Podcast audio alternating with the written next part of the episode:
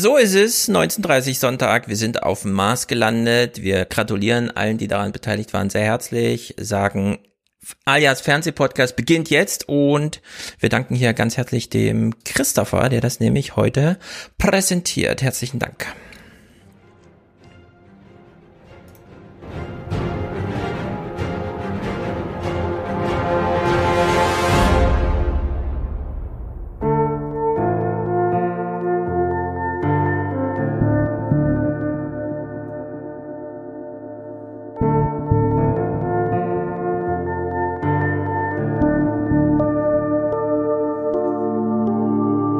Abend. Das Erfreulichste an der Sendung kommt heute zum Schluss.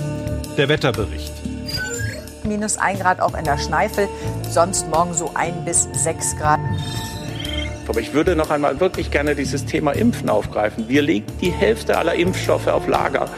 Also ich schlage vor, dass wir impfen, bis der Arzt kommt. Erstmal möchte ich sagen, Herr Matzen hat eigentlich alles gesagt. Wir können eigentlich nach Hause gehen. Nein, bitte nicht. Weil das ist genau der richtige Weg. Wir schalten zu Ihnen nach Frankfurt. Der Mord an Regierungspräsident Lübcke, die Tat von Hanau, Skandale bei der hessischen Polizei. Täuscht das oder gibt es da ein besonderes Problem mit Rechtsextremismus bei Ihnen in Hessen? Tausende Anfänge der Gewalt immer wieder an vielen Orten ist der Alltag. Für Minderheiten in Deutschland leben ist nicht besser, sondern schlechter geworden. Es sind mehr und nicht weniger Gefahren entstanden.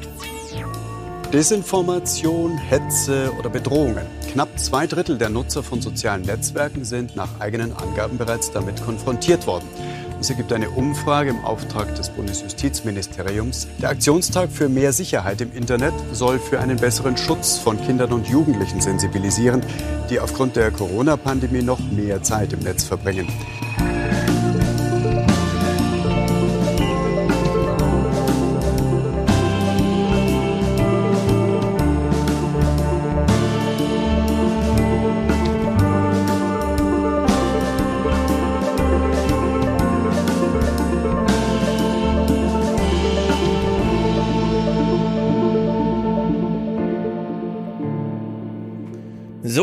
Ist noch nicht über Fake News, Hetze und was auch immer im Internet gestolpert, der hebe die Hand. Niemand hebt die Hand. Stefan ist hier aus Österreich. Und wenn ich sage Stefan Bartunek, dann denken viele, den kenne ich doch, oder? Bist du bekannt in Österreich? Du bist so ein Tausendsasser, also ein Internet-Tausendsasser, oder? Ein kleiner Tausendsasser. Also ich glaube jetzt nicht, dass mich ganz Österreich kennt. Aber so ein paar schon. Äh, man kann paar, dich ja. auf YouTube googeln und dann sieht man Ja. so ein paar Sachen. Du hältst Reden, du bist Aktivist in verschiedenen Gruppierungen. Irgendwas Erwähnenswertes dabei, Gruppe 42, googelt man, da kommt man wieder auf irgendwelche tschechischen Gruppierungen von aus der Geschichte, aber ihr seid wieder was Neues. Die Ja, SÖZ also habe ich gefunden. Stell uns mal kurz Der so vor. YouTube-Kanal, wo ich mitmache, also eigentlich Mhm. bin ich Schauspieler, habe äh, Schauspiel studiert ähm, und bin aber dann über Umwege auf äh, Aktivist geworden, bin auf, äh, treibe mich auf YouTube rum, eben mit Gruppe 42 und habe jetzt äh, bei einer Wahl, bei der letzten Wien-Wahl, bei einer Partei mitgemacht, dem SÖZ, wo wir halt angetreten sind. Das Ö steht für Österreich, wie immer bei österreichischen Parteien, aber genau, soziales Österreich der Ah, ja. Zukunft. Soziales Österreich der Zukunft. Das klingt ja schon mal gut. Hast ja schon mal die Finger verbrannt? Viele Leute, die so Tausendsasser untermäßig sind, die haben ja dann doch mal so ein paar, sind mal angeeckt. Ja, natürlich. Was müssen wir über dich wissen? Was liegt vielleicht in deinem. Keller? Kann, muss man ja nur googeln, das findet man dann auch. Ja, okay, sehr gut, sehr gut, sehr gut. Ich freue mich super, dass du da bist, denn äh, in den alten Aufwachenzeiten hast du uns ja auch schon mal angeschrieben, mich und Thilo, weil du beispielsweise bei Rubicon, einer Seite, über die wir natürlich auch gleich mal kurz sprechen, äh, einen Text über den Aufwachen-Podcast geschrieben hast, der kritisch angelegt war, aber fand ich auch wirklich sehr wohlwollend äh, gemeint und geschrieben war, was mich damals sehr gefreut hat. Sehr gut. Und du hast eine gute Clip-Auswahl aus Österreich mitgebracht. Ich denke ja immer, in Österreich ist die Welt in Ordnung, da gibt's Schnelltests und so, aber nee, in Österreich geht's auch drunter und drüber. Sehr gut. Und Max ist auch hier. Ausgesprochen Maximilian, glaube ich. Richtig. Aber Aus- dafür hat man keine Zeit mehr heute. Nee, du hast dich ja selber abgekürzt, Max, ne? Als Max. Sehr gut. Und du, du studierst, hast du mir eben gesagt. Du bist äh, Absolvent der Sport, des Sportes und Genau, also ich habe Sportwissenschaften studiert, auch zu Ende studiert und dann nochmal einen kompletten Schwenker gemacht und jetzt studiere ich Mathematik und Informatik auf Lehramt. Sehr gut.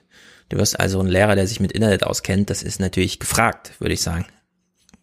Ist gefragt, ist aber nicht unbedingt äh, Bestandteil der äh, Modul, also des Modulkatalogs. Ähm, ja, da muss man sich selber ein bisschen damit beschäftigen. Ich glaube, der Kurs steigt für Lehrer, die irgendwas mit I im, in der Berufung machen.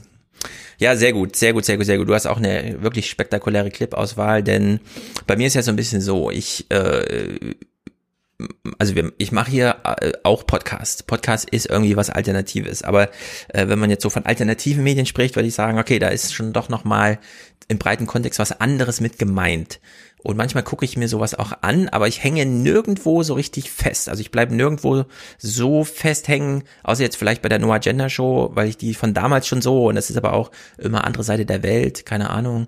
Und dann höre ich da ab und zu mal noch rein, aber ansonsten äh, haben wir ein breites Angebot aus Deutschland, das ich nicht weiter richtig kenne, immer nur so punktuell.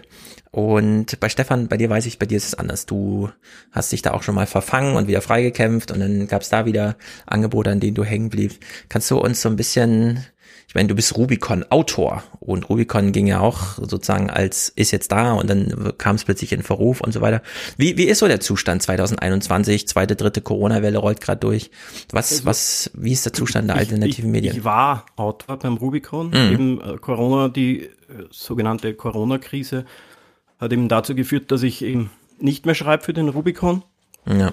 Und ich war halt ein großer Freund, sage ich mal, ja, von, von KenFM, von, von seinem Portal. Natürlich gab es Sachen, die man äh, kritisieren konnte, die er gemacht hat, aber im Großen und Ganzen fand ich den eine tolle Ergänzung für den deutschsprachigen mhm. äh, Medienmarkt. Ja. Und die Zäsur kam dann, also äh, jetzt aus deiner Richtung betrachtet, mit Corona, ja, so dass jetzt mit genau. Corona genau. davon abgewendet, weil eigentlich ist doch mehr so der Tenor, Corona zieht sie alle dahin. Ja, ja, nee, für mich war es so, ich habe mich abgewendet dadurch. Für mich waren die, also ich habe die alternativen Medien als Ergänzung gesehen, die dazu beitragen sollen, dass der Diskurs, den wir in der Gesellschaft führen, der meiner Meinung nach sehr vergiftet ist, dass man versucht, da irgendwie wieder zusammenzukommen. Ähm, und durch die Corona-Krise habe ich aber gemerkt, dass das nicht mehr geht. Im Gegenteil, ich habe so wahrgenommen, dass die sogenannten Alter alternativen Medien mindestens genauso zur gesellschaftlichen Spaltung beitragen wie die Mainstream-Medien, wenn nicht sogar mehr in letzter Zeit. Mhm. Und das interessiert dich, also das es stört dich am meisten so dieses äh, Auseinanderdriften, weil viele suchen ja auch gerade nach dem Rift und wollen dann so auf die andere Seite, wo klare Linie, ja, genau. ich sag's in also Anführungszeichen, also, einfache Antworten und so weiter geboten ja, werden. Also dieses Freund-Feind-Schema, entweder oder schwarz-weiß, das lehne ich total ab, immer schon. Mhm. Und das äh, ist halt jetzt mittlerweile auch in den alternativen Medien Mainstream geworden, dass es ein Entweder und oder ist, ja, mhm. Freund, Feind. Ja.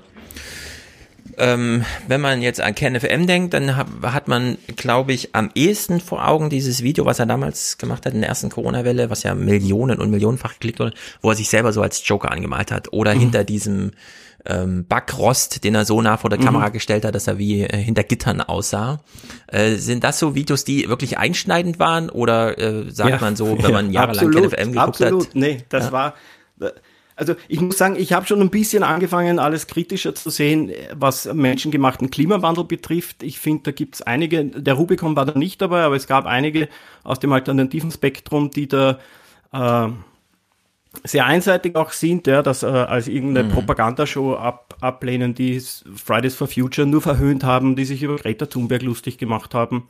Ja. Also da habe ich schon ein bisschen, bin ich schon, habe ich schon so eine kritische Distanz entdeckt.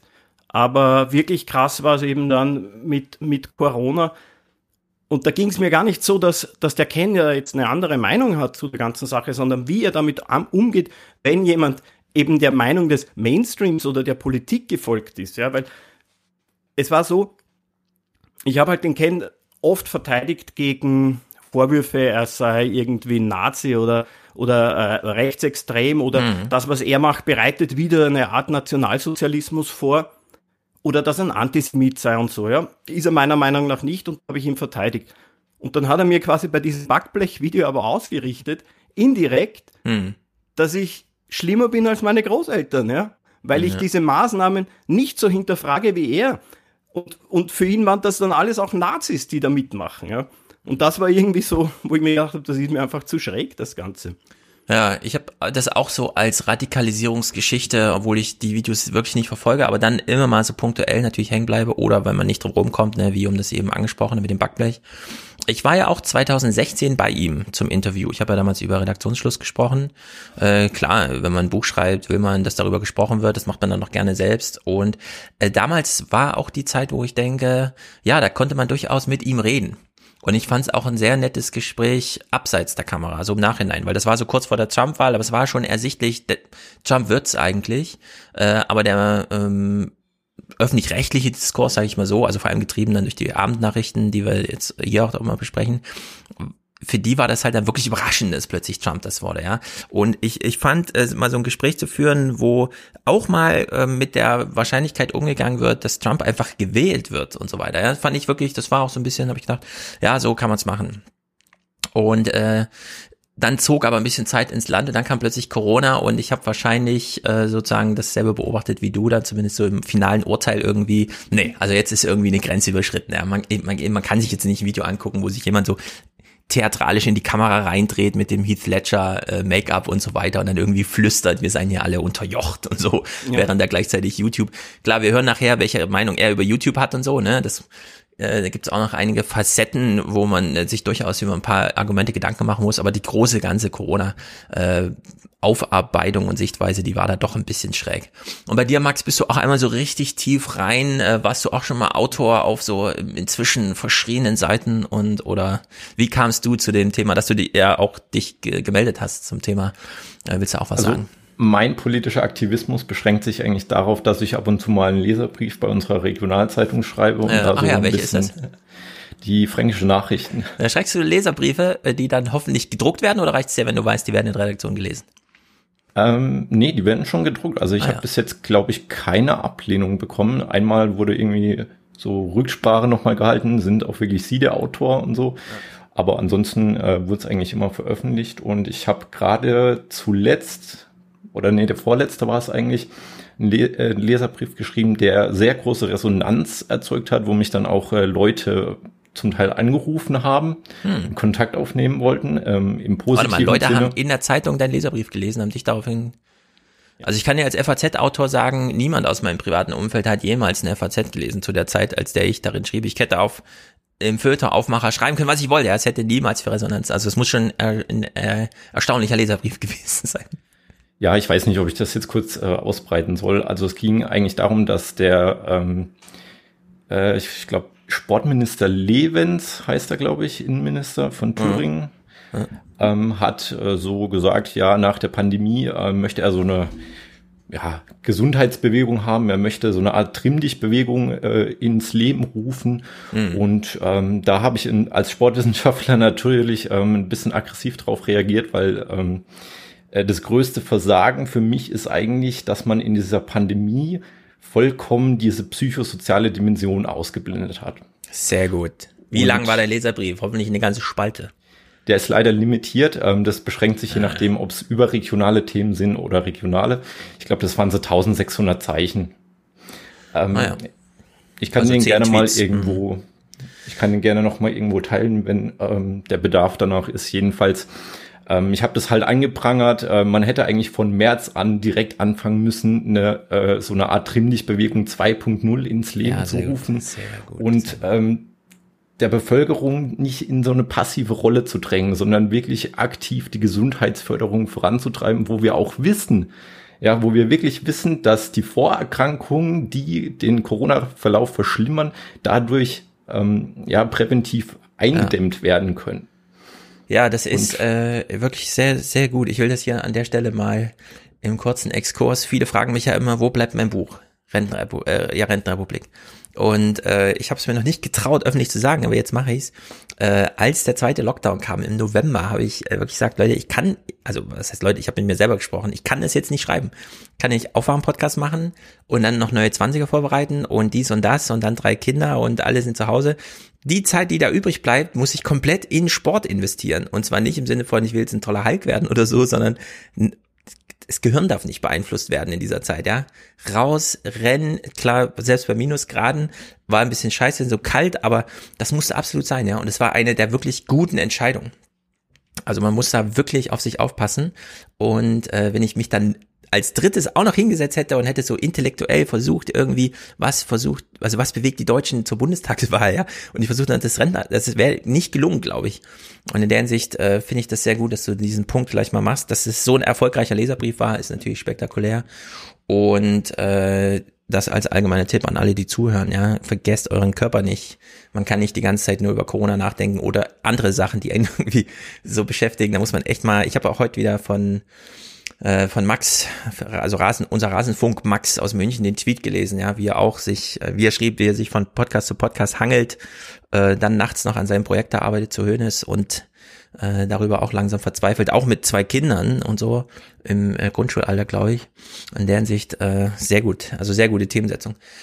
Okay, ihr habt beide Clips geschickt. Das finde ich spektakulär, denn da habe ich mir dann gedacht, okay, wenn wir jetzt 45 Minuten rohes Clipmaterial haben aus Österreich und was Max rausgesucht hat, dann äh, bleibe ich bei dem, was ich hier immer beitrage, nämlich äh, den Fernsehinhalt einmal so durchzunudeln, dass wir das jetzt in zwei Blöcke einteilen. Zuerst gucken wir eure Clips also Max, du hast ja mehr so diese reflektiven und äh, ähm, Stefan, du hast so diese, diese deskriptiven Servus TV, ja, kannst du uns ja gleich nochmal sagen, was das ist, wie da so über das eine oder andere gesprochen wird, da hören wir doch mal den, den Sing sagen, das ist wirklich interessant. Und in dem zweiten Block ähm, gehen wir mal der Frage nach, was wird eigentlich im Öffentlich-Rechtlichen diskutiert, denn die Spannbreite an Kritik ist, glaube ich, gerade unglaublich groß.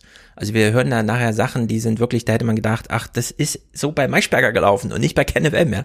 Und das ist wirklich erstaunlich, auch was im Radio so kommt, wenn über das Grundgesetz zur Corona-Zeit diskutiert wird. Also ganz erstaunliche Sachen, die vielleicht auch auf die erste Welle reagieren, was in der ersten Welle los war in Sachen äh, alternative Medienberichterstattung. Nicht ohne Grund haben wir ja von Katharina Nockhuhn in die erste Welle hinein dieses Fake Facts Buch bekommen. Und jetzt gerade habe ich nicht so den Eindruck, dass ein großer Aufklärungsbedarf besteht hinsichtlich Verschwörungstheorien, weil doch relativ viele schon Bescheid wissen und die Kritik, die angebracht werden kann, schon recht ausgefeilt ist. Also in der Hinsicht ähm, sind wir mal gespannt, wie gut wir das heute hier durchleuchten. Wollen wir mit deinen Clips anfangen, Max? Gerne. Schöne deutsche, ähm, wie soll man sagen, also ich meine alternative Medien. Der, ich habe sie mal durchnummeriert nach Alphabet. Das hieß ja als allererstes ist ja Bernhard Höcker bei Gregor Gysi. Hohecker. Hohecker, richtig, äh, richtig. Früher habe ich das auch mal geguckt. Bei Sat 1, jetzt habe ich vergessen, wie er heißt. Bernhard Hohecker. Kennst du ihn, Stefan? Nee. Das ist so ein deutscher, richtiger, also ist er immer noch so ein Superstar im Fernsehen? So im Privaten? War er jedenfalls mal. Da war richtig, richtig was los. So genial daneben ist das, glaube ich, wo das immer kam. Oder willst du mit einem anderen Clip anfangen? So, ich dachte, du bist der Host. Du gibst ja, die ich, Reihenfolge ich, vor. Ich, ich, ich habe Präferenzen. Also wir haben hier gleich Gerald Hüther im Angebot, Bernhard Höecker müssen wir auf jeden Fall. Und dann Gunnar Kaiser, den kannte ich noch nicht, den hast du mir jetzt sozusagen vorgestellt. Dann werden wir den mal. Aber von, von mir aus können wir äh, tatsächlich mit Bernhard Hoecker anfangen, denn äh, dann sind wir gleich auf so einer Metaebene, auf so einer reflexiven, ähm, wie geht man eigentlich so grundsätzlich mit den Sachen um. Also ich spiele mal ins Kalte hinein. Eine Minute 40, Bernhard Hoecker über Parawissenschaften äh, bei Gregor Gysi auf der Bühne. Der macht ja immer dieses Talk-Format, wo er in Schwarz-Weiß dann nochmal sich auf YouTube zu sehen ist. Äh, da habe ich auch schon mal Clips gespielt. Das ist eine ganz gute Sache. Was fasziniert Sie an den Parawissenschaften, die ja von den Wissenschaften nicht wirklich anerkannt werden?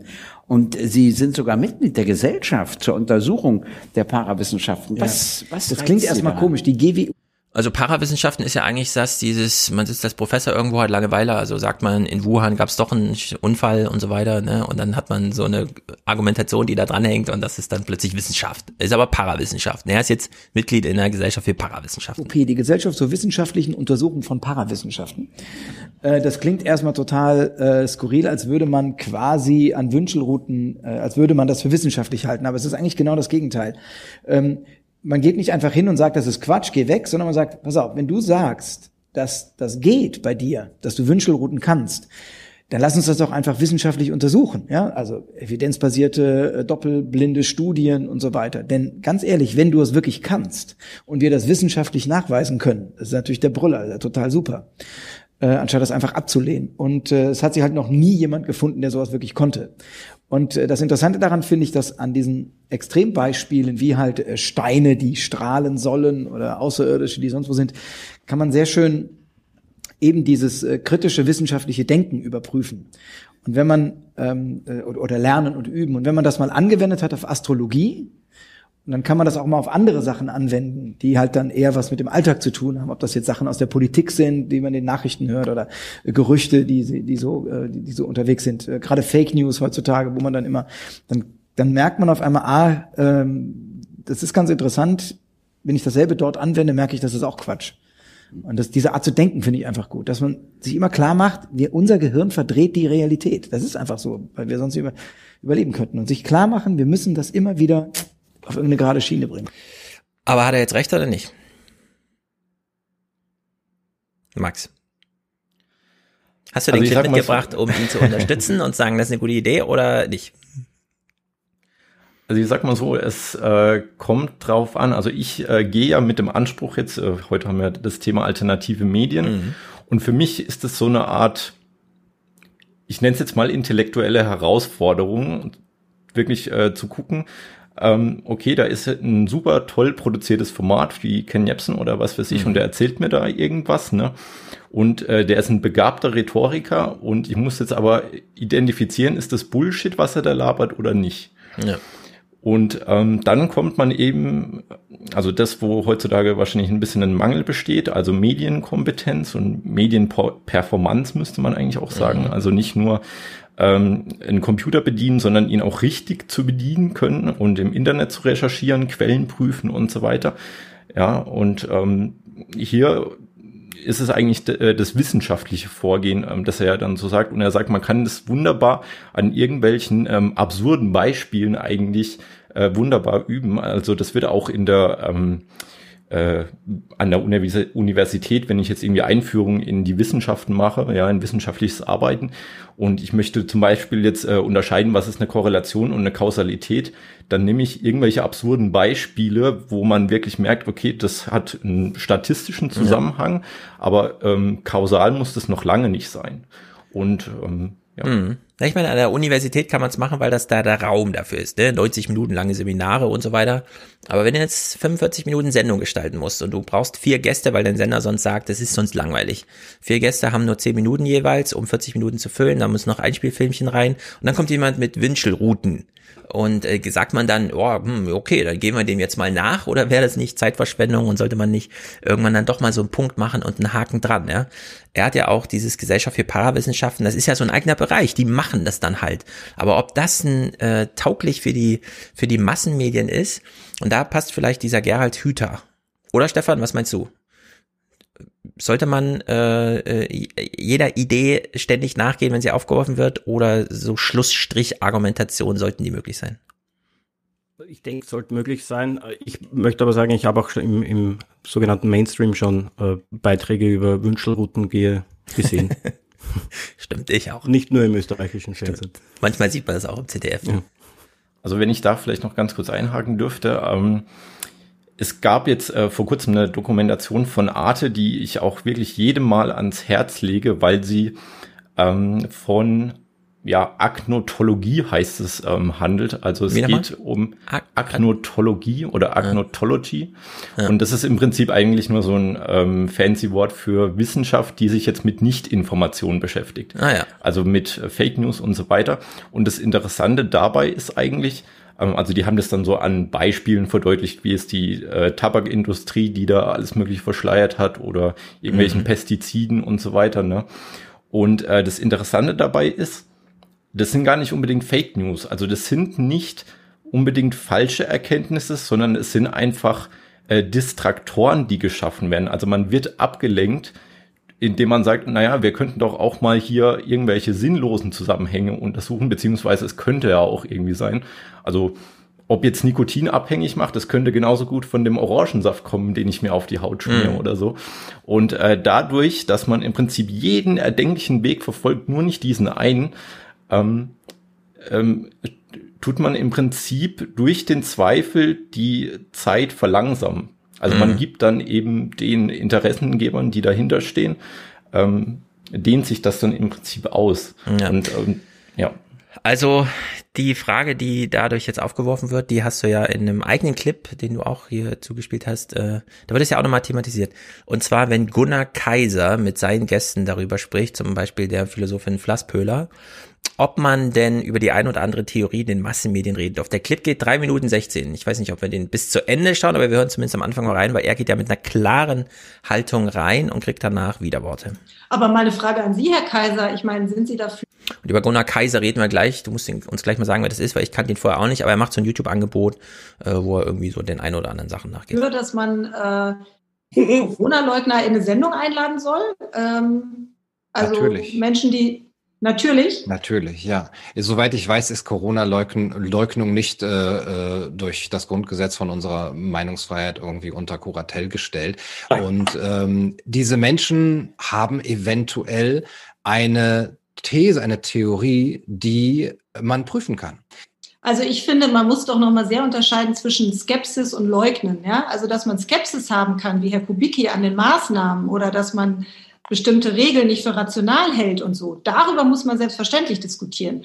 Aber wenn ich eine, sagen wir mal, eine Evidenz, nämlich die Existenz eines Virus leugne und sage, das gibt es gar nicht, das ist eine Erfindung von Bill Gates, damit er seinen Impfstoff verkaufen kann, dann muss ich sagen, das ist einfach sachlich falsch. Und äh, warum soll ich so jemanden in die Sendung einladen? Und das ist auch ehrlich gesagt auch in den 80er und 90er Jahren nicht passiert. Äh, es ist nur so, dass diese Stimmen jetzt gehört werden, auch gehört werden, so wie viele andere auch, weil es eben die sozialen Medien gibt, weil eben jeder Einzelne sein eigener Sender ist. Äh, deshalb hören wir die. Aber da würde ich sagen, das ist genau die Aufgabe von Leitmedien, äh, die Grenze dann eben doch zu ziehen zwischen einer berechtigten Skepsis, und einer, einer Faktenleugnung, äh, äh, die letzten Endes nichts anderes ist als eben eine Verschwörungstheorie, die sich genau dadurch auszeichnet, dass sie im Kern unwiderlegbar ist. Aber das ist natürlich der Trick der Theorie. Ja? Also deshalb ist es eine Verschwörungstheorie. Was ich aber hier sehe, ist, dass es im Grunde genommen nur ja ein rhetorischer Trick ist, sich etwas nicht anhören zu müssen, was vielleicht total einfach äh, ähm, äh, widerlegbar wäre. Und ich kann den Verdacht sehr gut verstehen bei sehr vielen Menschen und auch die hm, sozusagen der Misserfolg, der, was die Leitmedien äh, bezeichnen, hm, scheint es mir auch zu bestätigen, dass wenn diese Gespräche nicht stattfinden und wenn es so einfach zu widerlegen ist, warum nicht? Warum zieht man da diese Brandmauer so künstlich hoch? Dass man das äh, ist gegenüber Rassismus. ist logisch, das ist eine logische Grenze. Ne, dass man also, das gegenüber Rassismus macht oder wirklich also ethisch unvertretbaren Positionen, kann ich sehr gut verstehen. Aber dass man es gegenüber, es gibt dann, kommt jetzt gleich auch mein Beispiel flache Erde oder das wird mir dann immer als flache Erde-Theorie sozusagen vorgehalten. Ja, ich, äh, würdest du das denn auch gerne im Fernsehen sehen? sehen? Ja, ich würde es liebend gerne sehen, dass ein Physiker einem Wenn Sie nichts Besseres zu tun haben, können Sie das gerne machen. Also ich habe. Es kommt aber nicht. nicht. Und das, ja, Sie müssen es ja nicht gucken, aber es, es kommt nicht. Und äh, die flache Erde-Gemeinschaft ist erstaunlich groß geworden. Und der einzige Grund ist, dass es, ähm, dass die das Gefühl haben müssen, dass sie eben künstlich herausgehalten werden. Es wäre ein, ein leichtes, äh, ein, einen vernünftigen Physiker gegen einen, der sich als Flacherdner bezeichnet, dahinzusetzen ins Nachtprogramm und dann würde würde man eben diesen äh, äh, Bewegungen und vielleicht auch den Virusleugner-Bewegungen eben so schnell äh, ja, den Hahn abdrehen, äh, ideologisch, aber das passiert. nicht. Ich glaube, er hat hier so einen Taschenspielertrick angewandt, indem er nämlich sagt, darüber möchte ich gern diskutieren. Dann sagt er so in Klammern im Nachtprogramm, wo auch immer, reicht ja. Aber meine Vermutung ist, äh, er wäre nicht zufrieden, wenn man das nicht überall möglich machen könnte. Also er schlägt hier im Grunde vor, das ist Derailing, wie man so schön sagt, dass man nämlich, egal wie die Diskussion läuft, dann kommt einer mit einer flachen Erdetheorie oder was auch immer, Wuhan, äh, da gab es einen Chemieunfall und deswegen gibt's jetzt, äh, also einen Laborunfall und deswegen gibt's Corona, dass man das als Anlass nimmt, um einfach jede Diskussion zu sprengen und jedes Mal es zulassen zu müssen, wenn das aufgeworfen wird und eben nicht nur im Nachtprogramm das habe ich so rausgehört, dass er eigentlich nie zufrieden wäre. Und das finde ich ist so ein bisschen, mh, mm, die Flasspülle hat es jetzt auch nicht gut eingefangen, ja, aber, mhm. aber ist schon mal in die richtige Richtung gegangen. Also wir kommen ja gleich noch zu dem, äh, was wir negative Aufmerksamkeit nennen. Mhm. Ähm, beim Gunter Lück. Ja. Und äh, die Frage ist natürlich, ähm, schaffst du da nicht, äh, dadurch jetzt nicht Anreize? Also dann kann jeder sagen, ah, super, jetzt komme ich sogar ins Fernsehen damit, äh, wenn ich hier einfach nur ein Buch über Verschwörungstheorien äh, irgendwie entwickle. Ähm, und dann sagt meine Community, wieso ladet ihr den nicht ein? Ja. Und mhm. ähm, das ist genau das äh, Problem, dass ich dann eben diese Aufmerksamkeit verlagere, die ohnehin schon äh, schwierig ist. Ja, ich habe mit Wolfgang einmal so ein äh, so eine Sichtweise auf Verschwörungstheorien besprochen, der ich immer noch am meisten anhänge, indem man nämlich einfach sagt, äh, die eine oder andere Theorie, die im Raum stehen kann, wie zum Beispiel flache Erde und so weiter, ist Fanfiction der Realität. Also wir haben eine Realität und dann gibt's eine Parallele, die aufgemacht wird, die gut erzählbar ist, aber bei der man auf jeden Fall nicht in einem Dialog oder wie auch immer äh, glauben sollte, dass jetzt die anderen äh, die Rechtfertigung haben, also die Rechtfertigungspflicht haben, durch Widerspruch denjenigen aus der Diskussion rauszuziehen, sondern man muss selber die flache Erde-Theorie in der Hinsicht rechtfertigen auf Augenhöhe, dass man nämlich ähm, ja, was weiß ich, wissenschaftliche Studien, Kram dann auch wirklich parat hat, anstatt dann von den anderen zu verlangen, den Widerspruch zu belegen. Und so lange muss das als Fanfiction deklarierbar sein, indem man es nicht den Leuten abspricht, sondern einfach klassifiziert als, können wir gerne drüber reden, aber dann ist das Fanfiction. Dann reden wir hier nicht über J.K. Rowlings Harry Potter, sondern über den, den du gerne hättest, ja, den ausgedachten. Und zwar, das ist dann nicht der, den alle Kinder zu Hause gelesen haben. Also verlass dich nicht drauf, dass wir jetzt auf dir mit einer Ebene darüber, sondern du musst uns dann erstmal erklären, welcher Harry Potter ist es, den du uns hier vorstellst, ja. Und ich finde, das, das kann man recht deutlich machen. Und dieses Fanfiction-Argument finde ich immer noch eins der stärksten. Obwohl ich es noch nie gelesen habe, sondern es war nur einmal in so einem Podcast-Gespräch, wo so ein Professor darüber sprach, ja.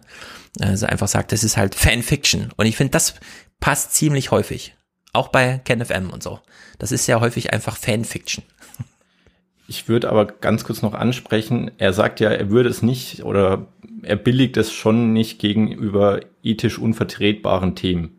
Mhm. Ist Corona nicht ein geradezu ethisches Problem? Also der Mensch wird jetzt ähm, in seiner bloßen Existenz eigentlich zu einer Bedrohung für andere, indem er eben Nahrungsgrundlage bietet für ein Problem, das von juckt mich nicht bis hin zu tödlicher Verlauf ähm, variieren kann.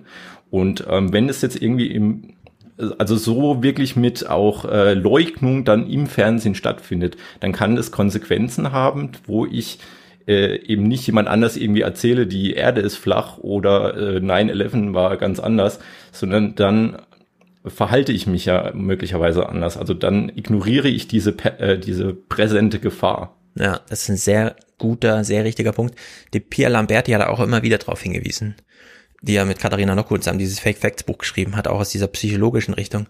Wir haben Probleme, die kann man einfach thematisieren, die sind aber dann egal. Und dann gibt's Probleme, die betreffen uns alle. Und es wurde ja auch bei Lanz, glaube ich, äh, schon mal von Thea Dorn oder so als äh, Unterscheidung aufgeworfen.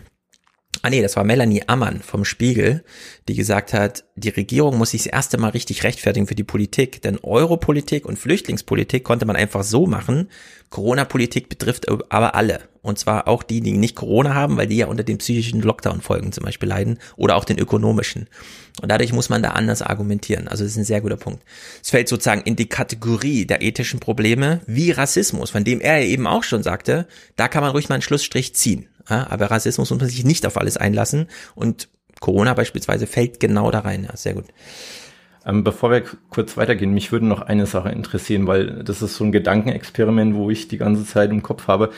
Ähm, was wäre denn wirklich gewesen, hätte man jetzt mal ein Bagdi und ein, äh, weiß ich mhm. nicht, wie heißt der, Wodak, ähm, ja. in, in den Dialog mit einem Drosten oder Streeck äh, gezwungen, sage ich jetzt mal, ne? Mhm. Ähm, ganz zum Anfang der Pandemie. Also hätte das nicht irgendwo das Konfliktpotenzial entschärfen können, weil das, was wir jetzt erlebt haben, ist, es gibt so diese Stellvertreterkriege im Internet oder leider auch auf der Straße dann, äh, wo man sich diese diese Meinung von diesen Personen aneignet und damit an die Front geht. Also wir, wir werden das ja dann noch bei KenFM äh, oder bei dem Fair Talk äh, dann sehen. Also wenn man mal miteinander redet, es gibt dann schon irgendwo auch äh, so Punkte, wo man sagt, ja, da gebe ich dir recht.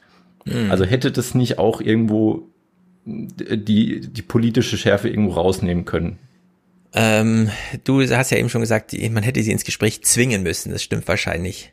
Und der Drosten, und das war ja sein Mantra von Anfang an, hat's ja immer richtig gehasst. Das hat er zumindest gesagt, wenn sein Name gefallen ist. Also wenn jemand bei Anne Will saß und gemeint hat, Drosten hat ja auch gesagt. Und Drosten hat in seinem Podcast gesagt, fangen Sie nicht an mit Drosten hat ja auch gesagt, sondern greifen Sie die inhaltliche, die Idee auf, die sie da begeistert, weshalb sie ein Argument machen. Und kommen sie nicht mit, das hat der Drosten auch gesagt, sondern argumentieren sie mit der Wissenschaft. Und deswegen hätte, also Drosten hat sich ja auf dieses äh, Name-Dropping-Spiel nie eingelassen, dass man eben auf die Straße geht und verkürzt die Inhalte einfach überspringt und einfach nur sagt, wessen Team man angehören möchte, ja. Und dann Team Kikole, Team Drosten, äh, Team Streeck konnte man sich ja irgendwie aussuchen. Und da ist man ja gerade die Inhalte umgangen, die ja Drosten immer wieder mit seinem ich habe ja einen Podcast, auf den verlasse ich mich auch und selbst wenn die Bild mir hier an, äh, ans Bein fährt, ja, baue ich sozusagen das inhaltliche Argument und komme dann in meinem eigenen Millionen reichweitenstarken Podcast inhaltlich darauf zurück und niemand soll irgendwo rumsitzen und sagen, aber Drosten hat es ja auch gesagt. Obwohl ich auch ein totaler Anhänger bin von äh, Drosten Agrees und so weiter, ja. Also so Kikole hat es auch schon immer gesagt. Keine Ahnung, gerade jetzt bei Schnelltests, ja. Kikole hat ey, wirklich gesagt, seit März soll man mal und Streeck hat halt die Ampel vorgeschlagen und jetzt reden wir über Schnelltests und Ampel und hätten es auch abkürzen können und zwar nur mit dem Verweis auf Kikole und Streeck. Ja, das ist sozusagen, also es bietet sich ja sehr an, das so zu machen. Wodak und Bakti, die sind ja nicht ähm, Corona-Leugner, oder? Also die sind ja vielleicht Verharmloser, könnte man sagen. Verharmloser, ja. Also ich denke, da wäre es vielleicht wirklich nicht schlecht gewesen, wenn man, wenn man da vielleicht mal ähm, den Diskurs gesucht hätte in äh, Gruppen, die ein bisschen unterschiedlich ticken. Vielleicht hätte das dazu beigetragen, dass die Situation jetzt nicht so angespannt oder überspannt Aber ist. Wäre das Drossens Aufgabe gewesen? Ich glaube nicht.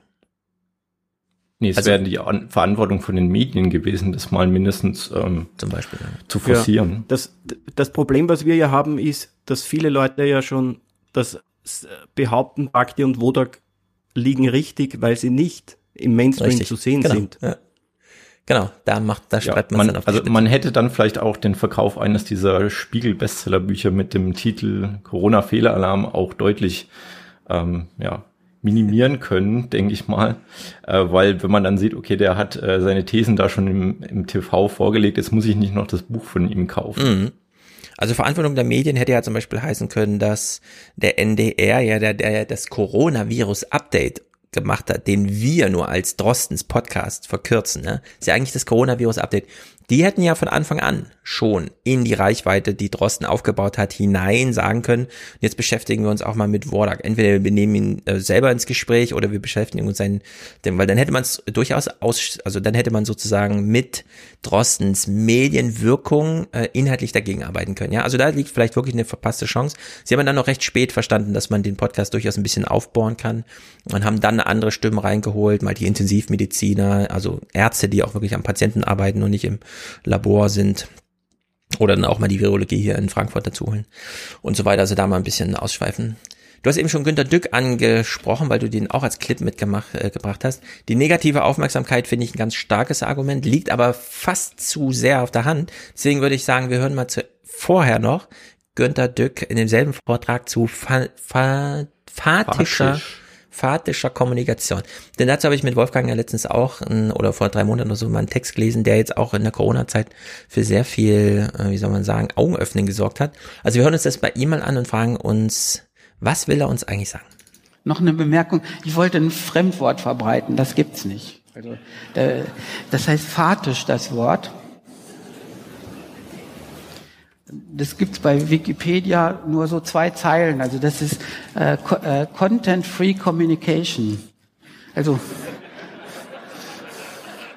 also nicht, nicht, ich meine jetzt nicht Ihren Chef, äh, sondern äh, es gibt eine fatische Kommunikation, die ist nicht darauf angelegt, dass das, was kommuniziert wird, also der Content ist null, aber der Kommunikationskanal steht offen. Das heißt, wenn, wenn, wenn man jetzt ein Baby hat, also äh, das Baby muss unbedingt die Augen der Mutter. Also nach acht Wochen versteht es auch, dass es einen Vater hat. Also ich kenne mich da aus. Das ist ein bisschen enttäuschend am Anfang. Also am, Anfang möchte das Baby immer die Augen der Mutter sehen und dann ist es ruhig. Das Baby will um Verrecken nicht verstehen, wenn die Mutter im Nebenzimmer ist und laut mit dem Geschirr klappert oder irgendwas macht, dass es Mutter dann auch da ist. Das geht erst so später. Es muss irgendwie sicher sein, dass es da ist. Und das ist nur fatische Kommunikation. Also es muss einfach nur der, das schöner Blick. Also die gucken sich nur an, sagen weiter nichts. Und sie sind einfach, einfach zusammen. Got it? Und das ist Facebook. Also wenn, wenn jetzt einer über, über ihre Mist, da sind so Likes und Herzchen und ich liebe dich und ich äh, wünschte, ich wäre bei dir, dieses ganze bla bla bla bla bla, was so Lehrer insbesondere so aufregt. Äh, das kann man erklären, dass das phatische Kommunikation ist. Es heißt einfach nur, ich bin da und du bist auch da und weiter nichts. Ja, das ist der große Erfolg der sozialen Medien. Äh, Facebook ist von Anfang an einfach nur ein lebendiges Adressbuch gewesen. Man kennt nicht nur Leute, sondern man weiß auch noch, ah, sie sind noch am Leben und das machen sie gerade. Statusabmeldungen, äh, ja, äh, Stories und so weiter. Man erfährt was, ohne bewusst kommunizieren zu wollen, sondern es ist halt einfach da. So wie er mit den Fingern aufeinander gezeigt hat. Man kommuniziert einfach miteinander. Und es war auch einer dieser Tipps, das habe ich im Salon mit Wolfgang gesprochen, ähm, schreibt euch Nonsens-Newsletter. Also Newsletter, in denen einfach nur drin steht, äh, was weiß ich, ich habe heute gegen mein Kind Mau gespielt und zwei Runden verloren oder so. Damit man, wenn man sich das nächste Mal wieder trifft, nicht äh, versucht, was waren jetzt die Highlights des letzten Jahres, dass wir uns nicht gesehen haben und dann sind alle in so einer Olympiade der besten Dinge, sondern einfach ein ganz lockeres Alltagsgespräch wie mit den Nachbarn einfach zu beginnen. Umso länger man sich nicht sieht, umso mehr versucht man so eine hochdiplomatische, durchgefilterte Kommunikation, die inhaltlich nur das Wichtigste und so weiter. Und so weniger gelingt und so, umso weniger macht Spaß. Und ich glaube, da steckt ein ganz großer Kern für die Vergemeinschaftung von Verschwörungstheorien drin. Ja. Du hast dich also gemeldet, ich, da musst du reden. Genau. Ähm, Wie in der Schule. Ich, oder an der Uni. Mhm. Ähm, ich bin über dieses Video äh, gestolpert, weil ich ähm, Tim Kellner ähm, Videos geguckt habe. Ich weiß nicht, ob der euch was sagt. Nee, leider. Der ist, bitte? Leider, sage ich. Le leider, ja, genau. Du kennst ihn? Also, ähm, er ist, äh, ich würde Tim ihn gar Kellner. nicht mal, ich würde ihn gar nicht mal zu alternativen Medien sehen. Er ist eigentlich so ein rechter Influencer oder rechter ja, YouTuber, Influencer, könnte man sagen. Ja. Genau. Mhm.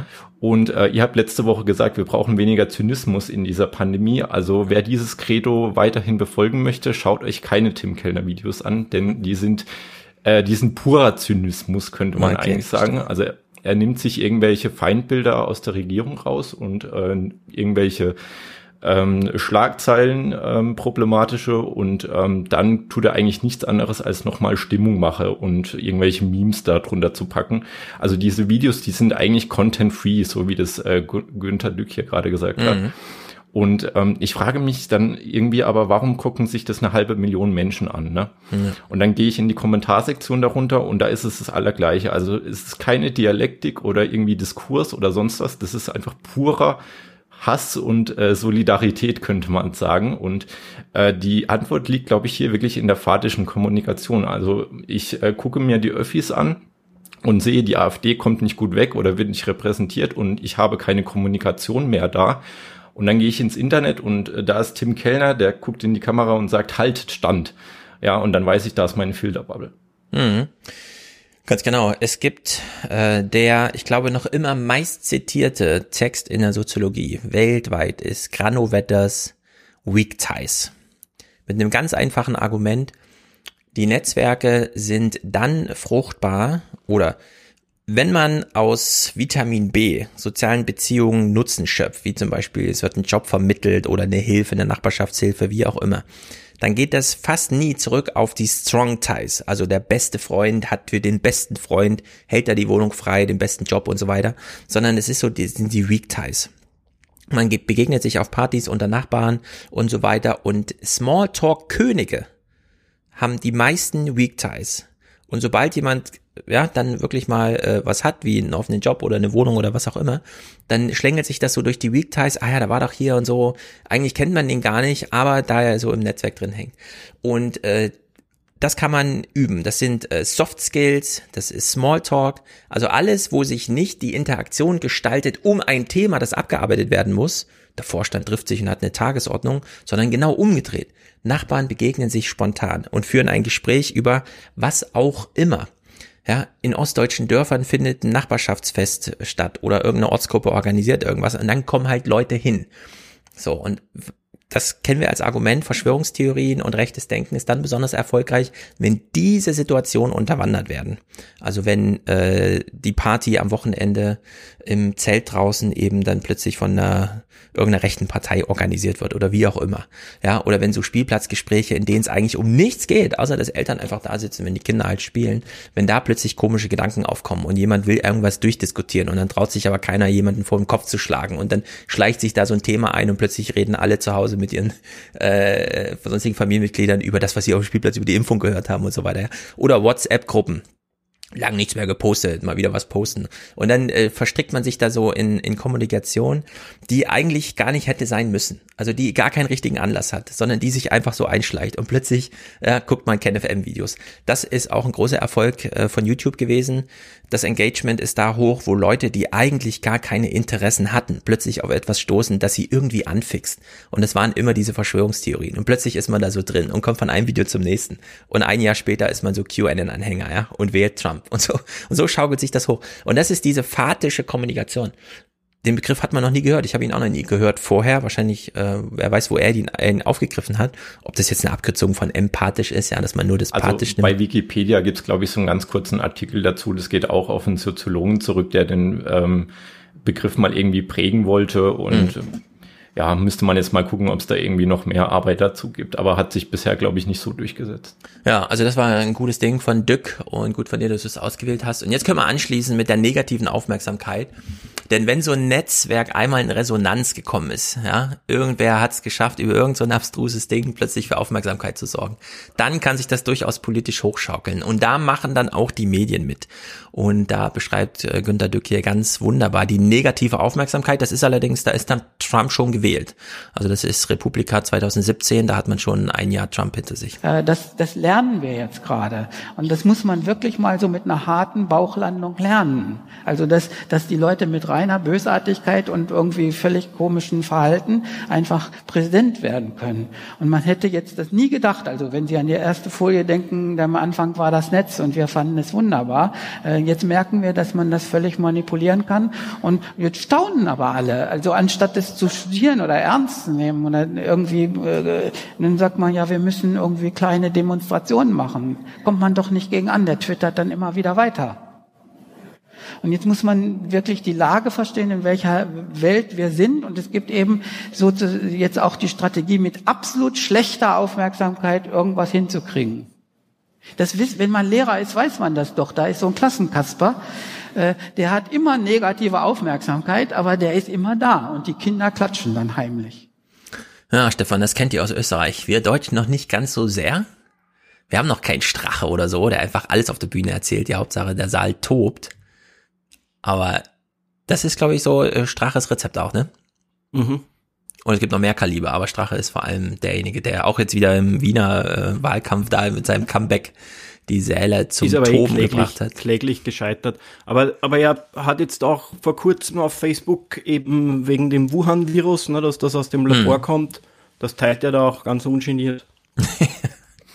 Genau, da sieht man's und dann wird das wieder aufgegriffen und irgendwer ist dann doch wieder fasziniert von Strache und macht wieder die große Reportage und dann ist er plötzlich wieder on Vogue und so und dann schleicht sich das wieder so ein. Das ist wirklich äh, crazy. In Deutschland, ich weiß nicht, Max, wir haben da noch keinen so richtigen, der auf negative Aufmerksamkeit so richtig kultiviert, ne? Die AfD ist ja da so ein bisschen außen vor der das versucht, so mit diesem Vogelschiss und so weiter. Also das sind genau diese Momente, aber die haben es immerhin nur so momenthaft. Wir können es jetzt nicht so richtig an einer Person festmachen, glaube ich. Aber, aber woran liegt das? Ist, ist, ist die politische Landschaft in Deutschland anständiger als, als bei uns? Hat man da Grenzen, die noch eingehalten werden? Also, ich weiß es nicht. Dieses ÖVP-FPÖ-Ergebnis mit 65 Prozent oder so, also die erste Kurzregierung, das war, glaube ich, schon so ein Augenöffner auch für viele in Deutschland, was so möglich ist. Also das so ein, so das Potenzial vergleichbar CDU, AfD tatsächlich so verfassungsgebende Mehrheiten, äh, ändernde Mehrheiten zustande bringen können in einem eigentlich ja wirklich fortschrittlichen Land, in dem in Österreich ja auch wirklich die Rentner zum Beispiel super abgesichert sind. Die haben ja in Deutschland wirklich auch ein Armutsproblem eigentlich. Ihr habt da diese 1000 Euro Mindestrente-Schranke und trotzdem so viel Unzufriedenheit und so viel Unwissenheit auch, was das bedeutet am Ende, ja. Vielleicht ist es auch immer noch äh, das Dritte Reich, das nachwirkt. Wir haben ja wieder die Knoblauch gehabt im Bundestag, die der AfD, äh, die sozusagen Nachfolgeschaft äh, für die NSDAP wirklich so, äh, in, der, in der Rede im Bundestag so gesagt hat, ja, und dass die schon mal gescheitert sind, wo sie keinen Unterschied gemacht hat. Vielleicht prägt das die Leute. Also ich fand das jedenfalls einen sehr prägenden Moment, der, der mir wieder klar gemacht hat, sie hat absolut recht. Die AfD darf man da nicht verherrlichen. Vielleicht ist das in Österreich einfach passiert, ja. Dass die FPÖ da wirklich über diese negative Aufmerksamkeit oder wie auch immer, diese Resonanz erzeugen über fatische Kommunikation, sich da ins, äh, auf eine Ebene hochgelevelt hat, Vielleicht liegt es auch wirklich an der Attraktivität von Strache, keine Ahnung. Ich finde ja solche Leute auf der ich, Bühne auch immer faszinierend. Wir hatten äh, vor Strache, ich bin mit Haider aufgewachsen. Äh, Haider, war richtig. Zwar intellektuell schärfer als Drache, ja. war äh, rhetorisch viel besser drauf, aber der hat ja auch davon gelebt, dass er Grenzen einfach sucht und, und äh, überschreitet. Ja. Also ich hoffe, es ist nicht nur ein Mutproblem, ja? dass es in Deutschland nicht einfach nur einen, noch keinen gab, der sich es mal richtig getraut hat, und dann merkt, dass man damit nicht scheitert, das ist zum Beispiel in Amerika passiert mit Trump, ja. Der hat es einfach gemacht auf der Bühne und hat dann gemerkt, ich bin damit gar nicht gescheitert. Und sehr viele andere seiner Konkurrenten haben dann gemerkt, ach, hätten wir auch mal ein bisschen über die Stränge schlagen können, ja. Stattdessen haben wir immer alle dieses vorsichtige Spiel gemacht und Trump hat sie allen vor den Kopf geschlagen. Also in der Hinsicht, wer weiß, die Ursachen können mannigfaltig sein. Wir also ich kann echt nichts ausschließen, ja. Max? Also mir ist jetzt äh, da noch eine Figur eingefallen, ähm, Attila Hildmann, Mhm. Ähm, weil ähm, es gab jetzt zuletzt eine Spiegel-Doku über ihn, beziehungsweise eine Reportage. Und ähm, interessant ist, dass er wirklich ähm, so von allen Seiten her irgendwie beleuchtet wird. Also auf einen Seite als dieser völlig rechtsextremistische Verschwörungstheoretiker, der dann Hassreden auf irgendwelchen Veranstaltungen hält und dann aber auch wieder der ähm, Vegan-Koch ist, der einfach sein kleines Restaurant weiterführt. Mhm. Und ähm, interessant ist, also er hat ja wirklich den Dialog dann ist eingegangen mit dem Spiegel. Also er kämpft mit offenem Visier, wenn man so möchte. Ja. Ähm, und er sagt dann am Ende, das müsst ihr euch wirklich mal reinziehen, er sagt dann am Ende, oder er wird gefragt, ähm, was er denn jetzt als nächstes vorhat. Und er sagt ganz bewusst, er wird sich die politische Macht in Deutschland holen. Mhm. Also naja. einfach so direkt in die Kamera. Das ist so dieser Höcke-Moment. Ja. Aber es ist halt trotzdem, Höcke ist halt politischer Funktionsträger und Attila Hildmann nicht. Und er hat halt, er hat sich, glaube ich, verbrannt, bevor er die Chance hatte, das tatsächlich zu werden. Das ist so bei Höcke anders, äh, bei Gauland sowieso, aber der ist halt auch super alt und fällt da wieder raus. Also in der Hinsicht, dieser Stefan Brandner zum Beispiel, dieser Thüringer AfD-Abgeordnete, der auch durch wirklich krasse Reden auffiel, hat ja mir Robert auch mal so Sachen geschickt, wie er da auf so Marktplätzen steht. Aber der ist ja als Rechtsausschussvorsitzender im Bundestag dann auch wirklich rausgewählt worden. Also da griff dann doch nochmal äh, die ein oder andere institutionelle Logik und hat die Leute dann einfach verbannt, so wie ja die AfD im Bundestag auch wirklich jetzt richtig auf die Oppositionsrolle zurückgedrängt ist. Also so weit, dass auch irgendwelche Professoren, die so zu welchen Themen auch immer eingeladen werden, im SWR 2 Forum zum Beispiel, immer sagen, die demokratischen Parteien des Bundestags, um die AfD nochmal in so einem Halbsatz äh, mit auszuschließen. In der Hinsicht ist da schon eine klare Linie, die ist eben in Österreich nie so etabliert wurde, glaube ich. Es gab ja auch immer in Österreich, äh, haben wir damals diskutiert, dass in Österreich Wahl war, so, so eine Argumentation zu sagen, sehr erfolgreich ist es eigentlich, die ÖVP, äh, die FPÖ reden zu lassen und sie machen zu lassen und es nicht aufzugreifen, es sei denn, sie schlagen mal richtig über die Stränge, aber dann müssen quasi alle Medien so richtig reinfahren und sagen, das war jetzt zu viel. Also das dann richtig skandalisieren, angemessen skandalisieren, aber eben nicht, wie man immer so schön sagt, über jedes Stöckchen springen, sondern da klar differenzieren. Also keine falsche Aufmerksamkeit schenken, es sei denn, es ist dann richtig notwendig, äh, aus innerlichen Gründen da reinzugehen. Ich, ich weiß nur nicht, ob das diese Methode wirklich äh, erfolgversprechend ist oder was bringt, weil ich habe vorher schon gesagt, ich bin mit Haider aufgewachsen ja. und der ist von allen Medien ist der eigentlich ähm, äh, sehr extrem kritisch betrachtet worden und ja. trotzdem ist der ist der so aufgestiegen mit der mit der FPÖ. Ja, das stimmt. Das ist alles verrückt, dass die Österreicher damals von der EU-Kommission noch richtig einen auf den Deckel bekommen hatten und so. Das wird dann auch immer wieder vergessen, dass es da mal wirklich Sanktionen auch ja. genau internationale Verwerfung gab. In Aber der Hinsicht, es ist rätselhaft. Da, da wäre jetzt meine Frage, ist nicht genau das das Problem? Also äh, das ist ja das gerade das Problem der negativen Aufmerksamkeit. Es ist schon wieder eine Strategie. Also wenn sich die Medien dann da drauf stürzen, dann ist es vollkommen egal, ob es jetzt positiv oder negativ ist. Es ist Aufmerksamkeit, die verlängert wird. Ja. Ja, in der Hinsicht, es ist tricky. äh, warum das in Deutschland bisher noch gut funktioniert hat, selbst mit so einer AfD im Bundestag, die ja auch gerade wirklich verliert und die nächste Bundestagswahl ist ja in Sichtweite. Na, mal gucken. Das ist einfach eine längerfristige Sache, die wir hier im Auge behalten natürlich. Ähm, Max, du hast einen Clip hier, der ist wirklich auch spektakulär. Äh, Gerald Hüther. Wir kennen ihn als so ein, man kann ihn gut einladen für Talkshows, wurde auch früher häufiger gemacht als jetzt ähm, weil er einfach, ähm, wie soll man sagen, so psychologisch dann doch die Sachen sagt, die man so ein bisschen hm, sich schon gedacht hat, aber dann spricht er sie nochmal aus.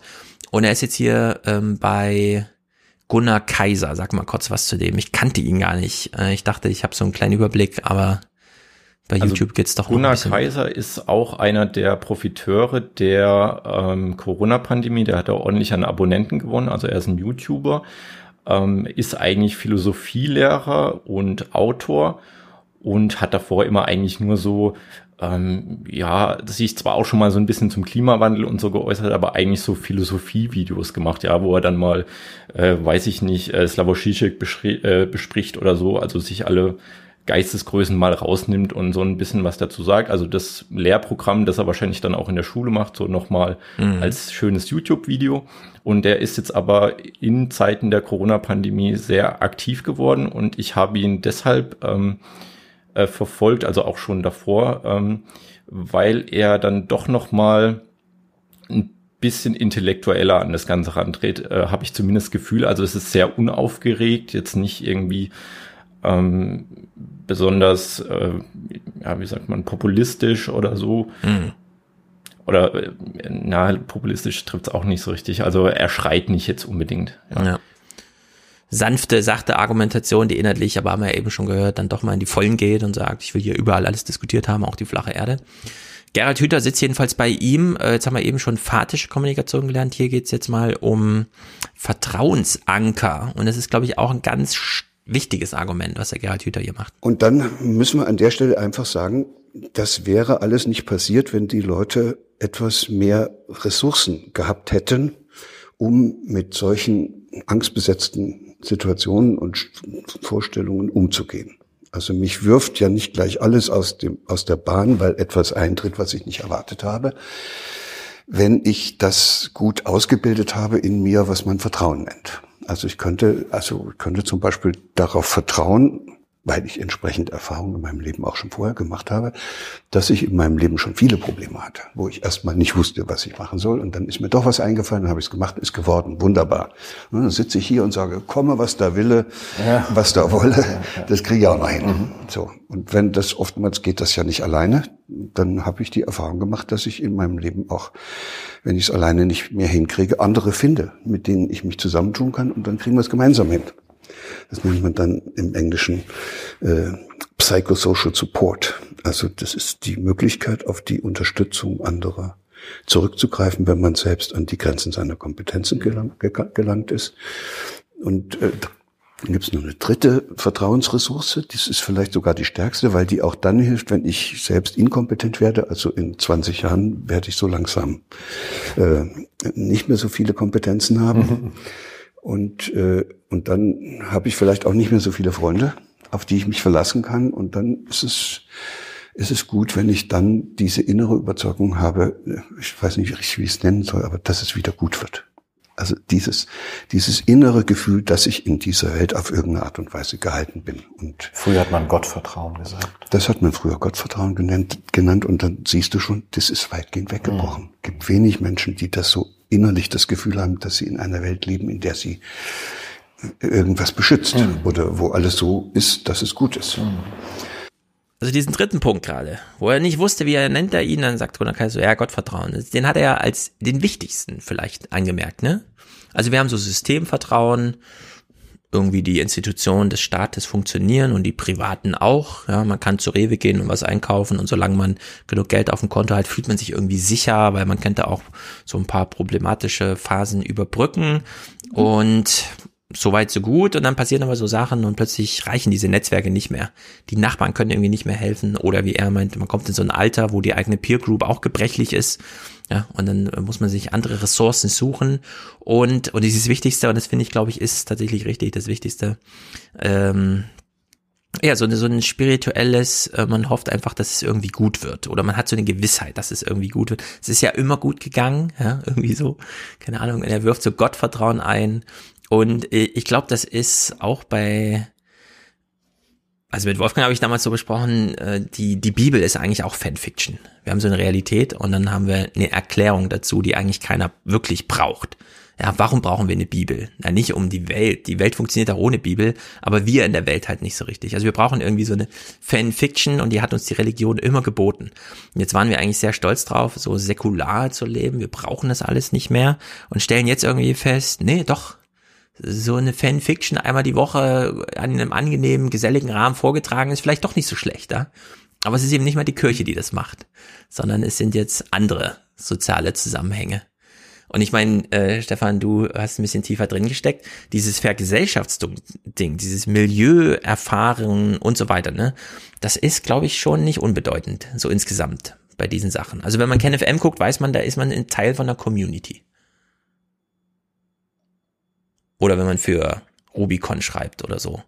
Da weiß man, ah, da kann man so einen Text loswerden, da kann man das lesen, die sind da offen, da muss man sich nicht rechtfertigen. Also ich glaube, so diese soziale Komponente ist schon stark, oder? Ich würde mal sagen, es gibt schon, es gibt Menschen, die in dem Bereich arbeiten und tätig sind, die sich für eine Art Elite halten, ja, für, mhm. für was Besseres, ja, und das gibt ihnen auch äh, Selbstvertrauen oder, oder Arroganz, ja. Äh, mhm. Ich würde jetzt nicht sagen, dass ich, dass ich so, äh, so gedacht oder gefühlt habe oder, oder so fühle oder denke, ja. Aber ja, es ist schon ein bisschen ja. so, wie auch, wie auch Insekten das sein kann, ja. Mhm. Genau, so Kult, Insekten, auch wieder so ein Silicon Valley Ding, dass, äh, ja, dass die da in Stanford im Grunde alle durch die Kultschule gegangen sind an der Uni. Also da war einfach, wie funktionieren Kults und so weiter, war da irgendwie ein normales Unterrichtsfach und dann haben sie alle diese Apps geschrieben, die halt so funktionieren. Und dann später den Facebook-Managern mal gesagt wurde, ey, weist, weist mal eure Ingenieure darauf hin, die Menschen, das sind, also die Nutzer sind Menschen. Das sind nicht einfach nur Zahlen der Statistik und so, wo am Ende der Benchmark getroffen werden muss, sondern das sind echte Menschen. Ja, dass man, äh, weil man hat am Anfang wirklich bei YouTube ja auch, ja, man hat einfach Kulte geschaffen. Man hat so dieses Engagement hochhalten wollen. Und es ist, glaube ich, ganz wichtig äh, zu verstehen, dass es nicht so sehr über inhaltliche, sondern über soziale Dynamiken, Login-Effekte, äh, Führungsriegen, ja, also Follower ist ja nicht ohne Grund, sondern auch so ein Kultprinzip, ja. Es gibt also einen Guru an der Spitze und dem folgt man dann und äh, so baut man Reputation auf in den sozialen Netzwerken und so funktioniert das dann irgendwie. Und in der Hinsicht ist das schon, das passt schon alles irgendwie ganz gut ins Bild. Bei mir war es auch, es war auch so, ich habe ich hab auf meinem äh, YouTube-Kanal, ich habe einen Beitrag gemacht mit einer Freundin von meiner, von meiner Ex-Frau, die in Frankreich lebt, in Toulouse und Toulouse war sehr stark betroffen von der Corona-Epidemie. Die hatten mhm. einen ganz harten Lockdown, durften nur mit einem Passierschein raus, sind, Militärhubschrauber sind geflogen und so. Und ich habe einen Beitrag gemacht mit der Frau. Und dann waren Kollegen, mit denen ich wirklich lange zusammengearbeitet habe, ja, die dann nicht gekommen sind und sagen, spannender Beitrag, ja, spannend mal eine andere Sicht zu sehen. Ich teile das nicht, ja. ja. Sondern da war es dann wirklich so, Alter, was machst du, ja? Bist du, Du kannst ja jetzt gleich bei Funk anfangen, ja, du machst Regierungspropaganda.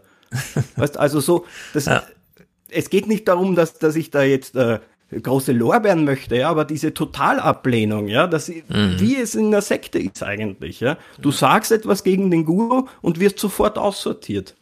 Ja. Diskussion unerwünscht. Bist du Netzbeschmutzer gewesen, Nestbeschmutzer. Ja. ja. Ja, ja, und einer, und das ist wirklich, äh, wenn dann so ein Gefüge da ist, ja, so die Milieugestaltung, der Gott des Vertrauensersatz und so weiter, die Fanfiction ist geschrieben, dann hat man äh, Szenerien, dass der Gunnar Kaiser äh, in dem Gespräch vorhin mit Flasspöhler, wir haben es schon mal reingehört, äh, Wolfgang Kubicki, den Bundestagsvizepräsidenten, dem auch da sitzen hat, der dann plötzlich, da kannst du, Marc, gleich noch was zu sagen, weil du die ganze Sendung kennst. Äh, wir hören mal nur den Ausschnitt und er ist schon so ein bisschen, hm. Die öffentlich-rechtlichen Medien sind ziemlich arrogant geworden mittlerweile, weil sie gesagt, wie gesagt, sie ja von Verfassungswegen geschützt sind auf Dauer und äh, auch äh, sehr stark alimentiert werden und in sich selbst im Zweifel auch ruhen können. Wenn Sie die Intendanten fragen der öffentlich-rechtlichen Rundfunkanstalten, dann bestreiten die das, dass sich immer mehr Menschen von den öffentlich-rechtlichen Rundfunkanstalten abwenden Ich sehe allerdings auch, dass äh, Sendungen immer skeptischer gesehen werden und das, was ich auch selbst empfinde und bewege ich mich auch in meiner eigenen Blase immer wieder der Selbstbestätigung, äh, ist, dass das Fernsehen immer mehr zum Erziehungsfernsehen wird. Wenn Sie das, das Morgenmagazin angucken, da wird Ihnen erklärt, was Sie essen sollen, um gesund zu bleiben. Da wird Ihnen gesagt, wo Sie fair einkaufen äh, können und müssen, um die dritte Welt zu retten. Da wird Ihnen erklärt, was Sie nicht mehr tun sollen, um das Klima zu retten. Und das ist mittlerweile etwas, was mir wirklich auf den Sender geht, weshalb ich mir jetzt morgens auch mal NTV angucke und nicht mehr das Morgenmagazin. Und das, so geht es vielen anderen auch. Das Problem bei den sozialen Medien ist, das sind ja alles Blasen, die sich immer nur selbst bestätigen und äh, sozusagen den Meinungsdiskurs auch relativ stark verengen, weil, weil andere äh, Wahrnehmungen gar nicht mehr zur Kenntnis genommen werden. Und das, das, was ich ja versucht habe zu beschreiben, wenn Sie in Berlin sind, äh, dann sind Sie in der Hauptstadt. Wenn Sie in Potsdam sind, interessiert sich schon kein Mensch dafür, was in Berlin gedacht oder gesagt wird. Und wenn Sie, wie ich in Schleswig-Holstein, auf dem flachen Land sind, dann fassen die Leute sich an den Kopf und sagen, Sie sind noch ganz dicht bei dem, was Sie in Berlin machen. Das hören Sie ja auch immer wieder. Ich glaube, dass der öffentliche ich glaube, das dass der öffentliche Rundfunk nur bestehen bleibt, nur bestehen wird, wenn, äh, wenn er seinem, seinem ursprünglichen Programmauftrag wieder gerecht wird und nicht nur in Spartensendern dann äh, um Mitternacht mal was Kritisches berichtet, sondern auch in den Hauptsendezeiten, wo die Menschen im Zweifel auch zuschauen und zuhören. Ja, das überprüfen wir ja gleich mal, wann was gesendet wird. Aber ich glaube, es ist auch noch ein Problem, wenn solche Leute, die durchaus in der Lage sind, zu sagen, was sie sagen wollen, hier ein eigenes privates Kalkül durchkloppen bei so einer Gelegenheit ja, sondern er bedient ja hier diesen Gunnar Kaiser mit diesem Angebot. Ich kann dir durchaus mal ein Gespräch mit dir sagen, der öffentlich-rechtliche Rundfunk ist arrogant geworden, aber ich glaube, er nutzt ja einfach eine Gelegenheit, ja, seine eigene Meinung mal kurz zu sagen äh, und über die Effekte, die das so hat in solchen Gesprächen, ja, dass man da einfach als alternatives Medium auf YouTube den Bundestagsvizepräsidenten zu Gast hat, der dann plötzlich äh, sagt, dass die öffentlich-rechtlichen Medien zu arrogant sind. Das ist schon, hm. Also, aber ist an dieser Meinung nicht auch was dran? Also jetzt, wenn wir jetzt Kubicki mal ausblenden und uns wirklich nur auf die Aussage konzentrieren. Also ich habe ja am Anfang äh, bin ich ja dir äh, ein bisschen aus dem Weg gegangen, als du äh, gefragt hast, warum ich äh, jetzt eher die Alternativen zum Beispiel äh, bevorzuge. Mhm. Ähm, habe da mit meinem Leserbrief abgelenkt. Ähm, für mich war für mich war der Grund einfach. Ähm, ich komme jetzt aus einer Nicht-Akademiker-Familie, bin aber der Einzige, äh, der jetzt irgendwie an der Uni ist und äh, durch diesen ganzen Wissenschaftsapparat äh, da durch muss und im Elfenbeinturm sitzt. Mhm. Und man bekommt einfach so eine andere Perspektive auf Dinge und einen anderen Anspruch. Und äh, wird auch immer so ein bisschen belächelt, ne, zu Hause. Äh, der Wissenschaftler, was macht ihr da eigentlich, ne? Hat es überhaupt einen Nutzen und alles Mögliche? Und dann dachte ich, okay, Corona ist vielleicht so eine Chance, jetzt können die Öffentlich-Rechtlichen mal beweisen, dass sie auch äh, innovative Formate entwickeln können und vielleicht Wissenschaft auch mal wirklich kommunizieren und nicht immer nur über Wissenschaft irgendwie ein bisschen reden. Ähm, und äh, da muss ich dann einfach sagen, da haben die Alternativen, egal, äh, also wenn man unabhängig jetzt vom Inhaltlichen und der Ideologie, da, die dahinter ist, wenn ich jetzt nur auf die Formate gucke, äh, und mir ein, weiß ich nicht, äh, wie heißt der, Samuel Eckert, glaube ich. Mhm, ja, genau. Den haben wir ja, ja oder, oder Gunnar Kaiser oder sonst wen nehmen. Mhm. Die nehmen sich halt dann auch mal die Zeit und gehen mal 20 Minuten lang über so eine Studie drüber und verlinken die dann mir auch mal unten. Ja, und ähm, sowas habe ich mir einfach viel mehr erhofft, dass man der Wissenschaft auch wirklich mal äh, Wertschätzung gibt und dass man auch vielleicht dieses äh, Diskursive, dass Wissenschaft eben nicht ist, ich ziehe mir meine Studien raus, sondern mhm. ich muss immer irgendwie ähm, so einen, diesen hermeneutischen Zirkel, sagt man ja, also immer gucken, dass ich äh, so eine Stufe höher komme, indem ich äh, die Studien gegeneinander abwäge.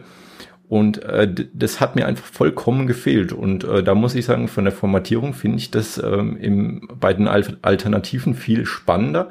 Und äh, dazu vielleicht noch ganz kurz ein Beispiel. Ich habe jetzt mhm. ähm, von der Tagesschau.de auf dem YouTube-Kanal gab es ein fünfeinhalb äh, Minuten langes Interview mit einem Mann vom Statistischen Bundesamt zum Thema Übersterblichkeit. Und in diesem Interview kommt nicht eine einzige Grafik, eine Visualisierung oder irgendwelche Zahlen vor und unter dem Video ist auch keine Quelle verlinkt. Also liebe öffentlich-rechtlichen, ich äh, schätze euch und ihr macht gute Inhalte, aber das muss besser werden.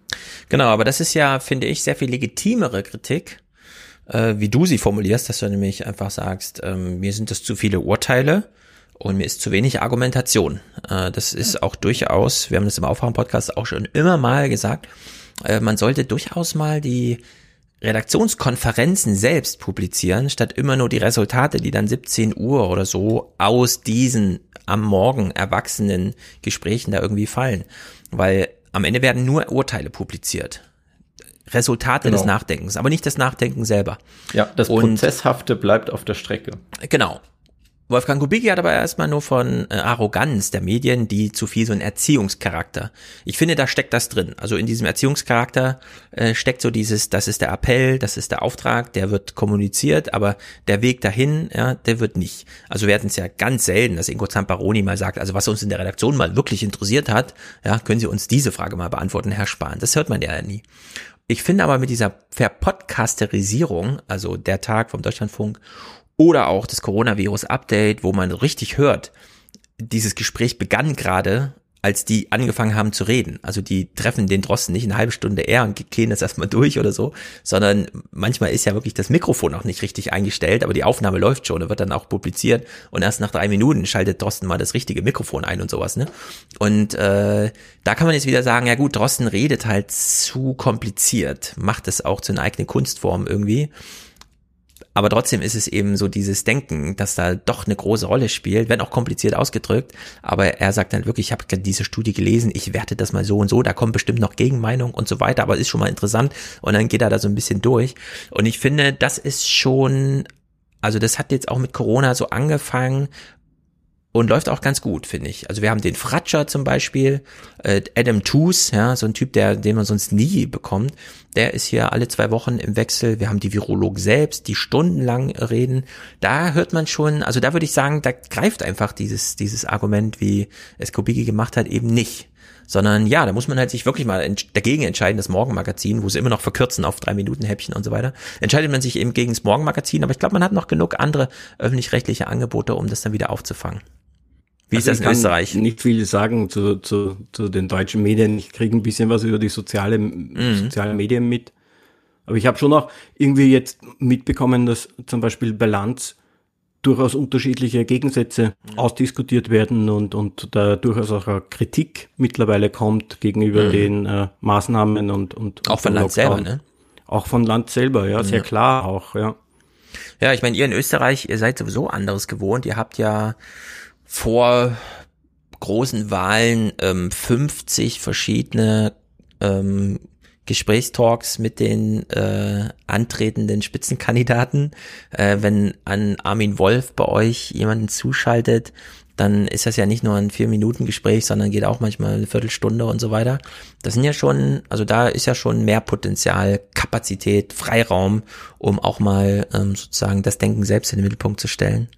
Ja, ich weiß nicht. Wir haben vor allem auch äh, Private, die, die äh, mhm. äh, viel Politik machen, eben Servus TV zum Beispiel oder Ö24 auch. Ich meine, es ist übelster Boulevard, Ö24, ja. aber da kannst du wirklich dir Interviews anschauen mit Politikern, die mal eine Stunde gehen oder so. Hm. Also das versucht ja die Bild so ein bisschen. Da schaut noch niemand hin. Also die Bild hat ja durchaus schon mal abends, da weist mich Matthias immer wieder drauf hin, weil ich krieg's auch nicht ganz so mit, aber bei der Bild laufen manchmal Mains, äh, ähm, ähm, Livestreams, wo äh, Christian Lindner zugeschaltet ist als mhm. Parteichef, äh, Lauterbach als der Virologe im Bundestag, den wir gerade haben, und dann nochmal jemand aus der Provinz, der gerade für irgendwie Aufsehen erregt, weil er, keine Ahnung, irgendwie ne, auf Facebook für als Kommunalpolitiker sich darüber klagt, wie es mit der Impfung läuft und so weiter. Und dann hat man so vier Leute, die dann äh, da miteinander diskutieren und auch wirklich streiten. Aber das sind dann 300 Leute, die da zuschalten, ja. Obwohl das auf der Bildseite läuft, äh, also wirklich eigentlich vom Millionenpublikum, aber irgendwas scheint da noch nicht so richtig zu verfangen. Aber es kommt jetzt auch so langsam, dass wir so eine Art Boulevard, der dann auch, glaube ich, sehr attraktiv ist für Leute, wie das Milieu, wie du es jetzt beschrieben hast, Max. Also wo man nicht für studiert haben muss oder mit so einer großen Haltung, sondern wo es dann wirklich darauf ankommt, mal den Flurfunk, den äh, Straßen, das Straßengespräch kurz aufzugreifen und äh, wirklich mal die einfachen Fragen auch zu stellen, die auch so wichtig sind eigentlich, ja. Also die tatsächlich übersehen werden, wenn, keine Ahnung, Dunja Hayalin wieder so Detailfragen da im Morgenmagazin versucht irgendwie zu klären. Wollen wir noch Gerald Hüther schauen, oder? Welche Präferenzen hast du noch? Bevor wir auch noch mal Holger Kreimeier und so da kurz hören. Hm. Ich meine, Gerald Hüther hat es ja wirklich gut reflektiert. Ja, gerne. Also ja das ganze Interview ist eigentlich empfehlenswert, aber wir können jetzt auch noch die anderen Clips spielen. Ja, ich finde, man hört ihm auch einfach gerne zu. Also warum gibt so, also es ist wirklich witzig, dass er im äh, in den alternativen Medien erklärt, warum alternative Medien manchmal so attraktiv sind. Hier zum Beispiel Bewältigungsstrategie Nummer Interessant eins. ist, dass es da einen Teil der Bevölkerung gibt, die auf diesen Kontrollverlust so reagiert, dass die nach jemanden suchen, der ihnen hilft. Und das ist auch verständlich. Wenn ich nicht weiß, wie es weitergeht, dann hoffe ich, dass irgendein Experte da ist oder irgendeiner, der was zu sagen hat und der mir dann den Weg weist. Und, und dann mache ich das alles so, wie der das sagt. Und das kann bisweilen extreme Formen annehmen. Also ich habe schon Menschen getroffen im Wald ganz allein mit einer Maske. Und da heißt es, dass, dass man auch so extrem irgendwelchen Meinungen und Vorstellungen und Verordnungen folgen kann, dass man sie selbst dort umsetzt, wo es eigene Denken eigentlich sagen müsste, ist jetzt nicht nötig. Die, das heißt, die schalten dann auch ihr eigenes Denken aus. Das ist nicht so günstig. Das finde ich richtig gut ja, es gibt nicht nur die einen, sondern es gibt auch die, die mit der Maske übertreiben. Das ist mir Frankfurt auch wieder aufgefallen. Es ist schönes Wetter heute gewesen. Sonntags, keine Ahnung, zweistellige Gradzahlen, weite Wiesen, über die man laufen kann und die Leute begegnen einen tatsächlich mit FFP2-Maske. Und wirklich, da ist im Radius 50 Meter niemand um ihn.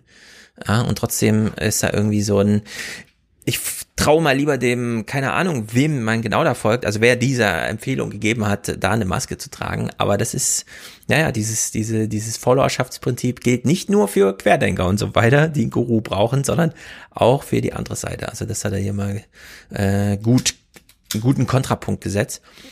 Bewältigungsstrategie Nummer zwei, man sucht jemanden, dem man nicht folgt, sondern genau das Gegenteil. Und dann gibt's andere, die haben offenbar ja, auch schon vorher. Das ist ja alles vor der Krise schon so gewesen. Wir haben vorher die Erfahrung gemacht, dass sie sich eben aus irgendwelchen Gründen nicht so richtig verlassen können auf das, was irgendwelche Experten oder Verantwortliche oder Politiker sagen. Auch dafür gibt es gute Gründe, dass man zu so einer Überzeugung kommen kann. Und dann glauben die das nicht.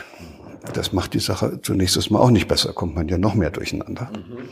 Und dann braucht man eine Bewältigungsstrategie für diese Angst, und die besteht eben eigentümlicherweise auch darin, kann darin bestehen, dass man einfach irgendjemanden findet in Gedanken, den man dafür verantwortlich machen kann. Wow, jetzt hat man endlich einen Schuldigen. Ja. das ist immer ja. toll, wenn ich mit meiner Frau Streit habe und muss mir selbst vorwerfen, ich hätte da was gemacht. Mhm. Das ist viel blöder, als wenn ich sagen kann, die ist dran schuld.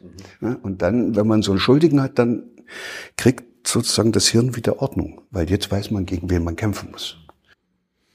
Ja, gegen wen man kämpfen muss. Wir kämpfen ja auch alle gerade. Wir haben ein großes Bedürfnis zu kämpfen. Wir sind ja alle Kämpfer geworden. Naja, er hat das jedenfalls zu einem ganz wunderbaren ähm, Fazit zusammengebunden. Das war eine sehr gute Auswahl hier. Und da sind natürlich einige Schuldige im Internet genannt worden und da zirkuliert eben einiger Blödsinn. Also einige Vorschläge, wer dafür daran schuld sein könnte. Mhm, mhm. die sind natürlich auch extrem abstrus, aber das ist einem ängstlichen Menschen egal. Hauptsache, er, für ihn ist das überzeugend und dann glaubt er das. Und dann landen die dann auf der anderen Seite des Extrems mit ihrer Bewältigungsstrategie. Die einen laufen alleine mit der Maske rum und die anderen glauben daran, dass das hier eine große Verschwörung ist. Mhm. Auch, auch die können nicht mehr richtig denken, weil jetzt haben sie ja was gefunden was ihrer Meinung nach äh, dafür verantwortlich ist. Und dann hat man da zwei solche Gruppierungen und, und in der Mitte sind ganz viele, die es irgendwie versuchen. Und die finde ich eigentlich interessanter. Die, ja. weil, weil die, die können wenigstens vielleicht ab und zu noch ein bisschen nachdenken. Würdet ihr mir beipflichten, wenn ich sage, auf der einen Seite sind die Querdenker und auf der anderen Seite ist Zero Covid? Boah. Oder also Extrempunkte gibt's schon, denke ich, in dieser Hinsicht. Ähm, die Verteilung ist dann, weiß ich nicht, wie die aussieht. Ja. Na gut, über Verteilung muss man nicht sagen, aber ich glaube schon, eine Zero-Covid ist so das Pendel, das in die andere Richtung ausschlägt zu Querdenkerei. Aber es ist dieselbe Dramatik, was das Ausblenden von Nebenfolgen, von Effekten und so weiter angeht, sondern dieses reine, wir müssen das jetzt machen, wir sind da total drauf fixiert und dann auch mit Scheuklappen sozusagen durch die Welt rennen und es eben einfach falsch sehen. Naja. Es, es gibt, es gibt auch Menschen, die von einer Angst in die, in die nächste hüpfen dann. Genau. Also ich habe ich hab einen Freund, Angst. der der mir, als bei uns der Lockdown beginnt am 13. 13. März, ich war sehr skeptisch dem gegenüber, muss ich sagen. Mhm. Und der hat mir ein bisschen ins Gewissen geredet und das hat alles Sinn gemacht für mich. Und äh, von dem her war das dann kein Problem, mich daran zu halten. Und dann mhm. kam eben Ken mit seinen drei Videos. und jetzt geht der Typ demonstrieren und glaubt, der große Faschismus kommt. Ja, er ist ja dann tatsächlich nach Stuttgart gefahren. Ich habe ja selten, es war selten, dass Ken mal Berlin verlassen hat und so weiter, ne? Aber plötzlich ist er dann in Stuttgart aufgetreten bei dieser Veranstaltung damals und hat da wirklich aktivistisch. Sonst hat er sich ja doch immer sehr auf diesen äh, Journalismus zurückgezogen, den er da irgendwie macht. Aber naja, Matthias weist mich gerade darauf hin, die Bild hat tatsächlich manchmal Live-Übertragungen mit 353.485 Aufrufen.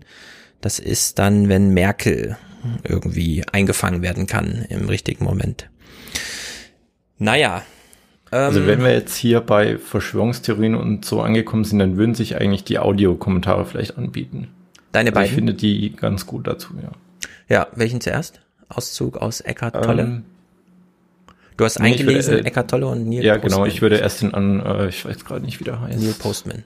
Genau, Neil Postman. Dann hören wir da rein, 53 Sekunden, du liest. Das finde ich natürlich äh, super cool.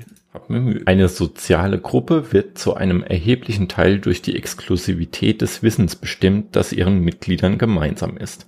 Wenn jeder wüsste, was Rechtsanwälte wissen, dann gäbe es keine Rechtsanwälte. Wenn Schüler wüssten, was ihre Lehrer wissen, dann bräuchte man zwischen Schülern und Lehrern keinen Unterschied zu machen. Und wenn die Schüler der fünften Klasse wüssten, was die Schüler der achten Klasse wissen, dann hätte es keinen Sinn, überhaupt Klassen zu bilden. George Bernard Shaw hat einmal bemerkt, jeder Berufsstand sei eine Verschwörung gegen die Leidenschaft. Wir können diesen Gedanken erweitern und feststellen, jede soziale Gruppe ist eine Verschwörung gegen jene, die ihr nicht angehören, und zwar dank der Tatsache, dass die Außenstehenden aus diesem oder jenem Grund keinen Zugang zu den Informationen derer haben, die dazugehören. Ja, das ist das, also das ist auch für Gossip gilt das. Das ist eigentlich das klassische Argument für Gossip. Äh, der Nachbar schaut durch den Zaun und sieht den Nachbarn, der sich gerade unbeobachtet fühlt, bei etwas, das man dann weitererzählen kann im Dorf. Und dadurch, dass man das weiß und der andere nicht weiß, dass man über den das weiß, stellt sich so eine, so eine Machtasymmetrie her. Die Eingeweihten bilden sich plötzlich, die ganz gezielt andere außen vor lassen. Und äh, das kann man dann hochleveln bis zu den Phänomenen, die wir hier sehen. Ist das aus äh, Postdemokratie oder welches das ist äh, das Verschwinden der Kindheit. Ah ja. Sehr gut. Genau. Ähm, ich fand das halt da äh, interessant. Ihr habt ja schon mal über Verschwörungstheorien gesprochen im mhm. Podcast. Mhm. Und äh, da gab es ja diesen äh, Ausschnitt von Samuel Eckert, wo er ähm, auf der Bühne steht und dann sagt, 100% Wahrheit möchte ich haben, ne? Äh, wo wir alle wissen, das gibt's ja. nicht. Ähm, und ich frage mich dann, also was ist jetzt die Information, die man glaubt zu besitzen, um sich als Verschwörungstheoretiker abzugrenzen von anderen. Also ich habe da noch keine so richtige Antwort drauf. Ob man die sich einfach einbildet und äh, deswegen andere auch gar keinen Zugang zu der Gruppe haben, weil sie sehen, äh, da gibt's keine hundertprozentige Wahrheit. Mhm. Ich weiß nicht, wie ich mich hier überhaupt zuordnen soll. Ja, aber höhere Approximationshoffnung, wie man so schön sagt. Also man glaubt, man ist näher dran Du hast ja vorhin schon darauf gewiesen, wie attraktiv du es findest, wenn die Leute ihre Studien dann tatsächlich mitbringen.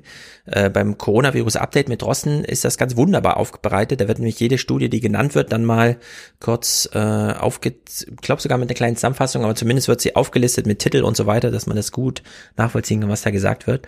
Und dann weiß man halt Bescheid. Und ich glaube, darin steckt ein großes, eine, also es ist ein großer Attraktor, dass man, wenn man Medien konsumiert, danach glaubt, ah, jetzt weiß ich Bescheid selbst wenn man das Literaturverzeichnis nicht wirklich studiert, weiß man, es ist da. Ja, die werden es ja wohl nicht einfach so. Das ist wie die, diese Open Source äh, Ideologie im Sinne von, ja, wenn man es mal ganz negativ betrachtet. Irgendeine App ist im App Store und das heißt, die ist ähm, Open Source, und dann denkt man so, na, irgendwer wird ja schon mal reingeguckt haben in den Code, oder? Also kann ich die jetzt äh, locker verwenden und dann stellt man so fest, nee, da hat noch niemand reingeguckt und ein Audit gemacht, sondern es ist halt einfach nur der Glaube daran, weil es geht, hat das mal irgendwer gemacht. ja, und schon ist man da so, ich glaube, das, das gilt da auch so ein bisschen als die Logik. Denn selbst ähm, Lauterbach ist es ja passiert, dass er immer Studien twittert und dann der Spiegel mal kritisch drauf guckt und den Studien wirklich mal nachgeht und dann feststellt, hm, klar kann man das dazu twittern, aber es steht in der Studie nicht wirklich drin. Ja? Und das sind halt so Phänomene, die passieren dann trotzdem. Das andere, was du ausgelesen, äh, vorgelesen hast, Eckhart Tolle, den kenne ich gar nicht. Wer ist denn das? Das kann ich dir jetzt auch nicht beantworten. Ich habe nur sein Buch gelesen, das heißt ähm, Leben im Jetzt. Okay. Und ist so ein bisschen, der ein oder andere würde jetzt sagen, esoterisch angehaucht, aber ich finde, da ist revolutionäres Potenzial drin. Oh, na dann. Philosoph, glaube ich. Na dann, lassen wir uns mal überraschen. Angst scheint vielerlei Ursachen zu haben. Wir haben Angst vor Verlust, Angst zu versagen, Angst vor Verletzungen und so weiter. Aber letztendlich ist jede Angst die Angst des Ego vor dem Tod, vor der Vernichtung. Das Ego wittert den Tod stets in nächster Nähe. Wenn du dich mit deinem Denken identifizierst, nimmt die Angst Einfluss auf jeden Aspekt deines Lebens. Selbst etwas so Triviales und Normales wie das zwanghafte Bedürfnis, bei einem Streit Recht zu behalten und dem Kontrahenten klarzumachen, dass er Unrecht hat, die Verteidigung der Geisteshaltung, mit der du dich identifizierst, ist durch die Angst vor dem Tod begründet. Wenn du dich mit einer geistigen Einstellung identifizierst und merkst, dass du im Unrecht bist, erhält dein Selbstgefühl, das sich auf dein Denken gründet, einen vernichtenden Schlag. Als Ego kannst du es also dir nicht leisten, Unrecht zu haben. Unrecht zu haben heißt sterben. Sobald du aufhörst, dich mit deinem Denken zu identifizieren, spielt es für dein Selbstgefühl überhaupt keine Rolle mehr, ob du im Recht oder im Unrecht bist. Und das starke, zwanghafte, tief unbewusste Bedürfnis, Recht zu behalten, das eine Form von Gewalt darstellt, ist wie weggeblasen. Dann kannst du klar und deutlich sagen, was du empfindest oder denkst, ohne dabei, an, ohne dabei aggressiv zu werden oder eine Abwehrhaltung einzunehmen. In diesem Fall entspringt dein Selbstgefühl nicht deinem Denken, sondern einer tieferen Wahrheit in deinem Innern. Uff, das ist aber schon sehr existenzialistisch. Ob das immer so gilt? Ja. So viel also, Tiefe also, in. Ja, also nicht immer, aber ich finde, also das äh, Identifizieren mit dem Denken, das in diesem Buch wirklich wie ein Mantra gepredigt wird, mhm. ähm, das sieht man ganz häufig. Also wenn ich jetzt irgendwo äh, auf einer äh, Demo oder so bin, äh, beziehungsweise wenn da jetzt Dunja Haljali dann mal mit den Querdenk äh, mhm. Querdenkern mhm. rechnen möchte und einfach nur eine normale Frage stellt, so was machen sie hier, mhm. dann ist es sofort eine, ähm, also werde ich sofort in meiner Existenz, in meiner Persönlichkeit äh, angegriffen. Und ähm, das Interessante ist, glaube ich, äh, das gilt ja nicht nur internal, also dass, in, dass ich mich identifiziere mit dem Denken, sondern das mhm. wird auch external angenommen. Also ähm, jemand, wenn ich jetzt zum Beispiel sagen würde, äh, lass uns doch mal Impfschäden diskutieren, ja, dann wird mir sofort äh, wahrscheinlich irgendwie unterstellt werden, ähm, was ist denn das für ein Typ, so ungefähr. Ja. Also, ich bin da immer hin und her gerissen. Auf der einen Seite denke ich, nee, Menschen sind durchaus in der Lage, ihre Meinung zu revidieren, das auch einzugestehen. Klar, man verstrickt sich immer in so Rechthaberei-Wettkämpfen und will die dann auch bestehen, weil so ein bisschen Identität hängt ja immer dran. Wenn man argumentiert, ist man da so emotional und persönlich investiert. Auf der anderen Seite denke ich, vielleicht ist es aber doch das einig, also das einzelne Argument, wir haben ja vorhin schon überlegt, was könnte es so sein, dass das ein oder andere in dem Land oder wie auch immer nicht funktioniert. Aber diese hohe Identifikation mit Trump zum Beispiel in Amerika von Wählern, denen wirklich alle Inhalte egal sind, die einfach nur so ein Peer Group Identifikationsding durchpeitschen bis zum geht nicht mehr. Also die dann selbst jetzt im März dann feststellen werden, nee, die alte USA ähm, äh, das Country wer, löst äh, die Company USA nicht ab.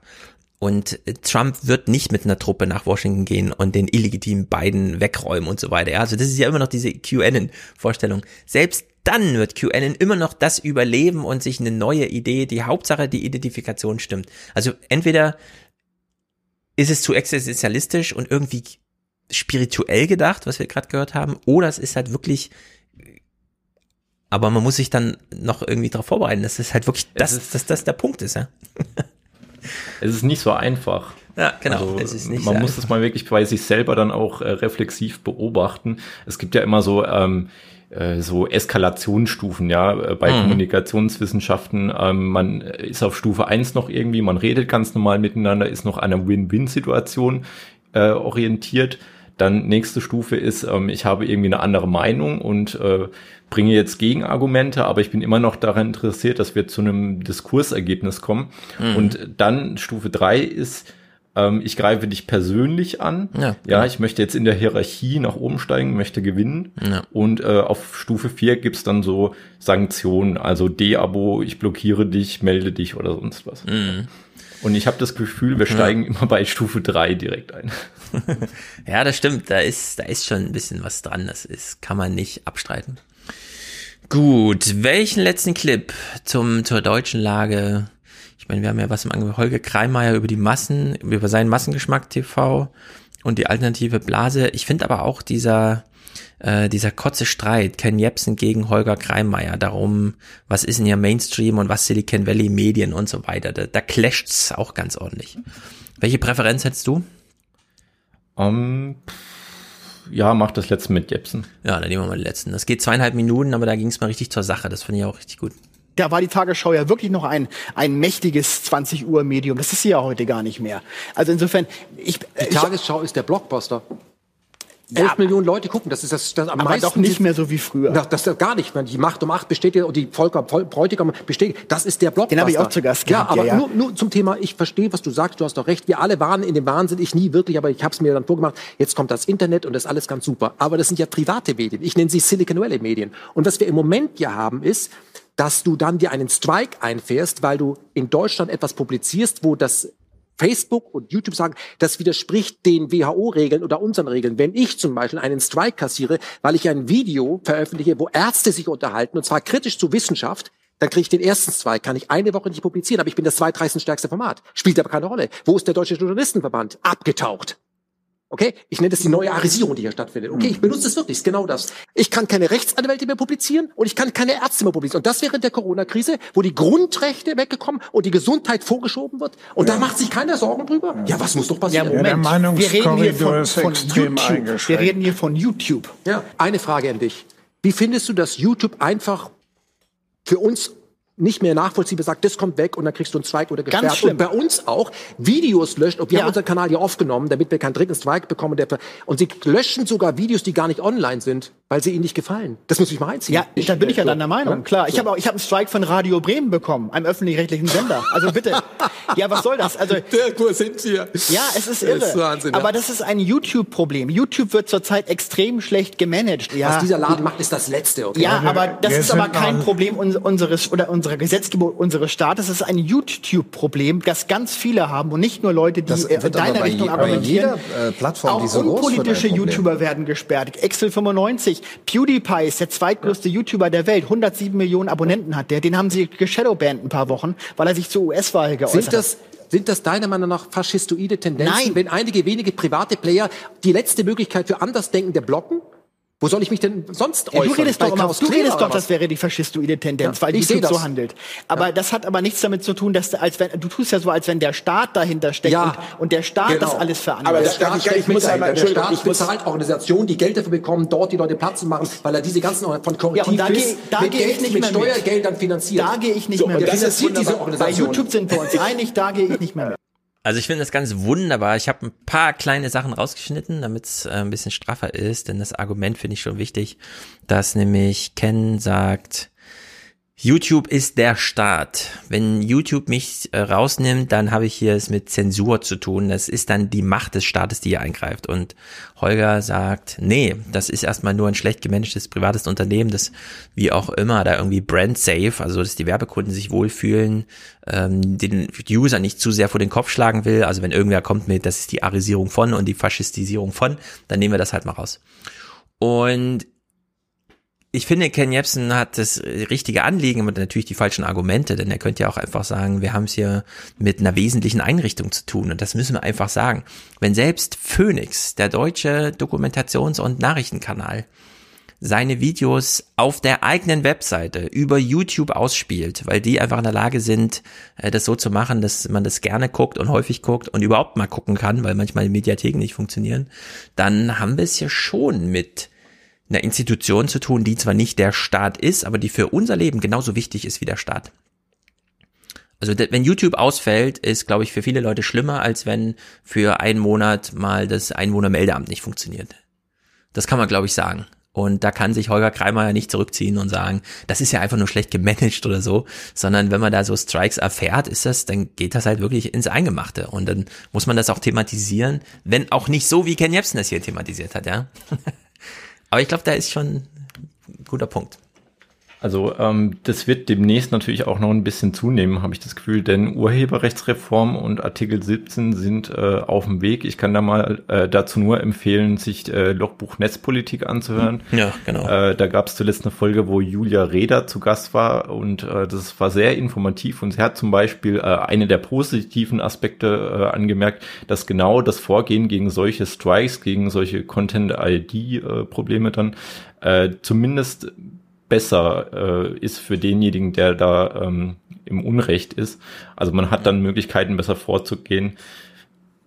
Sieht ja auch die EU so vor beim Digital Markets Act und so, dass man äh, erstens den Nutzer informiert darüber, dass er gesperrt wurde, dann zweitens ihm die Einspruchsmöglichkeiten gibt, ihm auch Fristen einräumt. Das muss dann auch nicht über irgendwelche Auslandsbehörden laufen oder so, sondern das kann man dann selber klären. Also in der Hinsicht, das äh, ändert sich so ein bisschen, heißt aber auch nur, da werden wieder Abläufe und Verfahren geschaffen, die umso mehr die Bedeutung von YouTube herausheben, weil die das dann eben leisten können, so mit dem Nutzer umzugehen andere Anbieter wieder nicht, ja. Also die müssen dann pauschal sperren, weil die haben dann keine äh, Account Manager in diesem Ausmaß, wie man sie halt braucht, wie auch äh, Content-Moderatoren und so weiter. Das braucht man halt eine gewisse Größe, um sich irgendwie 30.000 Content-Moderatoren leisten zu können, um eine Infrastruktur, also eine Informationsinfrastruktur zu schaffen, die dann auch rechtens ist in den Ländern, wo man halt ist. Ja, da muss halt dann tatsächlich Holocaust-Leugnung mal rausgenommen werden aus dem Netz, auch wenn man das in Amerika nicht gewohnt ist.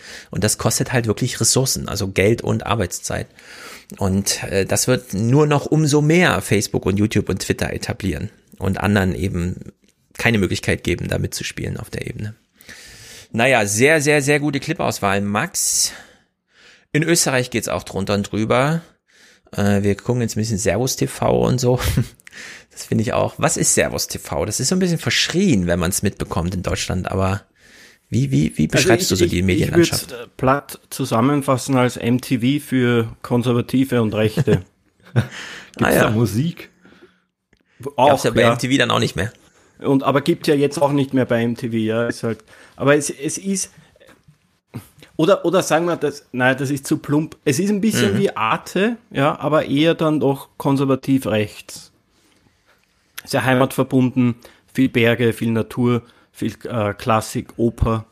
Ah ja, Ach doch auch. Kultur ja, ja. und so. Also die ja. machen wirklich gutes Programm auch. Dokumentationen, die machen auch, produzieren eigene Serien. Man muss wissen, das gehört dem äh, Didi Mateschitz, dem äh, äh, Red Bull äh, Importeur aus Thailand. Selber Milliardär und genau. Genau. Fest im Sattel. Ja. Und, und ja, der finanziert gut. das halt. Du hast uns so einen Ausschnitt aus einer Reportage mitgebracht. Äh, als ersten Clip hast du mir aber eigentlich Österreich kippt. Da werden Zahlen genannt. Das ist ja doch, da geht's doch ein bisschen zur Sache. Genau, das, glaub, das ist von Krone TV. Die machen auf YouTube halt auch ihren. Äh, Krone ist eine Zeitung bei uns, Boulevardblatt, auf, sehr auflagenstark. Die Strache verhökern wollte, dadurch ist sie ja auch ein bisschen bekannt geworden. Genau, genau. Sehr gut, dann hören wir uns diese Zahlen mal an. Sie können es zusammenfassen, ein Land kippt. Also es beginnt nicht zu kippen, es ist gekippt. Mhm. Ja. Und, und das ist in Wirklichkeit auch der erste Beweis schwarz auf weiß, ja, äh, dass es am Ende des Tages so ist. Äh, die Freiheitlichen, das ist klar, sogar 80 Prozent der Freiheitlichen sagen, das geht gar nicht. Das ist aber, sage ich jetzt einmal jetzt nicht so verwunderlich. Nicht so verwunderlich. Sie, Sie sagen es. Ja. Äh, 67 Prozent der SPÖ-Anhängerschaft. Ja, bei den Neos ist es ziemlich ausgeglichen. Mhm. Aber spannend auch, dass sogar schon um die 40 Prozent ja. bei ÖVP und bei den Grünen sagen, nein, wir können nicht mehr. Und somit komme ich auf ein negatives Saldo von 55 Prozent mhm. gegenüber 43 Prozent und mhm. zwei. Prozent, muss man dazu sagen, haben sich dazu nicht geäußert, sondern gesagt, weiß nicht oder keine Angabe. Mhm. Ja, das heißt, es ist eindeutig in dem Land gekippt. Das ist aber auch so, wie wir schon früher am Anfang unseres Gesprächs besprochen haben, keine Planungssicherheit. Planungssicherheit. Wenn mhm. ich keine Planungssicherheit habe, mhm. wenn ich nicht weiß, was passiert, wenn ich die Angst haben muss, was auch jetzt immer wieder diskutiert wird in den Medien, wie lange dürfen wir jetzt überhaupt offen halten? Wann kommt denn wieder der nächste Lockdown? Das ist natürlich relativ schwierig natürlich in der Situation, wo sich die Bundesregierung befindet. Naja, das finde ich, Österreich liegt so zwischen was das angeht, Deutschland und Tschechien. In Deutschland ist ja die Stimmung noch nicht so richtig gekippt. Wir hören natürlich nachher auch, ja, man ist unzufrieden. Aber in Tschechien zum Beispiel folgt ja das, das, die Bevölkerung so gar nicht mehr den Ansagen von oben. Da hat man eine Tage, sieben Tage Inzidenz von 800, 900, richtet sich damit aber auch ein, nachdem man mit der ersten Welle noch Maskenkönig, man ging noch davon aus, wir können jetzt auch die Grippe ausrotten. Tschechien hat es allen vorgemacht, wie gut es funktioniert. Und jetzt sind die komplett abgedriftet äh, was also vor allem über die öffentliche Meinung äh, angeht. Und Österreich, das ist, also in Deutschland ist es noch nicht so wie bei euch in Österreich, dass da wirklich durch die Parteienengerschaften hinweg eigentlich Mehrheiten da sagen, ach, ja, irgendwie, keine Ahnung, ich bin verwirrt, ich lehne jetzt ab, wie auch immer, ja, dass da einfach andere Stimmung ist. Naja, womit fangen wir an? Ich habe es äh, auch hier alphabetisch äh, sortiert. Hast du eine Präferenz? Hau einfach was rein. Ich habe ich, hab das auch in keiner speziellen Reihenfolge geschickt. Sehr gut. Dann hören wir Servus mal. TV möchte ich noch kurz sagen, mhm. die sind kritisch gegenüber den Maßnahmen, kritisch gegenüber den Lockdown und somit auch kritisch gegenüber der Regierung, obwohl die sehr staatstragend waren, noch vor Rot-Grün. Mhm. Also während ÖVP, FPÖ. Ja. Ja, na dann hören wir da mal in diesen Reportagen, finde ich auch diesen Sing-Sang ganz interessant. Ähm, hier hm. wird uns ein Arzt vorgestellt, Andreas Sönnigsen. Der sieht das mit dem Lockdown auch ein bisschen kritisch und verweist dann gleich mal darauf, was das für ihn so bedeutet. Der Universitätsprofessor Dr. Andreas Sönnigsen gilt als einer der renommiertesten Mediziner des Landes. In einem offenen Brief an Gesundheitsminister Anschuber verweist der Public Health Experte auf Studien, die zeigen, dass der Lockdown massive gesundheitliche Nebenwirkungen mit sich bringt. Der in Salzburg lebende Mediziner überprüft regelmäßig die Fakten zur aktuellen Lage und sieht medizinisch keine Rechtfertigung im Handeln der Regierung. Nach dem, was mir an Druck äh, schon entgegengesetzt wurde, müsste ich jetzt eigentlich schweigen. Aber ich schweige nicht, weil ich denke, dass es wichtig ist, dass Dinge gesagt werden. Ich wurde als Vorsitzender des Deutschen Netzwerks Evidenzbasierte Medizin massiv angegriffen ähm, so dass ich mittlerweile zurückgetreten bin. Ähm, ich habe ein, äh, kürzlich ein, ein Editorial geschrieben für die Zeitschrift für Allgemeinmedizin. Daraufhin haben meine Heraus Mitherausgeber, äh, Kollegen der Zeitschrift, einen Kommentar verfasst, in dem ich diffamiert werde äh, und in dem ich auf völlig unsachliche Weise diskreditiert werde. Also es passieren ständig solche Dinge, muss ich sagen. Es ist wirklich erschütternd. Ich meine, er wurde hier gerade vorgestellt, aber nicht über, und das sind übrigens die Inhalte, die er vertritt, sondern das ist übrigens der Guru, dem ihr folgen könnt, ja. Also hier wird voll dieses Angebot gemacht, wie man es eben suchte, wie wir es eben schon besprachen, ne? Mit Karl Hüter und so. Hier wird einer vorgestellt, dem könnt ihr folgen, wenn ihr auch gegen, dagegen seid. Aber das Ansonsten liegt ja dann kein, an, kein an, an Servus TV, am Stil, genau, wie die, ja. diese Doku machen. Das ändert ja nichts an ihm, ja. Der, der war ja ein renommierter Mediziner, der Mann. Ja, genau. Also hier hört man so raus, das ist schon, naja, so kann man es halt machen. Äh, was ich auch interessant finde, wie in Österreich über die Deutschen gesprochen wird, beispielsweise die Staatskanzlei da in München, das wäre hier mal der nächste Clip, denn das habe ich so auch noch nicht gehört, hat man allerdings in der Servus TV-Reportage dankend aufgegriffen, wie in Deutschland gewarnt wird und wie man das in Österreich, so hört man raus, nicht haben möchte. Ein Blick nach Deutschland zeigt, dass verstärkt gegen politische Gegner gewettert wird. In Bayern wird ein harter Kurs gegen andersdenkende Menschen gefahren. Bayerische Politiker sehen in der Gegenbewegung eine große Gefahr. Diese Corona-Leugner- und Querdenker-Szene ist ja eine sektenähnliche Entwicklung. Man muss sehr aufpassen, dass am Ende aus einer breiten Skepsisbewegung dann am Ende nicht ein gefährlich harter Kern wird. Eine Art Corona-RAF, die dann irgendwann auch gewalttätig werden könnte. Der Leiter der Bayerischen Staatskanzlei, Florian Herrmann, sieht den ungefilterten Informationsfluss problematisch. Es ist ja leider so, dass wir nicht nur mit dem Coronavirus zu tun haben, sondern mit einem zweiten Virus, nämlich dem der Fake News und Desinformation, die alle verbindet, ähm, dass sie, was leider im Internet, in den Blasen des Internets sehr häufig ist, ähm, ihren eigenen Vogel für den Heiligen Geist halten ähm, und sich weit entfernen von einer faktenbasierten Betrachtungsweise. Also der Ministerpräsident hat ja von der Gefahr gesprochen, dass es dass sich eine Corona-RAF herausentwickeln könnte. Und ähm, diese Einschätzung teile ich, denn äh, die äh, teilweise verschrobenen, wirren Gedanken bleiben ja häufig nicht wirre Gedanken, sondern werden zu bösen Worten. Und dabei bleibt es eben auch nicht, sondern es besteht die Gefahr, dass sich ein kleiner Kern radikalisiert und dann zu Taten schreitet. Nämlich deshalb, weil äh, wenn man in, in dieser völlig verschrobenen Welt sich befindet und der Meinung ist, dass man jetzt selber auf einmal den großen Auftrag hat, für die Freiheit zu sorgen, äh, einen Widerstandsauftrag selber verspürt, dann kann es eben dazu führen, dass man meint, den auch mit radikalen, gewaltsamen Mitteln umsetzen zu müssen. So wie andere terroristische äh, Organisationen eben auch. Und diesen Vergleich kann man sehr wohl ziehen.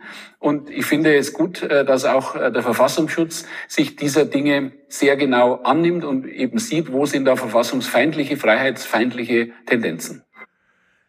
Also, es muss man dreimal über Ecke spielen. Ich sitze hier in Deutschland, vermute jetzt, wie ihr das in Österreich hört, wie in Österreich über Deutschland gesprochen wird, wenn Servus TV das aufgreift. Ich habe jetzt hier so rausgehört, die suhlen sich geradezu in diesem mega langen O-Ton, um ihre eigenen Zuschauer davor zu warnen, wenn ihr euch nicht gegen euren Staat wehrt.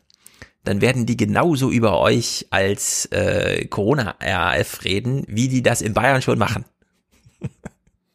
Oder? Wie ist das angelegt? Ja, aber der hat doch auf eine gewisse Art, hat er doch recht, oder? Mit dem, was er da sagt. Ja, würde ich aber auch sagen, nach dem, was ich so gesehen hat an äh, Corona-Gegnerschaften. Der, der sagt ja nicht, dass alle, er sagt ja eh auch ein kleiner Teil. Es mhm. muss sich dann ja nicht jeder betroffen fühlen dadurch, ja. Aber genau, ja, es war ja auch keine Massenbewegung, sondern es war halt dann die kleine Speerspitze, die da für Unheil ja. gesorgt hat. Also in der Hinsicht, das ist schon als Anlage, was so die, der journalistische Umgang mit dem Angebot ja, Interview mit der Staatskanzlei und so weiter, ist das schon ganz gut gespielt worden. Aber ist auch nur so eine Lesart jetzt von mir. Wie redet man in Österreich auf der Straße miteinander? Hier ein kleines Wortgefecht, das du uns rausgesucht hast.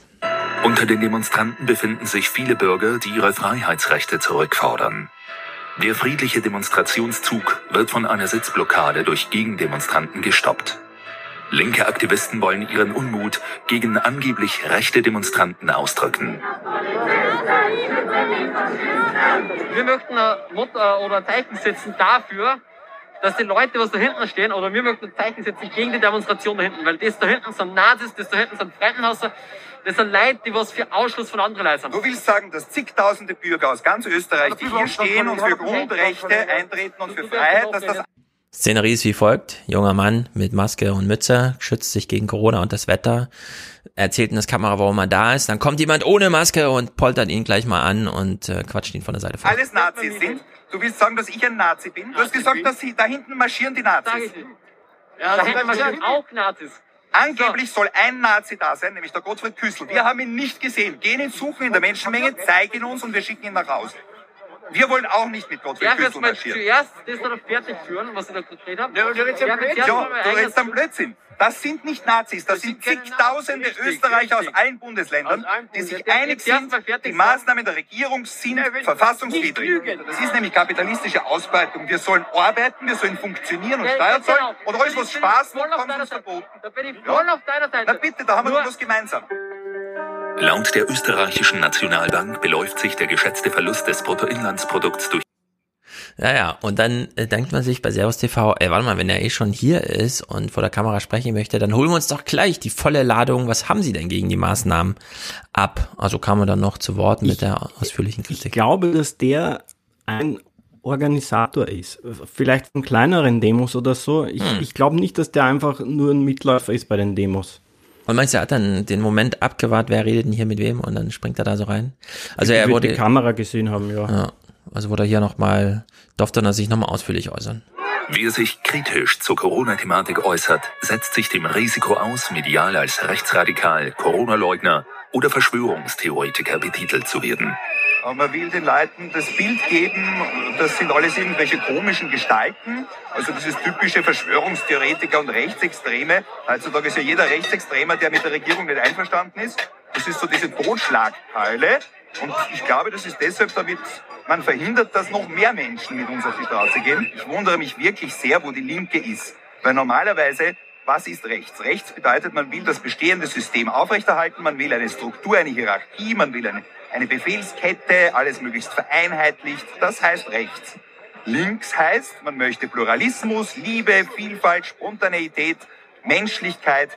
Äh, eigentlich wundere ich mich sehr, warum die sogenannte Linke nicht massiv aufsteht wenn jemand so ein Einheitssystem errichten möchte, wo alle gleich abstimmen, alle gleich berichten, da müsste die Linke auf die Barrikaden gehen. Politisch wird ein harter Kurs gefahren. Die Ablehnung von Versammlungen wird medial kundgegeben. Abschreckende Randgruppen werden in den Fokus gerückt. Wenn Sie negieren, dass dort Rechtsextreme waren, Staatsverweigerer, Hooligans, Altneonazis, ja, diese Vergehen werden alle geahndet. Ja, das war noch ein kurzer Ausschnitt aus dem Parlament. Ähm, in Deutschland ist es den Querdenkern nicht gut gelungen, uns weiß zu machen, dass da auch normale Leute dabei sind. Es war natürlich am Anfang auch dieser große Streit, sind das jetzt alles Nazis oder nicht? Was darf man sagen, was nicht? Und meine Vermutung war ja schon mal, Dunja Heali rennt da zwei Stunden lang durch, zeigt, hier könnt ihr euren Unmut loswerden. Und dann saugt sie so richtig die Idioten von rechts und links an, die dann äh, ihr die das Filmmaterial sozusagen besorgen. Sie macht es dann ungeschnitten bei YouTube und so weiter, um zu zeigen, hier, ich greife nicht redaktionell ein. Und damit haben wir eigentlich den Salat, ja, aus äh, Seiten der Veranstalter, weil die das nicht hinbekommen, die Leute zurückzuhalten. Es gab ja von Christopher Lauer in Deutschland immer mal die, diese Idee, wenn ihr Grundrechtsdemos macht, ja, schneidet euch die Rasterlocken ab oder versteckt sie und zieht einfach mal einen Anzug an zur Demo. Ja, dann werdet ihr da ernst genommen. Aber macht's nicht, also die linke, das linke Pack oder so weiter. Und genau dieses, was den Linken nie gelungen ist, ist auch den äh, Querdenkern dann nie gelungen. Und sondern das ist einfach äh, relativ zügig dann durch gewesen. Ja, und ich meine, in Österreich gab es ja auch große Demos verhältnismäßig. Klar, nur 10.000, aber Österreich ist halt kleiner, wobei Wien wieder groß ist und so. Aber es gab ja schon große Demos, wie wir es in Deutschland eigentlich so nicht kennen. So ja, mein Eindruck was, zumindest. Was bei uns auch sehr außergewöhnlich ist, ähm, ich, ich lebe in Wien, ich komme eigentlich vom Land aus Niederösterreich, so, so ein kleines Kaff, und sogar da wird demonstriert. Da gehen ja, 200 Menschen mit Fackeln und Österreich-Fahnen und, mm, kurz muss weg. Ja, also so, so, ja, so, so Fackeln. Und das schaut schon ein bisschen gespenstisch aus, das Ganze. Ja, also und Fackelzüge sind noch ich, nicht ohne. Ich bin über 40 ja, und ich habe das, ich kenne Faschingsumzüge aus dem Ort und das war's. Da gab's nie Politik auf der Straße. Und mhm. das ist nicht nur in meinem Heimatort so. Mhm. Ja, das ist schon, also wenn es so in die Richtung geht, dass Politik, Politik plötzlich auf der Straße eine Rolle spielt, wo es vorher nicht stand, und dann gleich mit Fackelzug, ja, da sollte man dem echt mal nachgehen. Ich glaube, da kann man, was wir vorhin besprachen, ja, wie sich sowas dann aufschaukelt und dann plötzlich weiß man selber nicht mehr, wo man ist, ja, weil so ein Fackelzug ist dann, also da ist dann, da hört der Spaß irgendwie auf, ja. In Deutschland gibt's auch manchmal Fackelzüge durch Sachsen oder so nachts, aber da wird dann halt richtig im Gleichschritt marschiert und äh, ist es auch nicht ohne. Du hast uns hier noch so ein paar Personen mitgebracht, die äh, kenne ich nicht. Rainer Braun, äh, Spitzbart, äh, solche Leute. Wem, wem, wem soll man hier mal Die sind halt auch aus der, aus der Doku und ich habe die reingenommen, weil das durchaus auch Sinn macht, was die sagen. Mhm. Ja, man, man könnte es aber auch genauso andersrum anwenden. Ja, was jetzt ein Rainer Braun von seiner Methodik sagt. Du könntest das genauso jetzt auf die, auf die quasi alternativen Medien anwenden, die ja genauso agieren mittlerweile. Hm. Wollen wir mal Lagerdenken Rainer Braun hören? Ja. Zeit ist auf der Seite der, der Maßnahmen, nämlich auch, weil die Leute jetzt Position bezogen haben. Und jetzt zu sagen, puh, ich habe mich geirrt, ihr habt doch alle recht gehabt, die, die ich beschimpft habe als Verschwörungstheoretiker und Rechtsradikale, haben doch recht gehabt, geht kaum. Also diese, diese Rubicon-Überschreitung geht kaum mehr. Das hat sich äh, stabilisiert. Also jene große Gruppe, die sagt, wir brauchen die Maßnahmen und, und der Kurz hat recht und so weiter, äh, die haben Position bezogen, können es leichter ertragen, kriegen aber unbewusst mit, dass sie einen Preis dafür zahlen und sind jetzt all jenen böse, die den Preis nicht bezahlen wollen. Das ist ein bekanntes psychologisches Phänomen, zum ersten Mal gut äh, analysiert bei den Native American. Die haben sich wirklich auch so gespalten, sind manche total stammestreu und, und also ihren alten äh, Ritualen treu geblieben und die anderen haben sich dem weißen Lebensstil angepasst. Und die, die sich angepasst haben, dem weißen Lebensstil, die verurteilen ihre eigenen Brüder und Schwestern stärker als die Weißen. Weil sie einen Preis dafür zahlt haben und es wehtut und sie es ihnen nicht verzeihen, dass sie nicht in den Schmerz gehen. Und diejenigen, die jetzt sagen, Maßnahmen sind okay, gehen in den Schmerz, verdrängen ihre Dissonanzen und sind jenen böse, die das nicht machen, die dann ohne Maske gehen und ohne Abstand gehen und sagen, es ging auch anders und so weiter. Also das selbstgebaute Gefängnis sozusagen ist das, das am meisten schmerzt. Und derjenige, der dann nicht hineingeht, dem bin ich dann am meisten böse. Das stimmt. Äh, es ist wirklich gefährlich, wie sehr das ähm, anekdotisch immer wieder unterfüttert werden kann. Denn wir haben das auch in Deutschland, dass die Bild-Zeitung, wenn sie es drauf anlegt, immer irgendeinen türkischen Obsthändler und so weiter findet, den ganz Stereotypen, der dann sagt, ich habe mich hier 20 Jahre lang angestrengt und jetzt kommen die neuen Türken und die machen es nicht und deswegen bin ich böse auf die, sauer auf die. Und wir haben auch AfD-Wahlplakate, wo sich ähm, ehemalige, also die sich inzwischen als ehemalige Migranten äh, fühlen, äh, dann sagen, ich verteidige jetzt hier Deutschland, denn ich habe dieses Deutschland mitgestaltet. Und das ist, äh, also steckt auf beiden Seiten Verlockendes drin, sowohl für die AfD als auch für die Bildzeitung, also für das politische Mobilisierung, die da drin steckt, als auch für diese mediale äh, Aufmerksamkeitsschiene, die man da äh, bedienen kann. In der Hinsicht ist das schon, das ist nicht ohne das so zu beobachten. Äh, Verschwörungstheorie Optimismus bei Rainer Braun. Ah, zwei Minuten dreißig. Was meinst du? Also er führt, er geht davon aus, dass, dass äh, Kurz und Co., also unsere Regierung quasi einen mhm. Plan mhm. hat, um, um, die, um die Bevölkerung zu untertäniger zu machen. ja. Okay. Und, und das, das führt er da halt irgendwie aus. Ja. Und ich würde halt sagen, dass das ja, dass das eine Verschwörungstheorie ist von ihm, mhm. die aber ihn als, als ein Optimist dastehen lässt, weil er davon ausgeht, dass die Regierung einen Plan hat. Ah, okay, das ja. hören wir uns mal an. Das ist gut. Die Politik verfolgt eine schleichende Abschaffung der Demokratie. Dieser Meinung ist der Experte für Verhaltenssteuerung Dr. Roman Braun. Experte für Verhaltenssteuerung, ja? das ist auch, so muss man sich erstmal vorstellen lassen. Der, ich, der ist irgendwie so eine NLP-Koryphäe. Äh, das das glaube ich. Also NLP, dieses neurolinguistische Programmieren. Man muss es nur richtig kommunizieren und dann spuren die Leute. Weisen der Regierung verfolgen seiner Meinung nach eine gezielte Strategie. Ihr seht die Gefahr einer Autokratie. Um diese Machtstruktur zu etablieren, braucht es ein paar Zutaten. Ähm, also es braucht erstens mal diese Retterdynamik, ja, die das alles legitimiert. Es braucht dann auch eine gewisse Willkür, die, äh, wo jeden Einzelnen noch nachvollziehbar ist, das macht keinen Sinn. Also Maske im Stehen da, aber im, im Sitzen nicht, aber im Stehen dann doch, wenn das ist, aber nicht, wenn das ist und so. Ja.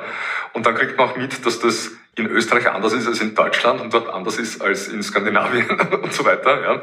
Das ist mir vorhin wieder aufgefallen. Ich habe mit Thüringen telefoniert, meiner Heimat, wo mir berichtet wurde, ähm, oder ich sagte, naja, wir hatten hier eigentlich die besten Corona-Entwicklungen im November, da waren die Schulen noch offen, deswegen habe ich jetzt wenig Sorge, wenn morgen dann, also diesen Montag in Hessen die Schulen aufmachen, in Wechselunterricht gehen, dass das irgendwie zu Gefahren führt.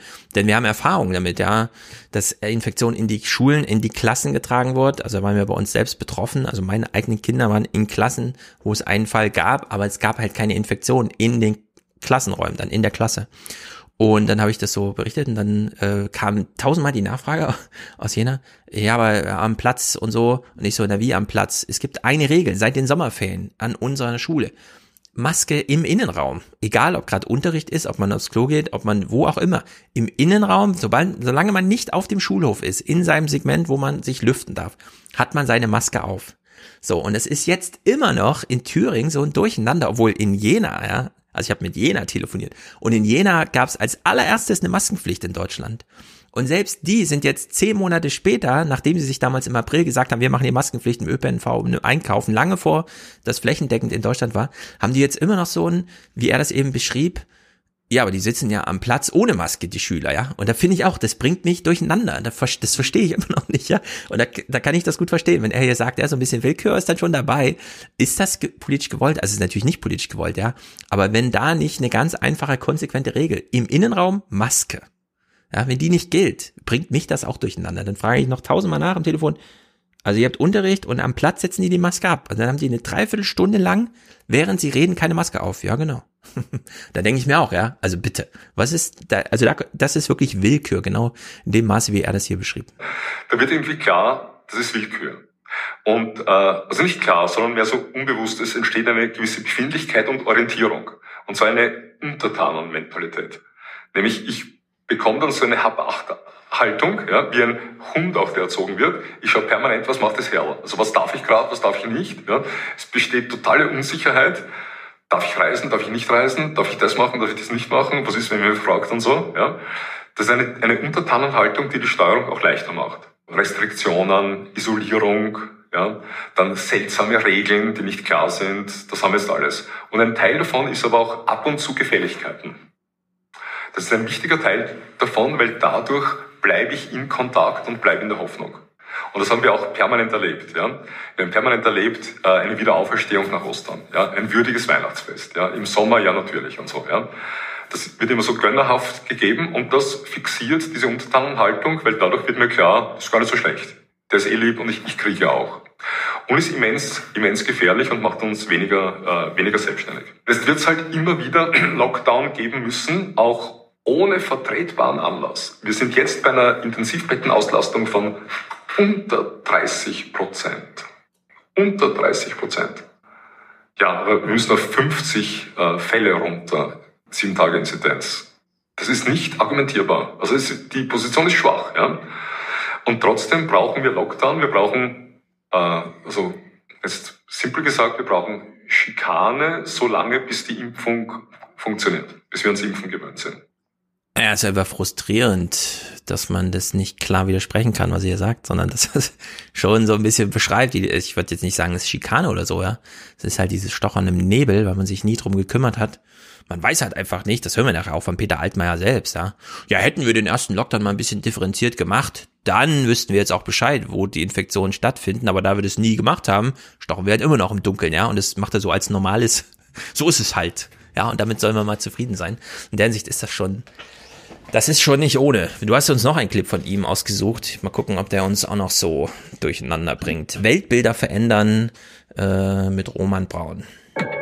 Der Psychologe und Experte für Verhaltenssteuerung Dr. Roman Braun arbeitet seit vielen Jahren intensiv mit Spitzenpolitikern und erfolgreichen Managern zusammen. Der Mentalcoach sieht hinter dem Handeln der Regierung ein manipulatives Verhalten, das zwei Gruppen erzeugen soll, die sich gegenseitig anprangern. Als Privatperson bin ich betroffen darüber, wie rasch eine Kulturänderung stattfinden konnte, also auch äh, demokratiepolitisch, die Menschenrechte betreffend und so weiter. Da haben wir immense Schritte gemacht Richtung äh, autoritäres, äh, autoritäre Regierung, autoritäre Maßnahmen. Hätte niemand für möglich gehalten. Äh, ich auch nicht als Privatperson. Ja, bin, da, bin sehr betroffen. Äh, ich erkenne an natürlich, dass es diesen Virus gibt, dass man etwas machen muss, aber dass äh, über die Verhältnismäßigkeit der Maßnahmen nicht oder viel zu wenig nach meinem Dafürhalten äh, nachgedacht wird, macht mich persönlich privat betroffen. Auf der anderen Seite äh, finde ich es äh, interessant, weil äh, äh, diverse Politiker in Deutschland und Österreich haben auch schon gesagt, äh, die Verordnungen, also all diese Veränderungen, von denen ich gerade gesprochen habe, die wären bloß per Verordnung gar nicht durchsetzbar gewesen. Die sind nur mit Hilfe der Medien durchsetzbar gewesen, ausdrücklich. Ja. Die Medien sind an Bord geholt worden, also gerade die Leitmedien, die wichtigsten. Für viele alte Menschen ist die Zeit im Bild zum Beispiel die Nabelschnur zur Welt. Also die setzen sich hin um 19 Uhr, 19.30 Uhr, wann auch immer, und erfahren, was ist los, was ist wahr. Ja. Und äh, also da bin ich auf der Seite als, als beruflich, professionell bin ich froh, sozusagen, ja, dass bewiesen ist, man kann Weltbilder bloß mit Kommunikation, mit Propaganda wirklich verändern. Und zwar, das muss nicht einmal sehr faktenbasiert sein. Wurde das nochmal gespiegelt? Ich meine, diese Einschätzungen sind ja nun doch sehr verlockend, wenn man die einfach so hört. Wurde das nochmal gespiegelt? Es gibt ja dieses Standardargument gegen Verschwörungstheorien das muss man erstmal hinkriegen, das so geschlossen und wie und so weiter und so gestalten, ja. Und so viel Raffinesse wollen man da mal nicht rein äh, geheimsen, aber das scheint mir ja hier doch so ein bisschen. Oder hat man das einfach gerne gesendet bei Servus? Was meinst gespiegelt? Ob, Na, ob man seine Einschätzung, eine, ja genau. Nee, nee, also die, die, ganze Doku läuft eben so durch, ja. Und ja, das ist schon hart, finde ich. Ich finde ja, er hat ja zum Teil recht, was er sagt, aber, aber er, er geht er zieht einen falschen Schluss, oder? Er, er, er geht einfach davon aus, dass da ein böser Plan hinter allem steckt. Genau, und das ist der Punkt. Es gibt, äh, dafür gab es schon Friedens, äh, Friedens äh, Wirtschaftsnobelpreise, die ja keine wirklichen Wirtschaft, aber egal.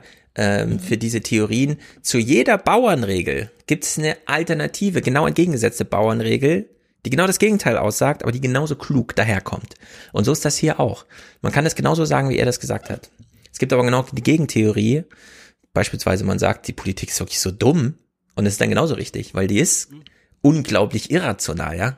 Weil schon allein dieser Verfahrensablauf, 16 Leute und die Bundeskanzlerin, die Bundeskanzlerin kommt mit Koryphä als Koryphäe da rein. 16 Jahre Erfahrung, gegen die traut man sich nicht zu sagen. Sie hat aber formal eigentlich gar nichts zu sagen.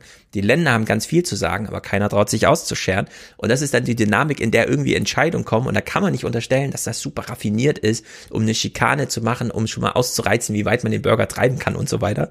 Sondern, und dann kommen noch die Landtagswahlen dazwischen, ja. Äh, ich kann mir auch nicht vorstellen, dass es bei Kurz anders läuft, sondern das ist genauso getrieben von und dann haut man halt die Schnelltests raus und die Masken und verschenkt das alles und hofft damit die Verantwortung sozusagen ein bisschen zu verlagern hin zu den Bürgern oder wie auch immer und versucht es irgendwie zu machen, aber das könnte man ja durchaus in so einer Reportage mal auffangen, ja, anstatt ihn nur minutenlang da so zu hören, weil es ist, es ist sehr verlockend, das so zu hören, ja. Also es funktioniert ganz wunderbar, glaube ich. Das, das hört man so und denkt, ja, irgendwie ist da schon was dran. Also in der Sicht äh, nicht schlecht, was da bei euch so im Fernsehen läuft. Welche Österreich-Sachen müssen wir noch unbedingt hören? Wer ist dieser Spitzbart? Der, der ist ein äh, Mediziner, ein Arzt. Noch einer. Aha. Noch einer, ja. Der, äh, der eben auch über die Schäden des Lockdowns redet. Ah, also der du, ja. Das ist ein Clip, den finde ich ganz gut. Lockdown-Folgeschäden. Ja. Okay. Im März 2020 wird die österreichische Bevölkerung mit einer Welle an Informationen zur Corona-Pandemie überschwemmt. Das Spiel mit der Angst hat weitreichende Folgen. Die Kinder- und Jugendpsychiatrie im Wiener AKH schlägt bereits Alarm. Gesundheitsexperte Dr. Michael Spitzbart stellt sich die Frage nach der ethischen Triage. Die strengen Maßnahmen der Regierung zur Eindämmung des Coronavirus erzeugen seiner Meinung nach weit mehr Kollateralschäden. Die Auswirkungen auf die Suizidhäufigkeit ist noch nicht abschätzbar. Man muss immer fragen, wie viel Kollateralschäden setze ich dadurch? Und wir haben jetzt nur einen Fokus Corona, als ob es keine anderen Krankheiten gäbe. Ähm, ich bin da sehr aktiv in dem Thema drin, lese auch Zeitungen aus anderen Ländern. Äh, Canada Sun, Canadian Sun hat geschrieben, äh, dass die Kollateralschäden durch den Lockdown circa hundertfach höher sind als das, was man, was man an, an Nutzen reinfährt durch den Lockdown. Äh, in Japan äh, gab es, glaube ich, nur 1600 Corona-Tote oder Corona-Fälle, aber 1000, 1000, äh, 16.000 Selbstmorde. Also, äh, da muss man jetzt schon sehr zynisch sein. Äh, man könnte zum Beispiel sagen, volkswirtschaftlich spielen diejenigen, die hier sterben, nämlich 75 plus, kaum eine Rolle, außer noch als Konsumenten. Dem gegenüber stehen 1,4 Billionen ähm, volkswirtschaftlicher ähm, Schaden, kann man nicht so ganz sagen, weil es ist auch viel Shift. Also es geht ja nicht alles verloren, es wird ja auch vieles aufgebaut. Der Strukturwandel geht aber rasend schneller. Äh, aber trotzdem sind es halt 1,4 Billionen, so die europaweit, in, in Deutschland allein 400 Milliarden Nachtragshaushalt, ja. Also Geld, das sozusagen aus Steuergeld jetzt, wie auch immer, da wird auch sehr viel Umverteilung und Umschichtung dabei sein. Äh, hin zu, was weiß ich, ja. Mercedes hat ein Rekordjahr äh, Jahr hingelegt wie nie im Corona-Jahr und hat aber gleichzeitig ähm, für alle erstmal Kurzarbeitergeld eingesammelt. Also das Geld, den, den Lohn haben wir eigentlich übernommen als Staat und trotzdem wurden jetzt Milliarden und Milliarden verdient. In der Sicht kann man das schon mal so aufrechnen, aber da muss man schon, naja, also um so einen Faktor 100, was ist der Maßstab dafür, ja? Finde ich aber gut, dass er es in irgendeiner anderen Zeitung gelesen hat.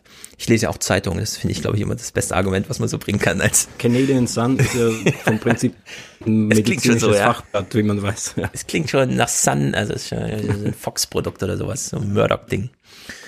Naja, nicht schlecht. Okay, aber den, den zweiten Spitzbart müssen wir, glaube ich, nicht gucken, oder? Wenn das so ein Kaliber ist. Da war der andere schon herausfordernder, der NLP-Typ.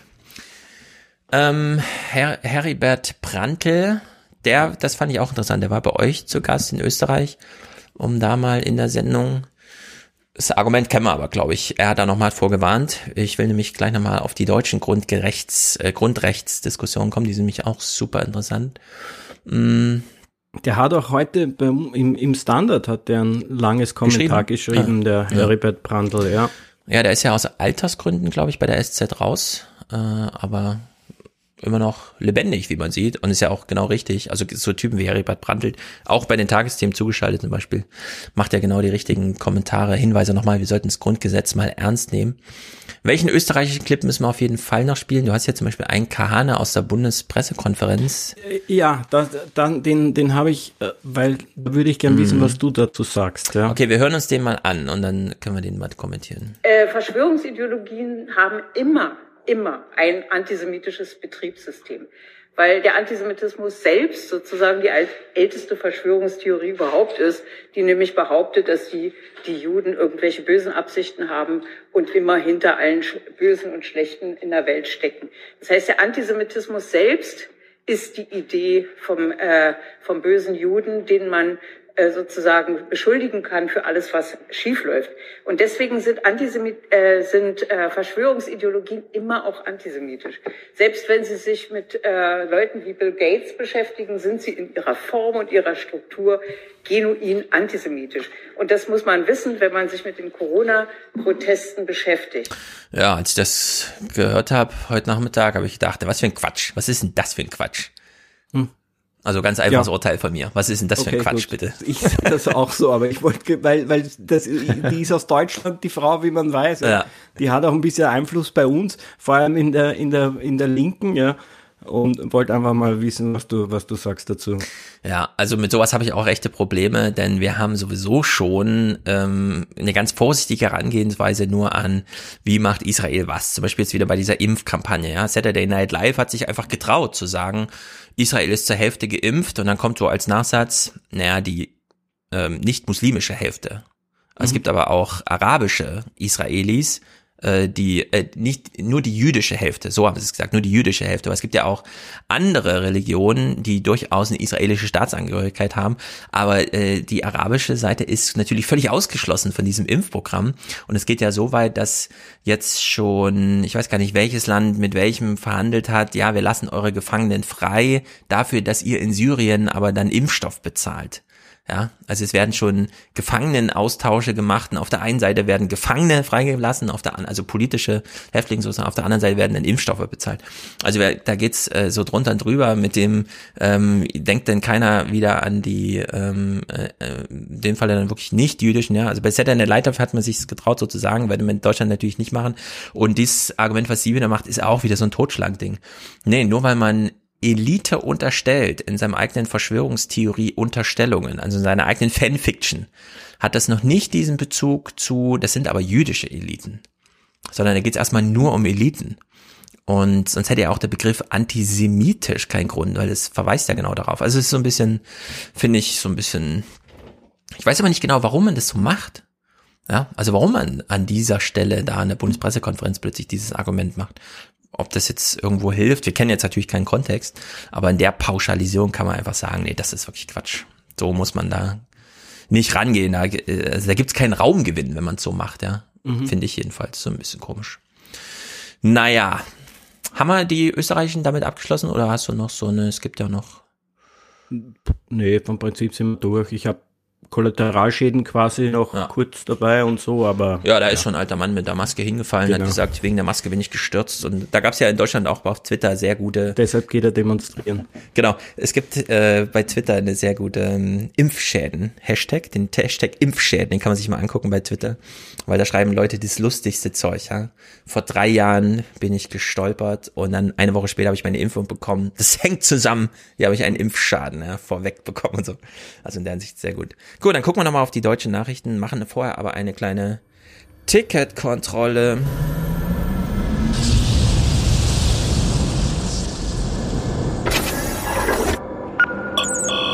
Letzter Aufruf für den Alias Express. Die Fahrkarten bitte. Denn ich will ja schon während des Podcasts anmerken, dass er erstens hörerfinanziert ist und zweitens will ich Entschwarzhörerschaftungen vornehmen von allen, die kommentarlos hier mindestens 20 Euro unterstützen. Also Christopher ist Präsentator und damit das kommentarlos gemacht hat, sowieso schon mal entschwarzhörert. Aber Volker, Dennis, Mirko, Felix. Hiermit auch ausführliche Danksagungen meinerseits für die Danksagung eurerseits kommen nachher. In Deutschland wird wirklich hart diskutiert. Man kann es nicht anders sagen. Ich habe zum Beispiel äh, mit ganz offenen Ohren, und jetzt können wir mal überlegen, würden wir denken, dass das im SWR 2 Forum gesendet wurde, was wir jetzt hier hören. Ne? Also das SWR 2 Forum ist eine ähm, kleine Redeveranstaltung im SWR, eine Radiosendung, die dadurch auffällt, dass sie sich da sehr viel Gedanken machen, mit wem man darüber spricht. Es sind immer drei Gäste. Mittlerweile, das ist auch durch Corona neu, es war ja im Radio eigentlich nie notwendig, dass die sich vor Ort treffen, aber mittlerweile sind auch die Leute zugeschaltet. Also man hört jetzt nicht alle mit SWR Neumann Mikrofon aufgenommen sind, aber das nur am Rande. Dadurch ist die Gästeauswahl noch mal besser, finde ich. Und man hat hier Rechtsanwalt, natürlich Professor, Doktor und so weiter, damit man es qualifiziert ist fürs Radio, Christian Kirchberg eingeladen und bespricht mal mit ihm das Grundgesetz. Danach kommt noch Philosoph Heinz Ulrich zu Wort. Aber beginnen wir mal bei Rechtsanwalt Christian Kirchberg. Herr Kirchberg, auch an Sie die Frage.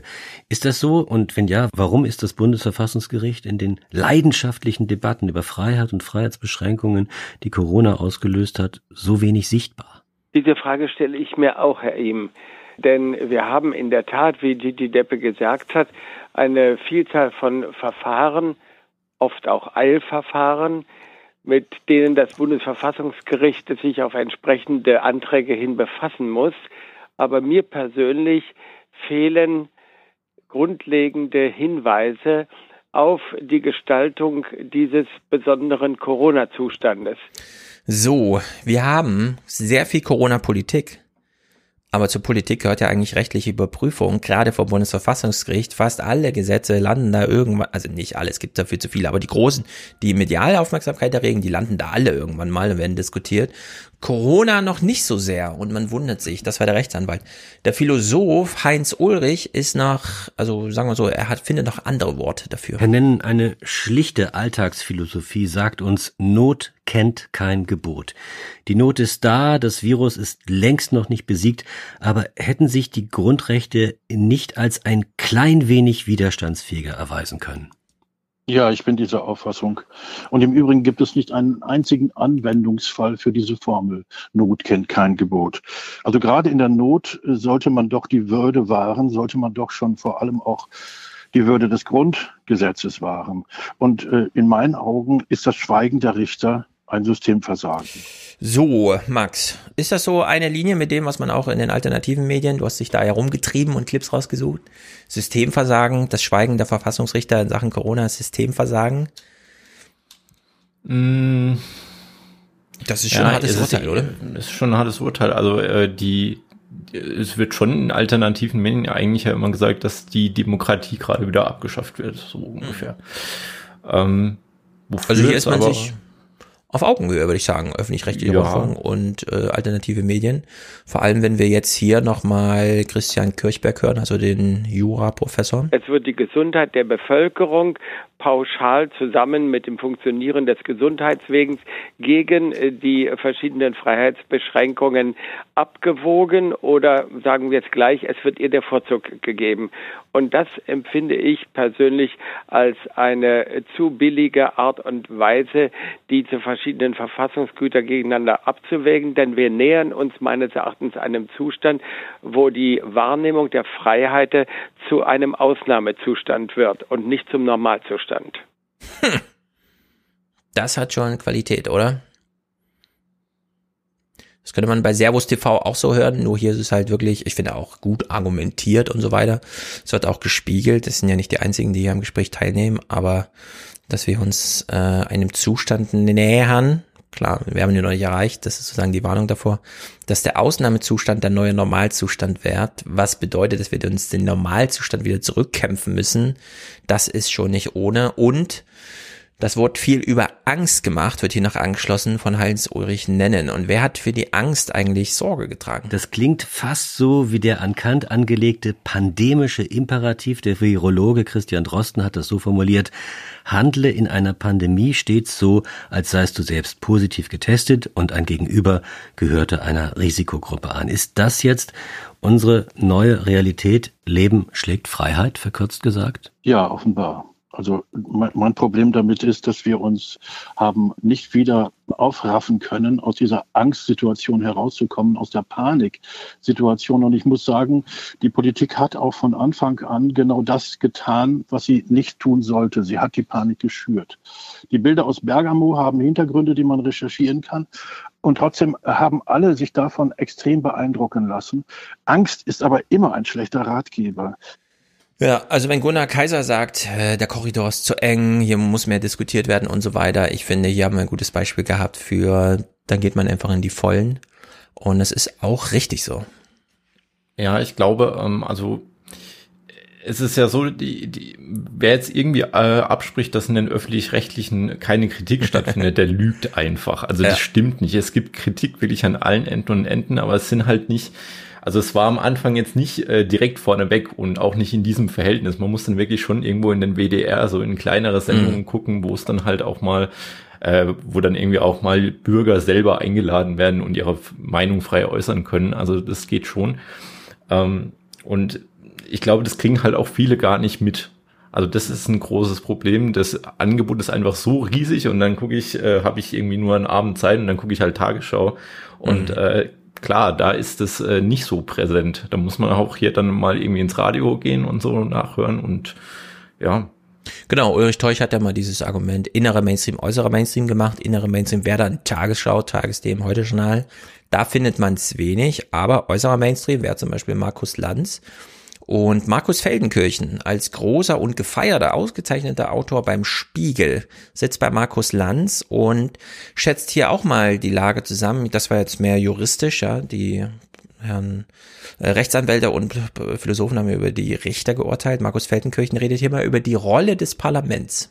Wir haben uns über Jahrzehnte, ehrlich gesagt, daran gewöhnt, dass fast jede Gesetzesinitiative aus dem Ministerium kommt und im Bundestag nur noch darüber geredet wird, wollen wir das, wollen wir ein bisschen was ändern oder nicht. Also das heißt, die kreative Kraft des Parlaments ist schon lange nicht spürbar und das liegt zum Teil aber auch an den Parlamentariern selbst. Ja, er macht die Vorwürfe den Parlamentariern, aber Corona hat hier nur gezeigt, wenn jetzt alle danach rufen, das Infektionsschutzgesetz oder die Impfstrategie, weiß ich, wie auch immer, die braucht schon mal ne, eine Debatte im Parlament und vielleicht auch eine Entscheidung darüber, also Gesetzeskraft und nicht nur Verordnung. Dann zeigt das nur, ja, und das könnte grundsätzlich mal gelten und dafür brauchen wir eigentlich Corona nicht, denn das ist ein allgemeines Problem. Wir könnten die Sachen einfach mal wieder auch aus dem Parlament erwachsen lassen. Ne? Wir haben eine Bundestagswahl, 600, also 3000 Leute treten an für 600 äh, Stellen, haben sich schon mal qualifiziert, vorwahlmäßig.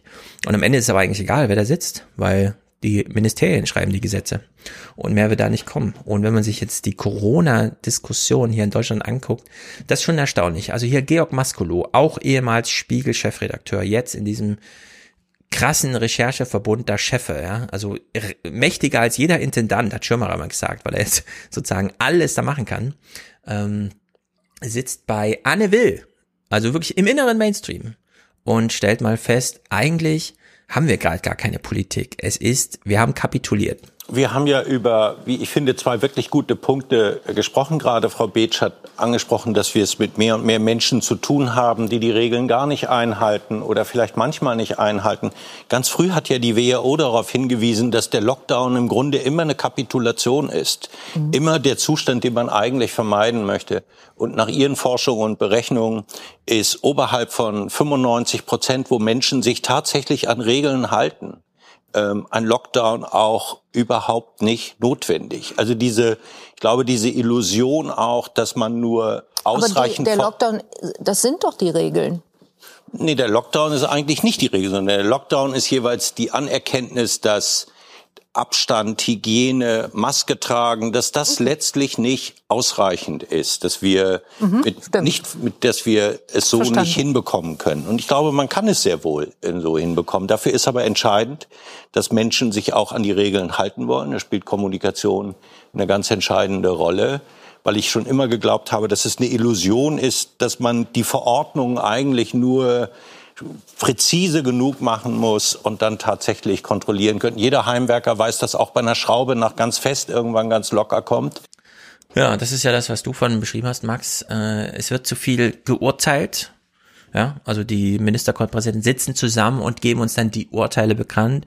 Welche Vorträge sie bekommen haben von Michael Meyer-Hermann, wissen wir nicht. Wie sie darüber diskutiert haben, wissen wir nicht. Es gibt sehr viel Ärger, dass immer irgendwas durchgestochen wird. Klar, da ist da mal so ein Halbsatz oder so bei der Bild zu lesen, aber eigentlich wissen wir nicht, was sie diskutieren. Und er sagt, ja, man hätte ja durchaus mal mit den Bürgern reden können. Also ganz klassische Vorwürfe und Beschwerden aus den alternativen Medien, die hier natürlich im inneren Mainstream diskutiert werden es ist ja auch so, wenn du ähm, jetzt irgendwie in die Therapie gehst, ne, dann kommt dieses Stichwort Compliance, also mhm. Therapietreue. Mhm.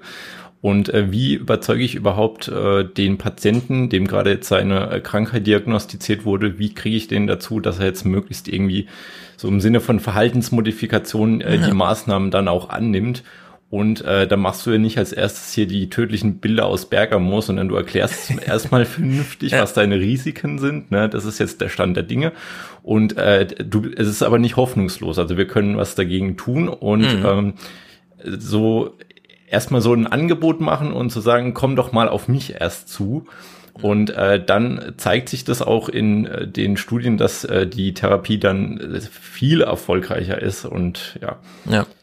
Ja, man hat es wahrscheinlich damals nicht geglaubt, wie langfristig es angelegt sein muss sondern damals im März 2020 hat man halt die Angststrategie gewählt, hat der Frank Ulrich Montgomery ganz offen gesagt in einer Phoenix-Runde, ja, natürlich, wir haben den Leuten Angst gemacht, damit sie sich dran halten, nur diese Angst hält dann eben nicht besonders lange, das haben wir ja vorhin noch gehört, ja, wie Angst als Mechanismus funktioniert, da äh, gibt's dann halt schnell die Reaktanz und die Widerstände.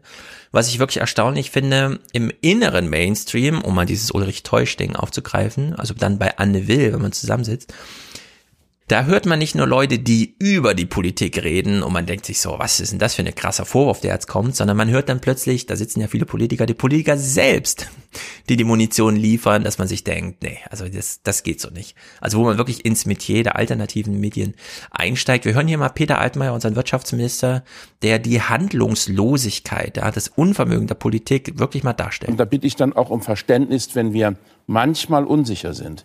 Ähm, die Wissenschaftler können uns immer noch nicht sagen, worauf es zurückgeht. Wir haben die ganzen Erfahrungen, von denen Herr Matzen gesprochen hat. Der Einzelhandel hat tolle Konzepte. Ich habe eine große Bewunderung für die Hygienekonzepte im Einzelhandel. Trotzdem sind die Infektionen erst dann zurückgegangen, als wir auch den Einzelhandel geschlossen haben. Mhm. Oder war es, weil wir die Schulen geschlossen haben?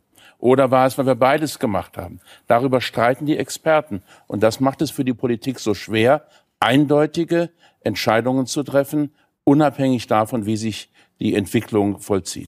Also Sina Trinkwalder sieht man schon im Hintergrund, die Unternehmerin, die schon aufstöhnt. Und Peter Altmaier ist es aber noch nicht genug. Er stellt sie, also ich habe es vorhin schon mal referiert, hören wir es nochmal im Originalton. Hätten wir, hätten wir im ersten Lockdown den Mut gehabt, differenzierte Regelungen zu machen, so wie er das in Rostock geschildert hat, dann wüssten wir vielleicht heute besser, was geht und was nicht. Das ist unglaublich, finde ich.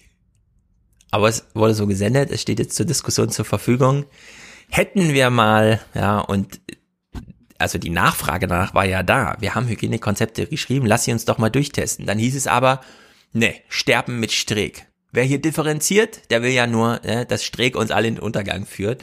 Ähm, Boris Palmer, genau das Gleiche. Ganz genau. Wir dürfen das Experiment nicht eingehen, die Schulen, was weiß ich, da mal in einer Stadt offen zu lassen, äh, nicht, weil die werden ja dann alle durchseucht. Dann kam, ja, äh, als Lasche das damals vorgeschlagen hat, wir können ja mal die Schulen aufmachen, kamen ja gleich die großen Briefe, nein, er will uns alle töten und so weiter. Rezo hat ein Video gemacht, ja, Rezo hat damals auch ein Video gemacht gegen diese Schulöffnungssachen und so weiter. Und jetzt hören wir das hier von Altmaier, ja. Ja, wir haben ja nie differenziert, also haben wir auch keine Ahnung. Also machen wir weiter jetzt pauschale Politik. Nach einem Jahr. das ist schon, also das hört man im äh, äußeren, äh, also in den alternativen Medien nicht, ja. Also dazu muss man dann hier, aber da kriegt man auch echt was geboten, das kriegt man bei Ken Jebsen nicht. Das muss man echt mal sagen. Also dass das hier so auf die, äh, auf den Tisch gelegt wird, einfach die eigene Planlosigkeit. Markus Söder, ja, das finde ich ja wieder klar. Es ist die CSU, also die christliche Partei, aber das geht mir einfach zu weit. Ich war manchmal auch fast am Rande des Verzweifelns. Ich habe auch gebetet in der Zeit. Und es hat trotzdem funktioniert, weil alle gut mitgemacht haben. Ja, also keine Angst vor Verschwörungstheorien, klar, aber man kann ja auch einfach sagen, die haben wirklich keine Ahnung. Die müssen beten, ja. Also der, die Maßnahme, die sie ergreifen, ist, ich bin verzweifelt, also bete ich mal. äh, den kann man jetzt keine große Raffinesse unterstellen. Trotzdem haben alle recht, die sagen, es ist irgendwie anscheinend doch nicht ganz so ausgetüftelt, ja, und ausgebufft, wie man immer glaubt. Hier hat man es jetzt mal gehört. Markus Feldenkirchen ist entsprechend erbost und spricht ja auch vom ähm, Desaster. Dass wir wirklich im Februar 2021 über sowas reden. Jetzt darüber reden, was an zusätzlichen Hilfsmitteln vielleicht helfen könnte, das ist einfach ein Desaster. Und wir hatten, glaube ich, das Bild von unserer Regierung, aber auch von der Verfasstheit des Landes insgesamt, dass wir modern sind, dass wir innovativ sind, dass wir effizient sind in Deutschland.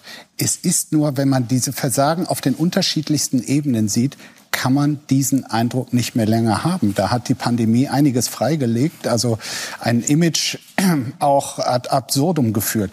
Ein Punkt nur zu den Schnelltests. Das ist nicht etwas wie der Impfstoff, der jetzt erst seit kurzem nee. da ist und man seit jetzt April sind die verfügbar. Genau, seit April mhm. oder Mai gibt es die, zum Beispiel von Roche, aber auch von anderen Firmen. Mhm. Spätestens seit Oktober stehen sie wirklich zur Verfügung. Und wo war die beherzte staatliche Anstrengung, sich sehr früh ganz viele zu sichern, gleichzeitig ähnlich parallel wie die Impfstoffdiskussion mit den Entwicklern zu sagen, prima, dass ihr das macht. Wie können wir unterstützen, dass wir sogar richtig viele haben, dass tatsächlich jeder von uns auch zehn Stück davon zu Hause haben kann? Mhm. Ja, vielleicht gucke ich einfach zu viel öffentlich-rechtlich und brauche deswegen gar keine alternativen Medien oder fühle mich sonst äh, anders jetzt dort immer gelangweilt, weil hier wird ja alles geboten, ja. Also Aber er hat waren diese Debatten von Anfang an schon so? Na, sie kommen jetzt so richtig auf. Okay. In der ersten Welle natürlich nicht, aber jetzt, seit Dezember, ist, das, ist der Drops eigentlich gelutscht. Du guckst dir Lanz an und staunst jeden Abend wieder, was für große Fehlleistungen hier aufgedeckt werden oder welche krassen Urteile hier gesprochen werden, wie Feldenkirchen. Lanz lädt ja wirklich die ganzen Bürgermeister ein, ja. Böbling, Rostock, äh, Boris Palmer, Tübingen und so weiter und die schildern dann dort, wie es funktioniert, die Inzidenz mal bei 16, 17, 18 zu erhalten und eben nicht auf 400 hochspringen zu lassen. Und es findet auch echt Anklang. Und äh, also da frage ich mich wirklich, ja, das ist mittlerweile so ein breiter Korridor, der hier durchgenudelt wird, dass es alternativen Medien wirklich schwerfällt, da nochmal Fuß zu fassen. Auch was die Jurist, äh, die politische Diskussion angeht. Wir hören hier bei Anne Will Christian Lindner der juristische Fragen aufwirft. Er macht es ja gerade sehr clever, äh, macht es ganz straight, ja, nach Christopher Lauers ähm, Appell sozusagen, zieh den Anzug an und rede ordentlich, wenn du die Regierung kritisierst, dann kann man es dir nicht zu krumm nehmen.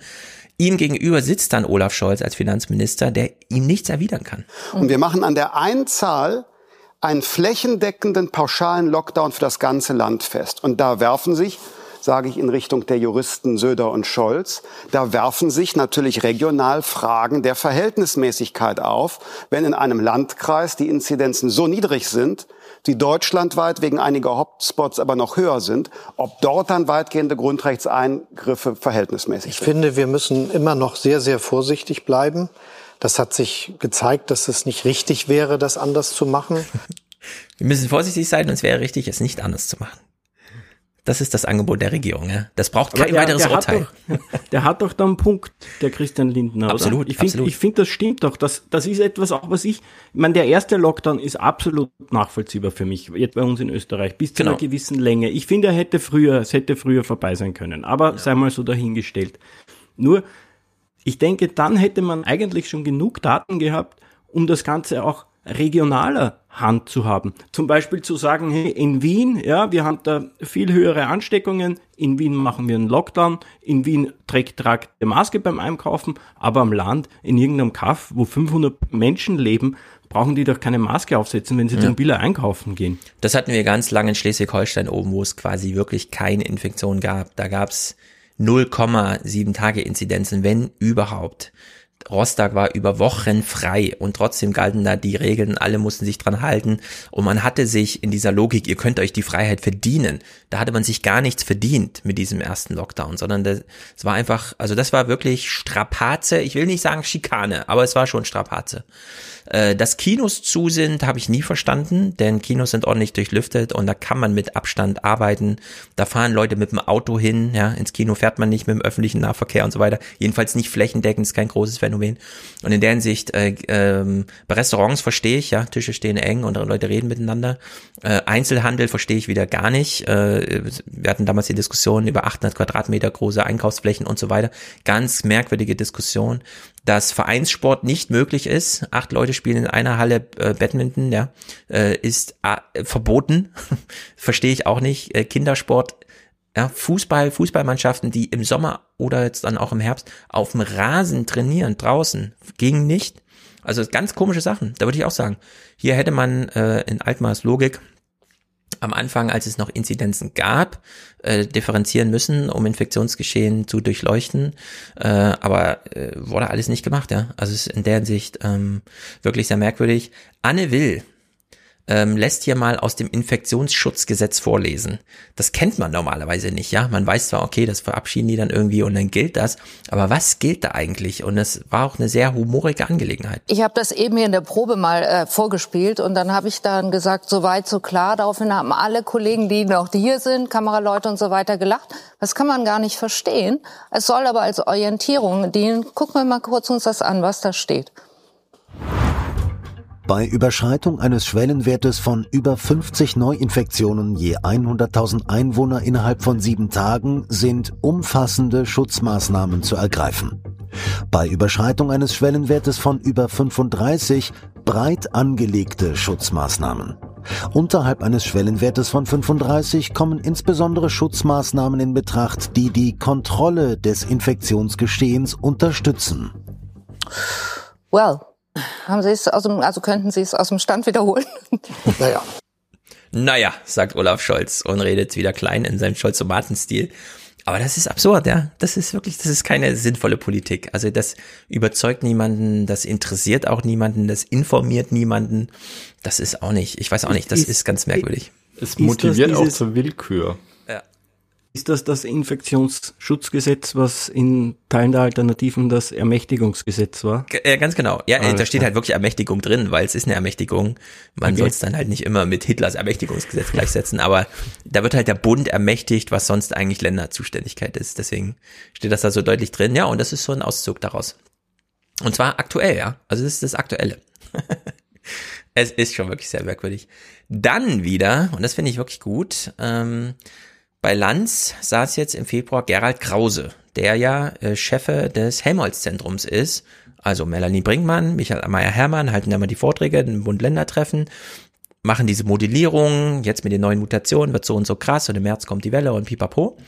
Die haben aber einen Chef, der ein bisschen anders tickt, der zum Beispiel hier diesen Punkt macht, wo man sich denkt, ja, aber hätten wir das nicht damals schon mal machen können, als zum Beispiel der Alexander Kikole das im Mai 2020 schon thematisierte? Und das ist meine Sorge, bei dieser Angelegenheit, wie auch jetzt in dieser Talkshow. Äh, wir diskutieren in der ganzen Gesellschaft unglaublich viel, unglaublich intensiv für diese allgemeinen kontaktreduzierenden Maßnahmen. Mhm. Da investieren wir unsere ganze Energie und Aufmerksamkeit rein und den Bereich, wie schützen wir die Menschen, die am meisten geschützt werden müssen, das überlassen wir letztendlich den Krankenhäusern, mhm. den Geriatrien, den Pflegekräften, den Pflegeeinrichtungen, den mobilen Pflegediensten fast allein und haben das in unserer Gesellschaft eigentlich erst relativ spät zum Thema gemacht. Auch der aktuellste Bericht von gestern äh, äußert sich zu dem Thema fast gar nicht. Genau. Äh, wenn er das vergleicht, dass dann also ein ganzer Absatz, ein ganzer Punkt äh, den Friseurbetrieben gewidmet wird. Ja, man geht einfach auch an die falschen Themen ran bei solchen Sachen. Also das ist äh, wirklich verrückt, ja. Wir, äh, wir wissen seit einem Jahr, dass ähm, 80, 90 Prozent der Todesfälle ähm, 75 plus sind. Und ab einem gewissen Alter leben die sogar in Deutschland in besonderen Verhältnissen, nämlich im Pflegeheim, weil das hier aufgrund von Reichtum und so weiter funktioniert. Klar, es leben immer noch viele auch privat, aber relativ viele leben doch in diesem Pflegeheim. Und wir haben selbst jetzt immer noch 800 Ausbrüche gleichzeitig in hm. Pflegeheim, über die das RKI dann informiert, ja. ja. Und, ja, sag ruhig das ist eben auch bei uns, was die Leute wahnsinnig macht. Ja. Wir hatten den ersten Lockdown, dann hatten wir fast ein halbes Jahr eigentlich nichts, kann man sagen, war eigentlich ein guter Sommer. Und, und dann ab, ab Herbst ging es halt wieder los. Und 42 Prozent, fast die Hälfte aller Toten, sind in mhm. Pflege- und Altersheimen gestorben. Ja. Und, und man hatte aber ein halbes Jahr Zeit, sich irgendwie darauf vorzubereiten. Und die Leute haben einfach nichts, also die Politik hat nichts gemacht in dieser ja. Richtung. Kikole der Professor in Halle, glaube ich, hier der Virologe, der auch einen eigenen Podcast hat in Deutschland, beim MDR, der hat dieses Smart-Konzept vorgestellt. Und das S in Smart steht für Schutz der Älteren. Und es galt aber immer als, nee, das kann man nicht machen. Das funktioniert nie, Corona kriecht durch jede Ritze, Zitat Markus Söder, man muss das Gesamtinfektionsgeschehen runterbringen. Da äh, äh, ist ja auch richtig, klar muss man das Gesamtinfektionsgeschehen runterbringen. Nur Sachen, die man woanders noch nicht macht, die muss man im Pflegeheim machen. Mich erinnert das immer an die Diskussion Impfung und Medikamente. Impfung lässt man erst zu, wenn man richtig weiß, das ist der Fall und das steckt dahinter. Das dauert dann ein Jahr. Am 13. Januar hat Moderna den Impfstoff fertig designt. Es hat ein Jahr fast gedauert, bis der zugelassen wurde. Man wollte absolut sicher gehen. Weil man hat es ja mit gesunden Leuten zu tun, die man impft. Wenn die Leute allerdings schon krank sind, bei Medikamenten ist alles möglich in Deutschland. Nicht zugelassene Medikamente, wenn der Patient das will, werden die genutzt. Ja, da braucht man keine Hardcore-Zulassung. Da braucht man nur einen informierten Patienten, der sagt, ich will das. Wie bei Trump ja auch. Der amerikanische Präsident hat eine nicht zugelassene Antikörpertherapie bekommen, weil er das als Patient wollte. So. Also wenn das Kind schon in den Brunnen gefallen ist, wenn der Patient schon krank ist, ist plötzlich alles möglich. Vorher Impfung, also vorbeugende Maßnahme, Nee, da müssen wir erstmal testen. Masken? Nee, verzichtet erstmal drauf. Wird nicht wirken, ja. Antigen-Tests? Nee, verzichtet da mal drauf. Können wir euch nicht zumuten, kriegt ihr alles nicht hin. Ihr seid ja zu blöd, ihr könnt ja nicht selber popeln.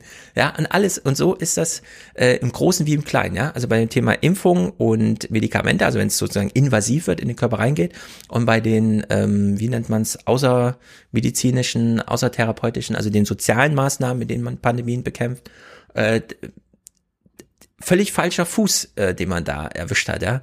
In den äh, Pflegeheimen hätte man natürlich von Anfang an ab, ab der Verfügbarkeit mit Antigen-Tests arbeiten müssen. Und es rechtfertigt überhaupt nichts dazu sagen, ja, wir wissen nicht so ganz genau, ob es funktioniert, ja, sondern nee, da muss man halt dann einfach das machen. Und das ist mir völlig unverständlich, warum das nicht funktioniert hat. Auch die FFP2-Maskenverfügbarkeit und so, ja, die ganze Schutzmaterial, das ist wirklich, es ist schlimm. Und entsprechend hat Dietmar Bartsch hier absolut recht. Und das da braucht man dann auch keine alternativen Medien für, ja, wenn man Dietmar Bartsch im Bundestag hört. Täglich sterben weiter viele Menschen in Alten- und Pflegeheimen, weil sie nicht geschützt werden und der Impfstoff fehlt. Das Sterben in den Heimen ist vielleicht das dunkelste Kapitel der letzten Jahrzehnte. Ja, da hat er absolut recht, ja. Das ist wirklich das dunkelste Kapitel. Es sind zehntausende Todesfälle, um die es hier geht. Also es ist wirklich äh, dramatisch. Thema Vertrauen. Hier mal vier kleine Clips. Wir fangen mal an bei Cornelia Beetsch. Diese Studie, die in Erfurt gemacht wird zur psychischen Verfasstheit der Deutschen, wird ja seit der ersten Welle gemacht. Und sie hat mal hier bei Anne Will am 7. Februar schon ganz Interessantes beizutragen. Ja, wir beobachten das jetzt seit März letzten Jahres und wir haben gesehen, dass sie bei 60 Prozent Vertrauen angefangen haben und sind im Moment bei 40 Prozent. Und wir müssen vielleicht erstmal fragen, wer vertraut gerade der Regierung nicht so sehr? Und das ist was eigentlich beunruhigendes, denn es sind eigentlich die, die die Maßnahmen befürworten. Und ähm, wir denken, dass es daran liegt, dass die Maßnahmen eben nicht als so effektiv empfunden werden und deswegen das Vertrauen sinkt. Und wir sehen auch, dass die Leute, die sich gerade sehr viel über das Impfen informieren, dass auch da das Vertrauen schwindet. Ja, das muss man sich jetzt echt mal vorstellen. Wir haben eine Regierung, die in Deutschland ziemlich hart reagiert man soll das nicht immer mit diesem, du hast beschrieben, in Toulouse flogen Hubschrauber und in Spanien wurden die Kinder eingesperrt. Stimmt alles, aber was die flächendeckenden Maßnahmen angeht, also in Frankreich waren die Schulen offen, äh, jetzt in der zweiten Welle, aus Erfahrung aus der ersten Welle. Ähm, wir haben in England eine ganz andere Thematisierung der Nebenfolgen. Da geht man ähm, ganz anders um mit äh, wirklicher Entschädigung auch von junger Menschen und so weiter. Die kriegen einfach 500 Pfund über, überwiesen bei einer positiven Corona. Äh, ja, da wird gar nicht diskutiert, sondern positiver Befund, zack, 500 Pfund auf dem Konto. Einfach nur um zu sagen, hier, du musst dich jetzt eine Woche raushalten, hast du 500 Pfund, ja, bestell dir irgendwas, keine Ahnung, mach dir mal eine schöne Woche. Ja, also ganz einfache Maßnahmen. In Deutschland haben wir eine Politik, die schon relativ harte Maßnahmen macht. Also es gibt gerade kein ähm, Nachmittags-Freizeitleben so. Ähm, und gleichzeitig haben wir Bürger, die sich noch mehr Pandemiehilfe wünschen, aber nicht die, die die Regierung macht, sondern da klafft jetzt Vertrauen und äh, Politik da wirklich auseinander. Ja? Also die Leute zeigen Misstrauen. Also man bekämpft jetzt nicht nur die Pandemie, sondern irgendwie auch die Regierung, die es nicht richtig macht. Das ist so die Einstellung, die jetzt sich wirklich flächendeckend da, äh, dahinter steckt. Und jetzt haben wir eben Servus TV gehört, um mal so ein bisschen den Sing-Sang zu hören, wie das so ist, wenn man da einfach den Nachrichten, also den Fernseher einschaltet. Jetzt machen wir hier zwei Beispiele. Wir schalten einfach mal deutsche Medien, äh, deutsche Nachrichtensendungen ein, ja, innerer Mainstream. Wer aber erwartet hatte, nun endlich zu erfahren, wie wir da rauskommen, Für wen, wann, unter welchen Bedingungen ein halbwegs normales Leben wieder zurückkommt, der dürfte heute vom Bund-Länder-Treffen enttäuscht worden sein. Ja, Karin Mioska beginnt die Sendung gleich mit Enttäuschung. Sie holt den enttäuschten Zuschauer ab, weil er enttäuscht ist. Und das macht sie dann wenige Tage später gleich nochmal. Es gab also einiges zu erklären heute im Parlament und viele waren nicht einverstanden. Weder mit dem, was sie sagte, noch damit, wann sie dies tat. Ja, das eine ist das Ende des Bund-Länder-Treffens, auf das sie reagiert mit. Jetzt sind er wieder enttäuscht, ich hole euch schon mal ab. Merkel kommt einen Tag später im Bundestag, stellt den Plan vor und sie fängt wieder an mit, ich muss hier, glaube ich, enttäuscht einfangen, weil meine Zuschauer sind enttäuscht. Ich habe es irgendwie so im, ja, das ist so die Resonanz, die ich spüre. Und das ist schon äh, bedeutend, wenn man das so hört. Hier nochmal Cornelia Beetsch von dieser Erfurter Studie da bei Anne Will. Also wir haben das schon gesehen, als es dieses äh, Beherbergungsverbot gab zum Beispiel. Da gab es ein ziemliches Durcheinander in den verschiedenen Ländern.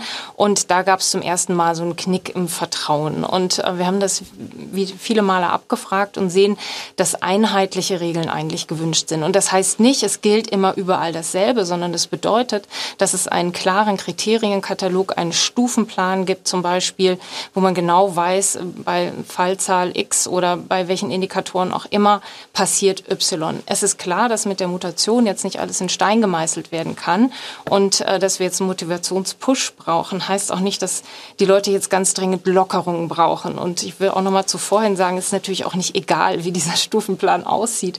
Ähm, wichtig ist, dass wir eine Motivation wiederfinden, weil wir haben im Moment ungefähr so 20, 25 Prozent steigt gerade ein bisschen Maßnahmenablehner. Und wenn wir diesen Infektionsschutz jetzt betreiben wollen, dann äh, sind 20 Prozent, die sich eher nicht so an die Regeln halten oder häufige Ausnahmen machen, ein arges Problem. Denn äh, jeder Kontakt hier ist äh, ein mögliches Transmissionsrisiko. Deswegen ist es wichtig, dass diese Stufenpläne ganz einfache, einheitliche Regeln haben, möglichst über die Bundesländer übergreifend. Wenn wir zum Beispiel auf die No-Covid-Strategie gucken, da geht es ja auch um die Idee, einen Wettbewerb zwischen Regionen zu schaffen. Und das wissen wir natürlich auch aus der Psychologie, dass sowas helfen kann, dass ähm, man eine Belohnung anstrebt als Gruppe. Denn im Moment ähm, sitzen wir sozusagen zu Hause und warten, bis wir wieder raus dürfen. Aber im Prinzip, glaube ich, reicht es auch nicht, eine neue Kommunikation zu machen von der Regierung nach unten, sondern wir bräuchten bräuchten im Prinzip eine größere Strategie, die wieder mehr Gesellschaft einbindet, auch in die Befolgung der Regeln und in die Kommunikation der wichtigen Inhalte. Das ist so irre. Sie macht jetzt hier evidenzbasiert, sie ist ihre eigene Studie, die Schlussfolgerung, die Leute wollen Februar 2021 eingebunden werden. Sie möchten, dass ihr eigenes Verhalten, das von ihnen abverlangt wird, Konsequenzen hat. Wenn in ihrem Landkreis spezifische, zu nennbare sieben Tage Inzidenz-Kennwerte äh, ähm, unterschritten werden, dann ist einiges möglich. Ja, und dann ist ihnen auch egal, was in Flensburg oder in, was weiß ich, wo in München, ja, wenn sie aus Stuttgart kommen zum Beispiel. So, diesen Plan, den hat ja Streeck letzten Sommer vorgestellt. Er hat das Ampelsystem genannt. Ja, wenn die Ampel auf grün springt, könnt ihr hier und so weiter. Und wenn sie dann auf orange springt, dann müsst ihr nicht warten, bis die Politiker euch sagen, was dann zu tun ist, sondern dann sind einfach die Schulen zu. Ja, wenn es in einem Landkreis nicht funktioniert, ist es halt die Konsequenz. Und was wurde Streeck fertig gemacht dafür? Ja, das muss man jetzt echt mal äh, auch aufarbeiten. Ja, was diese erste Welle auch für Unmut und für Sorgen und so weiter. Und jetzt ist man immer noch nicht da, dass man so einen Plan hat, sondern nein, wir warten Inzidenzzahlen ab wenn es dann 35 ist, müssen wir erst wieder warten, was die Politiker dazu sagen. Wir haben es nicht unter Kontrolle, wir werden hier rausgenommen. Und äh, die Forscherin sagt das hier, ja, das ist falsch, das so zu machen. Damit entgleitet uns die Zustimmung. Das passiert dann, in Österreich haben wir es eben schon, dokumentiert bekommen, was es in Zahlen bedeutet. In Tschechien sehen wir es ganz dramatisch, was das bedeutet. Und hier in Deutschland sind wir auf dem besten Weg, es richtig falsch zu machen. Ja? Und die äh, ganzen Mutanten kommen ja jetzt erst. Und wenn dann die Pflegeheime erstmal abgesichert sind mit der Impfung, dann haben wir erstmal die Inzidenzwellen, die dann durchrollen. Das hat ja, davor hat ja Drosten auch schon seit Wochen jetzt gewarnt. Ja, wenn erstmal das Todes, wenn die Todesangst äh, raus ist aus dem medialen Diskurs, weil die nicht mehr voll sind, die ähm, äh, Intensivstation, dann haben wir es eben in der Breite, in der Fläche. Und die Unzufriedenheit, und wir schwenken hier so langsam gegen Ende ein, die Unzufriedenheit war wirklich mit Händen zu greifen letzte Woche. Mercedes hat mal seinen äh, Gewinn äh, bekannt gegeben. 6,6 Milliarden Euro Gewinn vor Steuern im Corona-Jahr 2020. Wie kann das sein? Weder der Daimler-Chef noch der Betriebsrat sind zu einem Interview bereit. Fakt ist, als nach dem ersten Shutdown Ende April die Bänder wieder anrollten, forderte der Autokonzern Hilfen. Wir brauchen die Unterstützung der Politik. Wir brauchen jetzt äh, die Kaufprämie für neue Fahrzeuge. Dabei geht es nicht nur Daimler so. Seit Wochen macht die Autoindustrie immer wieder Schlagzeilen mit neuen Rekorden. VW wird das vierte Quartal 2020 vermutlich mit dem besten Ergebnis aller Zeiten abschließen. Das ist pervers. Das, das muss man einfach sagen. Ja. Alle Top haben Lufthansa Kurzarbeit. Um Lufthansa, richtig, wirklich das Top, das ist wirklich um Weiten. Hier geht's also um hunderttausende Mitarbeiter, die einfach Kurzarbeitergeld bekommen haben. Jetzt haben die einen riesen Gewinn, der natürlich als Dividende wieder ausgezahlt wird an die ganzen Aktionäre. Ja? Also wirklich hochgradig dramatisch und entsprechend wird das dann auch im wirklich inneren Mainstream, also bei Ilna zum Beispiel diskutiert. Sina Trinkwalder haben wir eben schon gehört, die musste sich ja da mit Altmaier auseinandersetzen. Hier hat sie dann mal das Wort ergriffen. Boah, ich krieg echt fast Blutdruck. Warum kriege ich Blutdruck? Wir hatten gerade die Thematik, dass man äh, niemanden gegeneinander ausspielen will und wir sollten das auch nicht, aber wir tun es und die Politik tut es vorneweg. Wenn wir sehen, VW 10 Milliarden Gewinne, trotz beschissenem Jahr, heute sagt Daimler super 50 Prozent mehr Gewinne, alle waren voll auf Kurzarbeit und erzählen Sie mir nicht, dass Daimler und Konsorten acht Wochen auf Kurzarbeitergeld warten, weil die haben viele Anwälte und gute Connections. Der kleine und jetzt kommen wir wieder zum Friseur oder wir kommen auch übrigens zur Nagelpflegerin. Die haben, die wissen noch nicht mal, wie das gehen soll für ihre Mitarbeiter. Die müssen zum Steuerberater. Das ist, das ist schon ausgespielt. Ja, sieht man sowas im österreichischen Fernsehen auch, dass hier mal wirklich die Unternehmer kommen und sagen, ich bin sauer. Auf, äh, bei Servus TV. Bei Servus TV, na immerhin. Hier sieht man das wirklich im inneren Aber das, ja. das, das sind halt die Leute, die dann auch demonstrieren gehen. Mhm. Weißt, bei euch. Ja, ja, ja, ja, das war bei Servus TV in dieser Doku gab es eben ein, eine, ich glaube, das waren Mutter und Tochter, die haben eine kleine Firma in Pöchland in Niederösterreich, mhm. so eine kleine Boutique ja. und die warten auf die Hilfen, die bekommen nichts.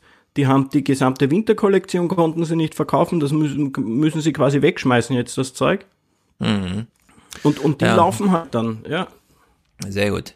In Deutschland sitzt der Wirtschaftsminister da und sagt Folgendes. Versprochen, Versprechen, gebrochen. Nein, das ist falsch. Es ist einfach falsch. Ich war neulich bei, äh, bei Bild die richtigen Fragen, sonntagsabends, und da bin ich konfrontiert worden mit vier Friseurmeisterinnen und mit mhm. vier Menschen aus der Gastronomie. Und dann ist gefragt worden, haben Sie schon Gelder gesehen? Und haben alle gesagt, ja, Sie haben schon Abschlagszahlungen gesehen, aber es ist noch nicht ausreichend. Also, er ist bei Bild TV, auch alternatives Medium, wird dann konfrontiert mit vier Friseurinnen, die allerdings schon, wenn noch nicht genug, Hilfen bekommen haben. Und das bringt er hier als anekdotisches Wissen mit, um über, und wir wissen, Einzelhandel, Künstler und so weiter, das sind zehn, also zig Milliarden, hunderte Milliarden, um die es hier geht. wo einfach das kein ist, Cashflow da ist, wo man es ersetzen muss. Es ist so, als würde ich sagen, äh, ich weiß gar nicht, was alle gerade mit Impfen haben. Ich habe meine gestern gehabt, so ungefähr. Genau. Was habt ihr denn alle gegen Impfung? Ich hatte meine gestern, ihr seid bestimmt auch irgendwann dran, ne? Ja. Wo ist denn hier das Problem? Also in der Hinsicht, das ist wirklich. Vielleicht nehmen wir als letzten Clip einfach den hier. Markus Feldenkirchen sitzt bei Lanz, wie eben schon gehört, und sagt zu diesen Corona-Hilfen einfach das Richtige. Alles, was wir bisher wissen über die Schnellheit der äh, Bearbeitung der Anträge und auch der Auszahlung ist auch eines modernen, effizienten Staates ehrlich gesagt nicht würdig. Wir sind weder ein moderner noch ein effizienter Staat. Das ist dem nicht würdig, was hier gerade passiert. Und dafür brauchen wir keine alternativen Medien, ja. Das kann man in Deutschland so bei Markus Lanz abends einfach hören. Also ich äh, bin wirklich, äh, klar, ich habe jetzt ein bisschen gezielt und so drauf geachtet, was wird da so gesagt und wir haben es jetzt hier sehr verkürzt wiedergegeben. Klar gibt's auch Tages... Ich gucke keine Tagesschau, ja, das will ich dazu sagen. Also diese 15 Minuten gerafft, das interessiert mich null. Äh, da gucken allerdings äh, 10 Millionen Leute zu und die kriegen bestimmt ein anderes Bild geboten, ja.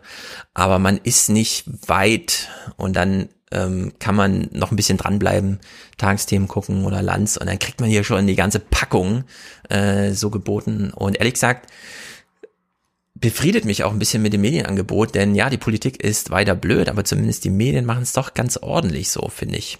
Ist jedenfalls so mein Eindruck äh, aus dieser Nachrichtenwoche. Oder Wie glaubst Wochen. du, wird's wird's weitergehen jetzt in, bei euch in Deutschland? Meine Vermutung ist, diese kleine Stagnation an Corona-Infektionen, die wir jetzt gesehen haben, also ging ja wunderbar runter und jetzt haben wir eine Woche aber wirklich stagniert. Also der R-Wert ist bei eins oder drüber und wir sind weiter bei dieser ähm, anhaltend hohen eben vom, also die Zahlen wiederholen eigentlich das, was sie letzte Woche schon hatten und das waren wir nicht ganz gewohnt. Ich vermute aber, da wir hier vor zwei Wochen wirklich in Frankfurt zum Beispiel durchgehend Frost hatten, also wir hatten wirklich von Montag bis Freitag Frost, auch tagsüber, war einfach gefroren, dass dieses Wetter nochmal wirklich einen Effekt hatte. Die Leute waren zu Hause und sie haben auch nicht mal abends Fenster aufgemacht zum Lüften, weil es war einfach zu kalt. Das ist aber jetzt ganz anders. Die letzte Woche war schon äh, Frühling und jetzt, also heute war fast Sommer. Ja, und in der Hinsicht glaube ich, die Leute haben jetzt offene Fenster sowieso, die treffen sich zum Grillen wieder draußen, das Leben verlagert sich so ein bisschen und dadurch wird das auch gut in den Griff kommen. Wir haben jetzt die Schulöffnung und ich glaube nicht, dass sie es nochmal machen, die Schulen zu schließen, sondern jetzt müssen diese Antigen-Teststrategien her. Ich hatte hier noch unendlich viele Clips zum äh, Antigen-Test, natürlich mein Lieblingsthema. Ähm, naja, ich meine zumindest ein. Ja so. Also ja, mein Sohn, der wird genau. getestet zweimal die Woche. Richtig, bei euch macht man das. Schulbetrieb. Drossen schlägt es vor, Kikole schlägt es vor, alle schlagen, also da sind sich alle einig, ja. Zweimal die Woche testen. Lauterbach. Ich bin absolut versöhnt mit Lauterbach. Karl Lauterbach ist der größte äh, Antigen-Testverteidiger, den man gerade hat der übrigens auch absolut die Diskussion nicht versteht, warum wir uns aufregen über 50 Euro für eine, für eine Impfung, ja, wo man sich denkt, 50 Euro, das ist nichts. Wirklich, 50 Euro ist nichts für eine Impfung. Warum sind wir nicht bereit, das zu bezahlen? Hier nur, damit alle mal ruhig schlafen können, ja, mit diesen Antigen-Tests. Gibt's da vielleicht zu wenige? Hier 13 Sekunden nur. Auch in Hamburg warten Sie auf eine Zulassung für Ihren Laientest. Neun Millionen Tests in der Woche könnten Sie hier produzieren. Ob spucken, abstreichen, gurgeln, noch sind die Tests nicht frei verkäuflich. Ein Hersteller der 9 Millionen Tests in einer Woche produzieren kann und 30 Produkte warten gerade auf Zulassung. Also wir haben, äh, wir werden überschwemmt von Antigen-Tests, weil die, das ist wirklich einfach zu machen. Äh, vorne an der Nase kurz abstreichen. Ihr habt ja in Österreich diese, wo man einfach nur vorne in der Nase 15 genau. Sekunden genau. drehen soll. Vorher schneuzt man alles mal vorne in die Nasenflügel rein und dann dreht man das durch, wartet 15 Minuten, macht da diese kleine Lösung drauf absolut einfaches Prinzip, findet im Grunde alle ähm, radikalen Infektionen, ja, also die auch wirklich dann ähm, gefährlich sind hinsichtlich Superspreading und so weiter. Und wenn man das kombiniert in Deutschland mit in der Schule Maske und so weiter, also Schulen waren sowieso schon, finde ich, kein großes Problem. Anekdotisch sage ich das nur hier in Frankfurt. Beste Zahlen, äh, als wir die Schulen offen hatten, November und so. Äh, dann kam die Weihnachtswelle, als die Schulen zu waren und alle plötzlich ins Private ausgewandert sind. In der Hinsicht bin ich absolut äh, optimistisch, dass wir hier einen ganz ruhigen Sommer haben und spätestens im September, August äh, dann auch die Impfung soweit am Start. Hier natürlich der Appell AstraZeneca, ja, lasst euch impfen, auch mit dem. Das ist absolut Banane, was klar, es ist ein Impfstoff zweiter Klasse, das muss man ganz deutlich sagen, dass Montgomery jetzt irgendwie kommt und sagt, also den erste Klasse Impfstoff brauchen wir die wichtigen Leute, nehmt ihr mal den zweitklassigen. Ich finde aber der zweitklassige ist immer noch gut genug, ja. Im Vergleich zu so einer äh, Masernimpfung, ich hatte, ich war ja auch Masern geimpft, hatte plötzlich vor sechs Jahren Masern, ja. Also in der Hinsicht, äh, selbst der AstraZeneca, der wird mich sicherer äh, vor Covid schützen, als mich die Masernimpfung vor Masern geschützt hat. In der Hinsicht bin ich da ganz frohen Mutes und ich habe keine Lust auf Long Covid, auch wenn Long Covid nicht lebenslang Covid heißt äh, habe ich doch keine Lust irgendwie jetzt, wo ich äh, plötzlich Sport für mich entdeckt habe, äh, ein Jahr auf Sport zu verzichten. Deswegen, ja. in der Hinsicht, äh, die Masken sind schon da, die Antigen-Tests kommen jetzt und dann kommt die Impfung, bis das Klima, das Wetter uns wieder einen Strich durch die Rechnung macht. Deswegen bin ich absolut optimistisch, dass wir auch nächste Woche schon wieder äh, äh, sinkende Zahlen sehen, weil das Wetter einfach mitspielt. Tja, Max, was willst du noch sagen zum Abschluss? Bist du auch optimistisch? du hast mir vorhin gesagt, dein äh, kommendes Semester ist schon gestrichen. Ja, also wir werden ähm, weiterhin die im digitalen ähm, Refugium bleiben.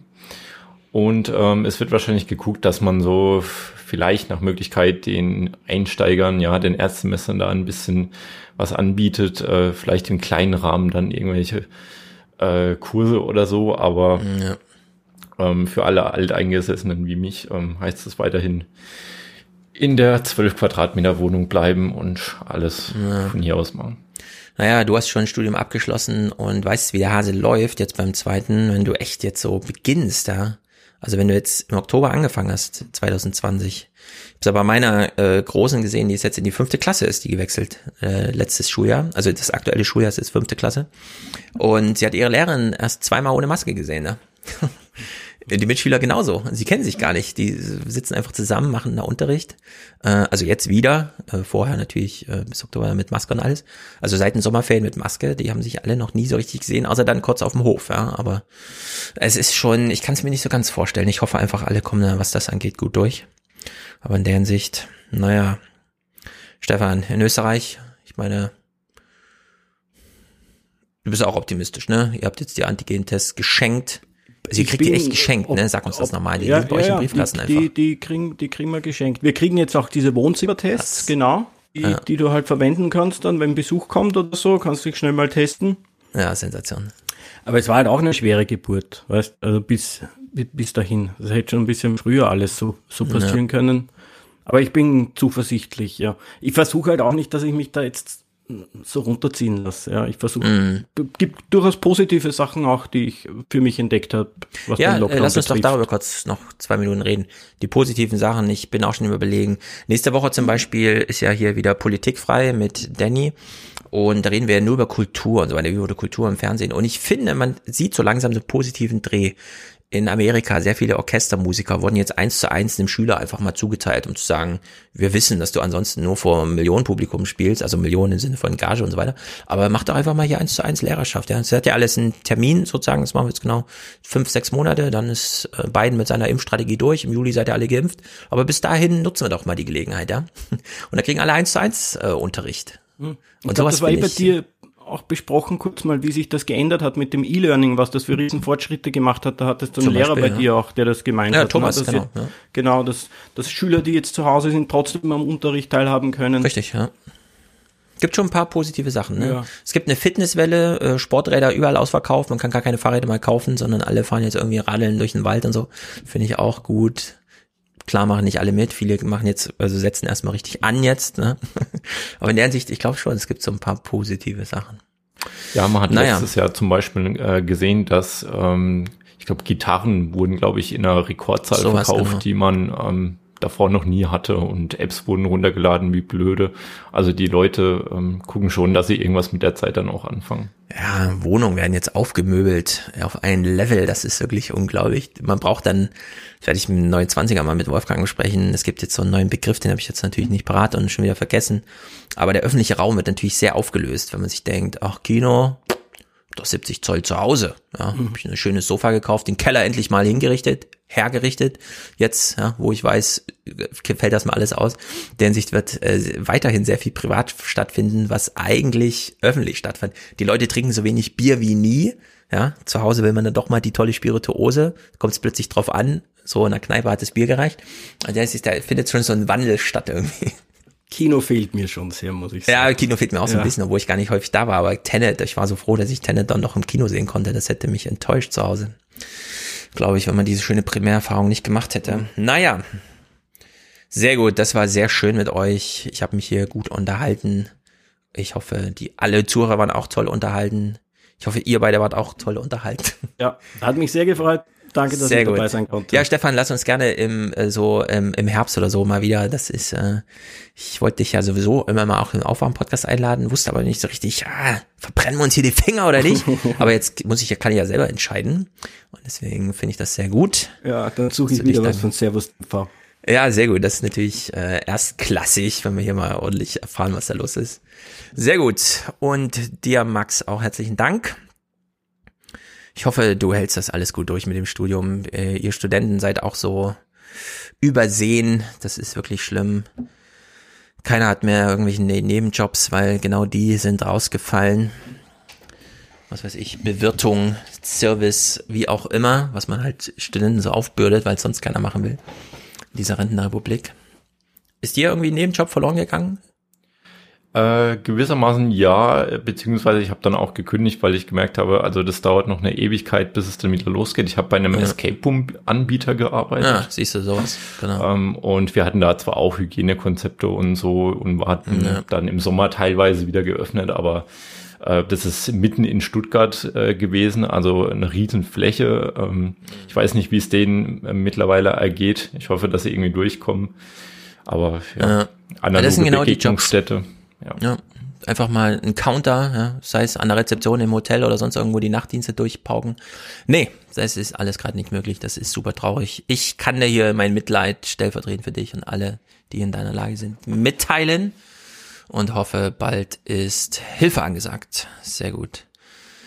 Dann, wie gesagt, herzlichen Dank an euch beide, herzlichen Dank an alle Hörer, die hier zuschauen. 400 im Stream, das finde ich natürlich super cool. Mulles war heute wieder schwer getestet. Von Jürgen, Jürgen, Jürgen ist auch ein toller Typ, ist in Montevideo weit ab vom Schuss, aber benimmt sich, das ist gut.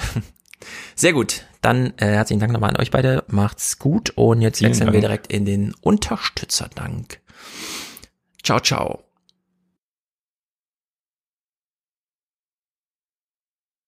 Der Dank heute gilt hier vor allem Christopher, der hat 100 Euro geschickt, ist damit Präsentator und zwar kommentarlos. In der Hinsicht äh, müssen wir raten, muss ich raten, dass es ein Dank ist und den möchte ich gern zurückgeben. Danke dir, Christopher. Damit bist du halt Präsentator und N Schwarzhört. Aber N Schwarzhört werden ja sowieso alle. Aber du hast ja sowieso am Anfang schon ordentlich erwähnt. Sehr, sehr, sehr gut. 50 Euro von Stefan, alle drei Monate eine Spende. Sehr gut. Nicola macht's ganz ähnlich. Sie schickt 50 und sagt weiter so. Wird sie auch weitergehen. Sehr gut. Zwei Präsentat äh, eine Präsentation, zwei Produzenten und davon eine weibliche. Das ist natürlich Specktech. Volker unterstützt mit 30 Euro. Kommentarlos im Sinne von alias Podcast der Hinweis, okay. Ihr könnt den Verwendungszweck allerdings frei verwenden, denn das Konto wird ja gar nicht anders verwendet. Dennis, kommentarlos, sehr gut. Philipp, bin im November erst über die 29er auf deine Arbeit gestoßen. Aha, Stefan, Ausrufezeichen. Das ist also ein Rundumschlag hier. Ich lese mal vor. Habe direkt alle 29er Folgen beim Spazierengehen nachgehört. Okay, sehr, sehr gut. Spazierengehen ist sehr gut. Die Folgen altern wirklich gut. Kann ich nur jedem empfehlen, bei der Gelegenheit nachzuhören. Kommt in den Salon, Ausrufezeichen. Und der Fernsehpodcast macht auch richtig Freude. Kommt denn die Marslandung am Sonntag dran? Warum lief das nicht im Hauptprogramm? Hätte man die Leute, hält man die Leute für so uninteressiert und überfordert? Ich verstehe es nicht. AD Alpha hat zwei kompetente Gäste eingeladen, sehr sehenswert. Da gibt es sehr viele sehr kompetente Gäste zu diesem Thema. Gut, dass es im Fernsehen noch behandelt wurde. Allerdings, so wie ich das mitbekommen habe, ist das nicht die einzige Rakete, die jetzt auf dem Mars angekommen ist. Saudi-Arabien hat wohl auch eine, Indien, China, alle fliegen. In der Hinsicht hat die amerikanische immer wieder besondere Aufmerksamkeit bekommen. Nein, keine Ahnung. Es war kein allzu großes äh, Programm und da ich jetzt auch nicht so viel die Erwartungen im Fernsehen habe, dass es da aufgegriffen wird, warte ich sowieso, bis das dann Tim oder so in seinen Podcast aufgreift. Da wird es ja immer recht ausführlich gemacht. Tobias dankt für den vielen Input. Sehr gut. Markus ist hier dabei, zu, genannt zu werden. Wie vorhin schon, N. Schwarzerott. Genau wie Mirko und Felix. Sehr gut. Maximilian, unser Maximilian hier, hat rückwärts geschrieben. Also ich lese die Botschaft von hinten nach vorne. Invertierte Ankündigung. Ich freue mich demnächst im Podcast als Gast dabei zu sein. Ausrufezeichen Smiley.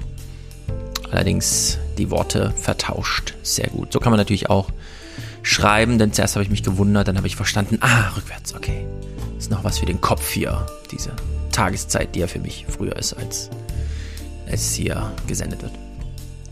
Robert, ganz treu, Lydia, Linda und Robert. Podcast Familienunterstützung. Simone schickt aus der gleichen Postleitzahl. Nein, eine, die letzte Stelle unterscheidet sich um einen Wert von meiner Postleitzahl. Sehr gut. Thomas ist einer von 3000. Lässig. Hendrik grüßt mit Dauerauftrag, denn auch er ist ein Alien und möchte Kontakt zur Realität halten, was wir hier tun. Er grüßt das Bielefeld, ich grüße die ganze Familie in Bielefeld, Bielefeld nach Bielefeld. Heiko unterstützt Stefan, noch ein Stefan dankt René aus meiner Postleitzahl. Sehr gut. Christian, Sebastian, Spende ohne Ende. Ja, sehr gut. Robert, Roland, Theodor hat einen Umzug mitgemacht. Raphael hat einen Dauerauftrag. Christian sagt Danke. Leo, Jan, Gesa, das scheint mir weiblich zu sein, sehr gut. Robert, Stefan, noch einer, einer von 3000. Max mit einer Spende. Frank fragt, warum alias? Das haben wir, glaube ich, schon mal geklärt. Sebastian, Florian unterstützt den Familienpodcast sehr gut. Marius, Sven, N. Könnte auch weiblich sein. Felix, herzlichen Dank an euch alle. Der Fernsehmoment des, der Woche ist nicht besonders ausgetüffelt. Das, klar, Klaus-Ruhe Matzen war wieder überall präsent und es ist auch spektakulär, dass er jetzt überall zugeschaltet ist und Katharina Wittner, das habe ich hoffentlich vorhin schon gespielt, ansonsten hole ich das nächste Woche nach. Äh, stattdessen hier nochmal eine Themenlegung, denn ich fand sehr gut, dass die Kinder nochmal angesprochen wurden, denn es scheint überhaupt nur eine Politikerin zu geben, die sich dafür interessiert. Und das ist Annalena Baerbock und sie saß bei Anne Will und das fand ich ziemlich gut. Denn sie hat den, die, den Augenblick, der ihr geboten wurde, den hat sie gut genutzt. Sie hat dort sowieso fast nur über die Kinder gesprochen, hat eine Forderung aufgestellt, das ist der Fernsehpodcast, äh, Fernsehmoment äh, dieser Woche, auf den steuern wir jetzt zu, beginnen aber bei Klaus Kleber, der Folgendes feststellt. Es gibt Grund, sich Sorgen zu machen, obwohl wirklich belastbare Zahlen über Gewalt an Kindern naturgemäß fehlen. Warum eigentlich naturgemäß? Das ist wie mit den Reichen. Wir wissen leider nicht, wie viel die Reichen wirklich haben in Deutschland und was wir so besteuern könnten. Naturgemäß ist das so. Nee, muss ja nicht so sein. Das ist bei den Kindern ganz genauso. Muss ja nicht naturgemäß so sein.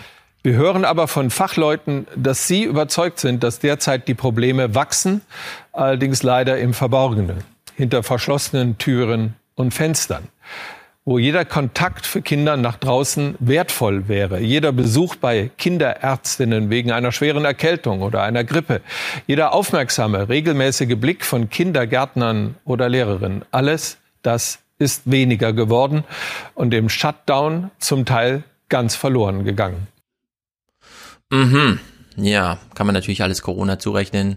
Da muss man sagen, hatten wir auch vorher schon ungelöste Probleme. Die wurden jetzt auf die lange Bank geschoben äh, könnte man ja auch mal angehen, so wie man viele Probleme, die jetzt Corona aufdeckt, so grundsätzlich mal angehen könnte, schon bevor Corona vorbei ist, denn so lahm liegt ja nun auch nicht alles. Naja.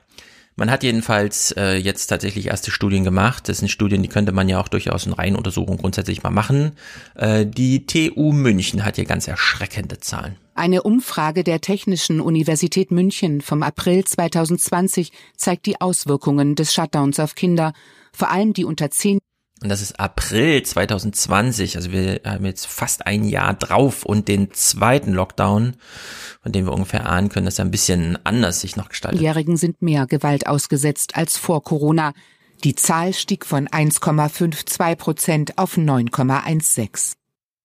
So, und da hat ja dankenswerterweise das UKEHH, also das große Uniklinikum in Hamburg, Ecken, Eppen, Eppendorf oder wie es auch immer heißt. Äh, dieses gigantische Haus. Äh, sich sowieso schon immer, wir haben ja auch hier schon Clips gespielt von diesem Ansgar Lose, der da die Kinderklinik führt, ähm, dass er meinte, die Kinder äh, werden, also damals schon im April 2020 falsch behandelt. Jetzt hat man hier die Studie mal gemacht und mal verglichen und hat eine Feststellung, die ähm, auch nicht besonders gut ist, denn man darf nicht zu sehr von Erwachsenen oder von sich selber auf Kinder projizieren. Die Pandemie ist eine seelische Belastungsprobe. Das belegt eine repräsentative Studie der Uniklinik Hamburg. Mehr als 1000 Kinder und Jugendliche sowie 1600 Eltern wurden dafür wiederholt befragt. Fast jedes dritte Kind ist psychisch auffällig. Wir hatten gedacht, dass eigentlich die Kinder adaptieren, also dass sie sich daran gewöhnen, was passiert. Und wir sehen jetzt, dass das eigentlich nicht der Fall ist, dass sie uns in vielen Bereichen sagen, dass sie sich mehr belastet fühlen als noch im Frühjahr 2020. Eine Belastung, die sich auch körperlich zeigt. In der ersten Corona-Welle klagten 34 Prozent der Kinder über Niedergeschlagenheit. In der zweiten Welle sind es 43 Prozent. Bei Kopfschmerzen ist der Wert von 40 auf 46 Prozent gestiegen. Und auch Bauchschmerzen haben zugenommen von 31 auf jetzt 36 Prozent. Ja, kann man natürlich ähm, also man kommt ja aus dem Lockdown nicht raus, wenn äh, Pandemie ist, aber man kann natürlich trotzdem Gegenbewegung schaffen, Angebote, äh, Anreize setzen. Wurde alles nicht getan. Vereinssport liegt alternativlos äh, dann nieder. Mm, McFit hat da mal den Versuch gewagt, das unter freiem Himmel zu machen. Das ist natürlich nur ein Angebot für Erwachsene, die auf freiwilliger Basis und so weiter. Für die Kinder habe ich nirgendwo gar nichts mitbekommen. Ja? Da ist einfach Vereinsarbeit ist tot und kennt auch keine Alternativen. Jetzt hat man also diesen großen Berg an Problemen. Kinder merken, dass sie leiden und können auch darüber Auskunft geben, beispielsweise in solchen Reihenbefragungen.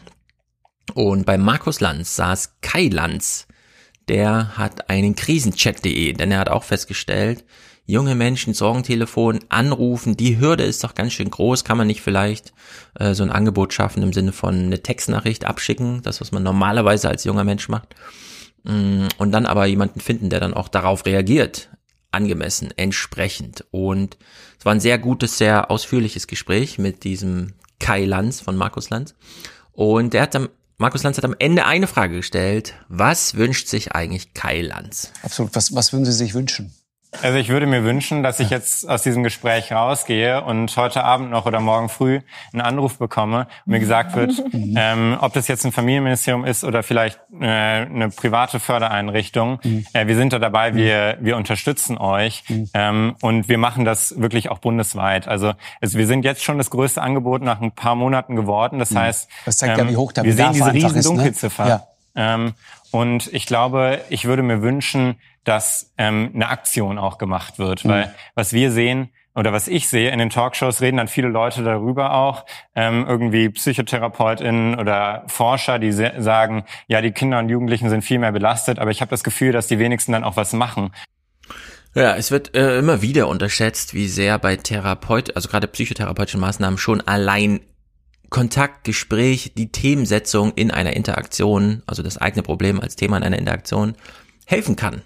Es muss gar nicht so sehr zielorientiert, ist natürlich gut, wenn man einen qualifizierten Therapeuten hat, der dann auch noch in eine gewisse Richtung geht. Aber allein die Thematisierung, äh, das Rausholen aus Einsamkeitsgefühlen und so weiter, kann ja schon so viel helfen. Und hier macht man es über ein Chat-Angebot. Also die ähm, guten Wirkungen, Effekte liegen eigentlich auf der Hand. Dem könnte man ja nachgehen. Und damit kommen wir zu Annalena Baerbock, denn sie ist wirklich die einzige Politikerin, die sich in Deutschland da ein bisschen mh, mm, beschäftigt mit diesem Problem. Ich habe es ja mit Thomas letzte Woche auch schon äh, am Ende angesprochen. Äh, die vier maßgebenden Politiker, die wir gerade haben, die die Pand Pandemie managen, also Angela Merkel als Bundeskanzlerin, der Finanzminister Scholz, Altmaier als Wirtschaftsminister, Spahn als Gesundheitsminister, haben alle keine Kinder.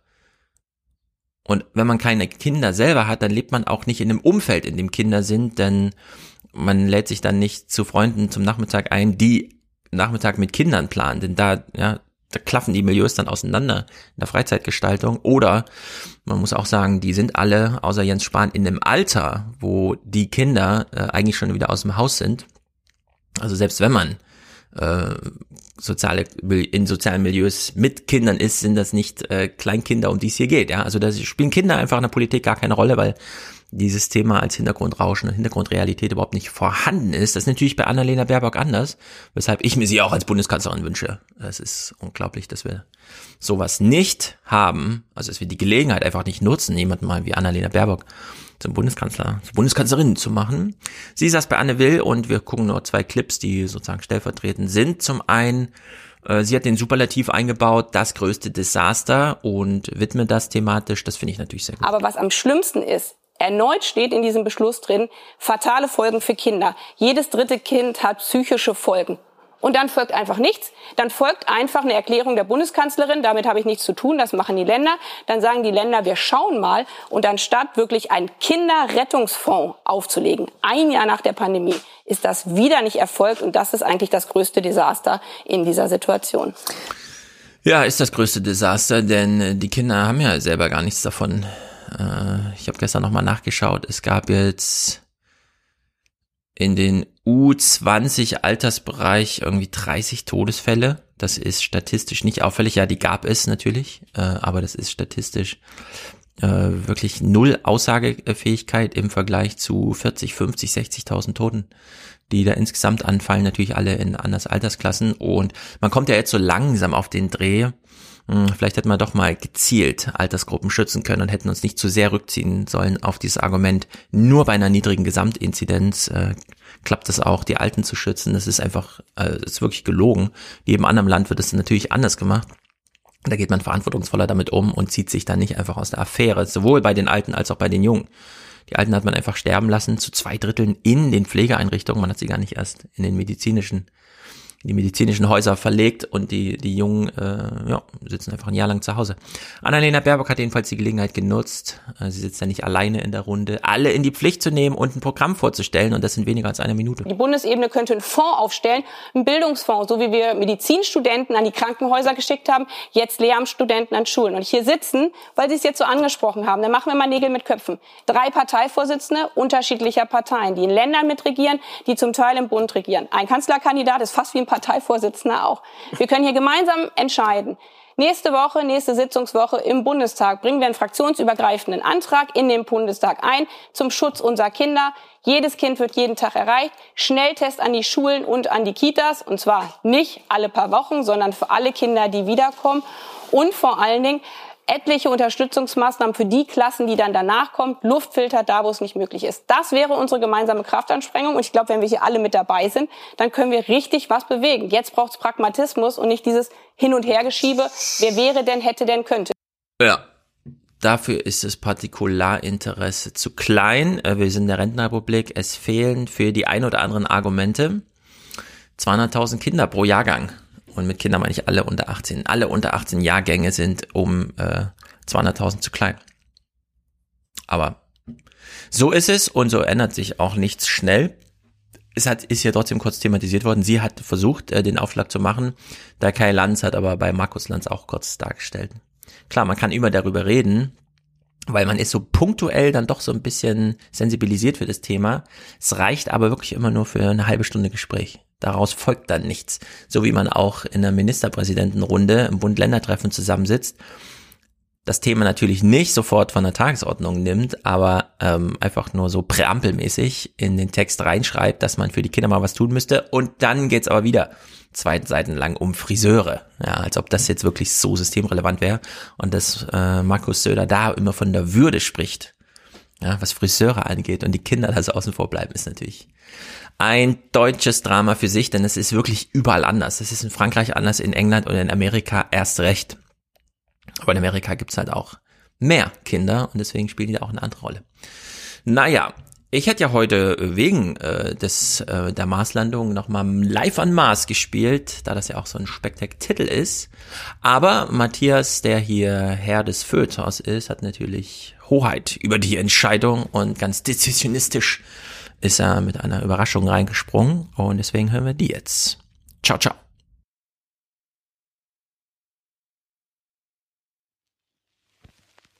Wann endlich, Tiere, bündet ihr euch zum Bunde wider die Menschheit? Wann endlich, Tiere, bündet ihr euch zum Bunde wider die Menschheit? Wann endlich, Tiere, bündet ihr euch zum Bunde wider die Menschheit? Ich, ein Mensch, rufe euch auf, euch Nachtigallen, geblendet mit glühender Nadel, euch Hammel gewürgt in Kasematten vergaster Übungsschiffe, euch Esel sanfteste Tiere, zusammenbrechen unter Peitschenhieben, euch Strauße zuckenden Atems gerupft und fühlenden Herzen, euch Pferde sonnenlos werkend in verpesteten Schächten, euch Bären dressiert auf glühender Eisenmatte, euch Löwen gezähmt im Zirkus von stählerner Knute, euch alle, euch alle rufe ich auf.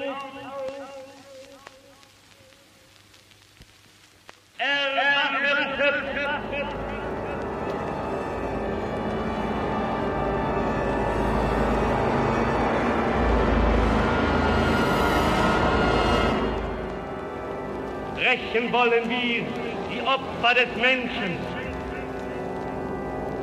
Tiere. Für Gaumenkitzel, Atmen für Folter. Tiere für Modelaunen, Lachen geschunden, Tiere berauschten Arenen, eitel geopfert, Tiere in Kriegen sinnlos zerfetzt. Ich will mich an eure Spitze stellen.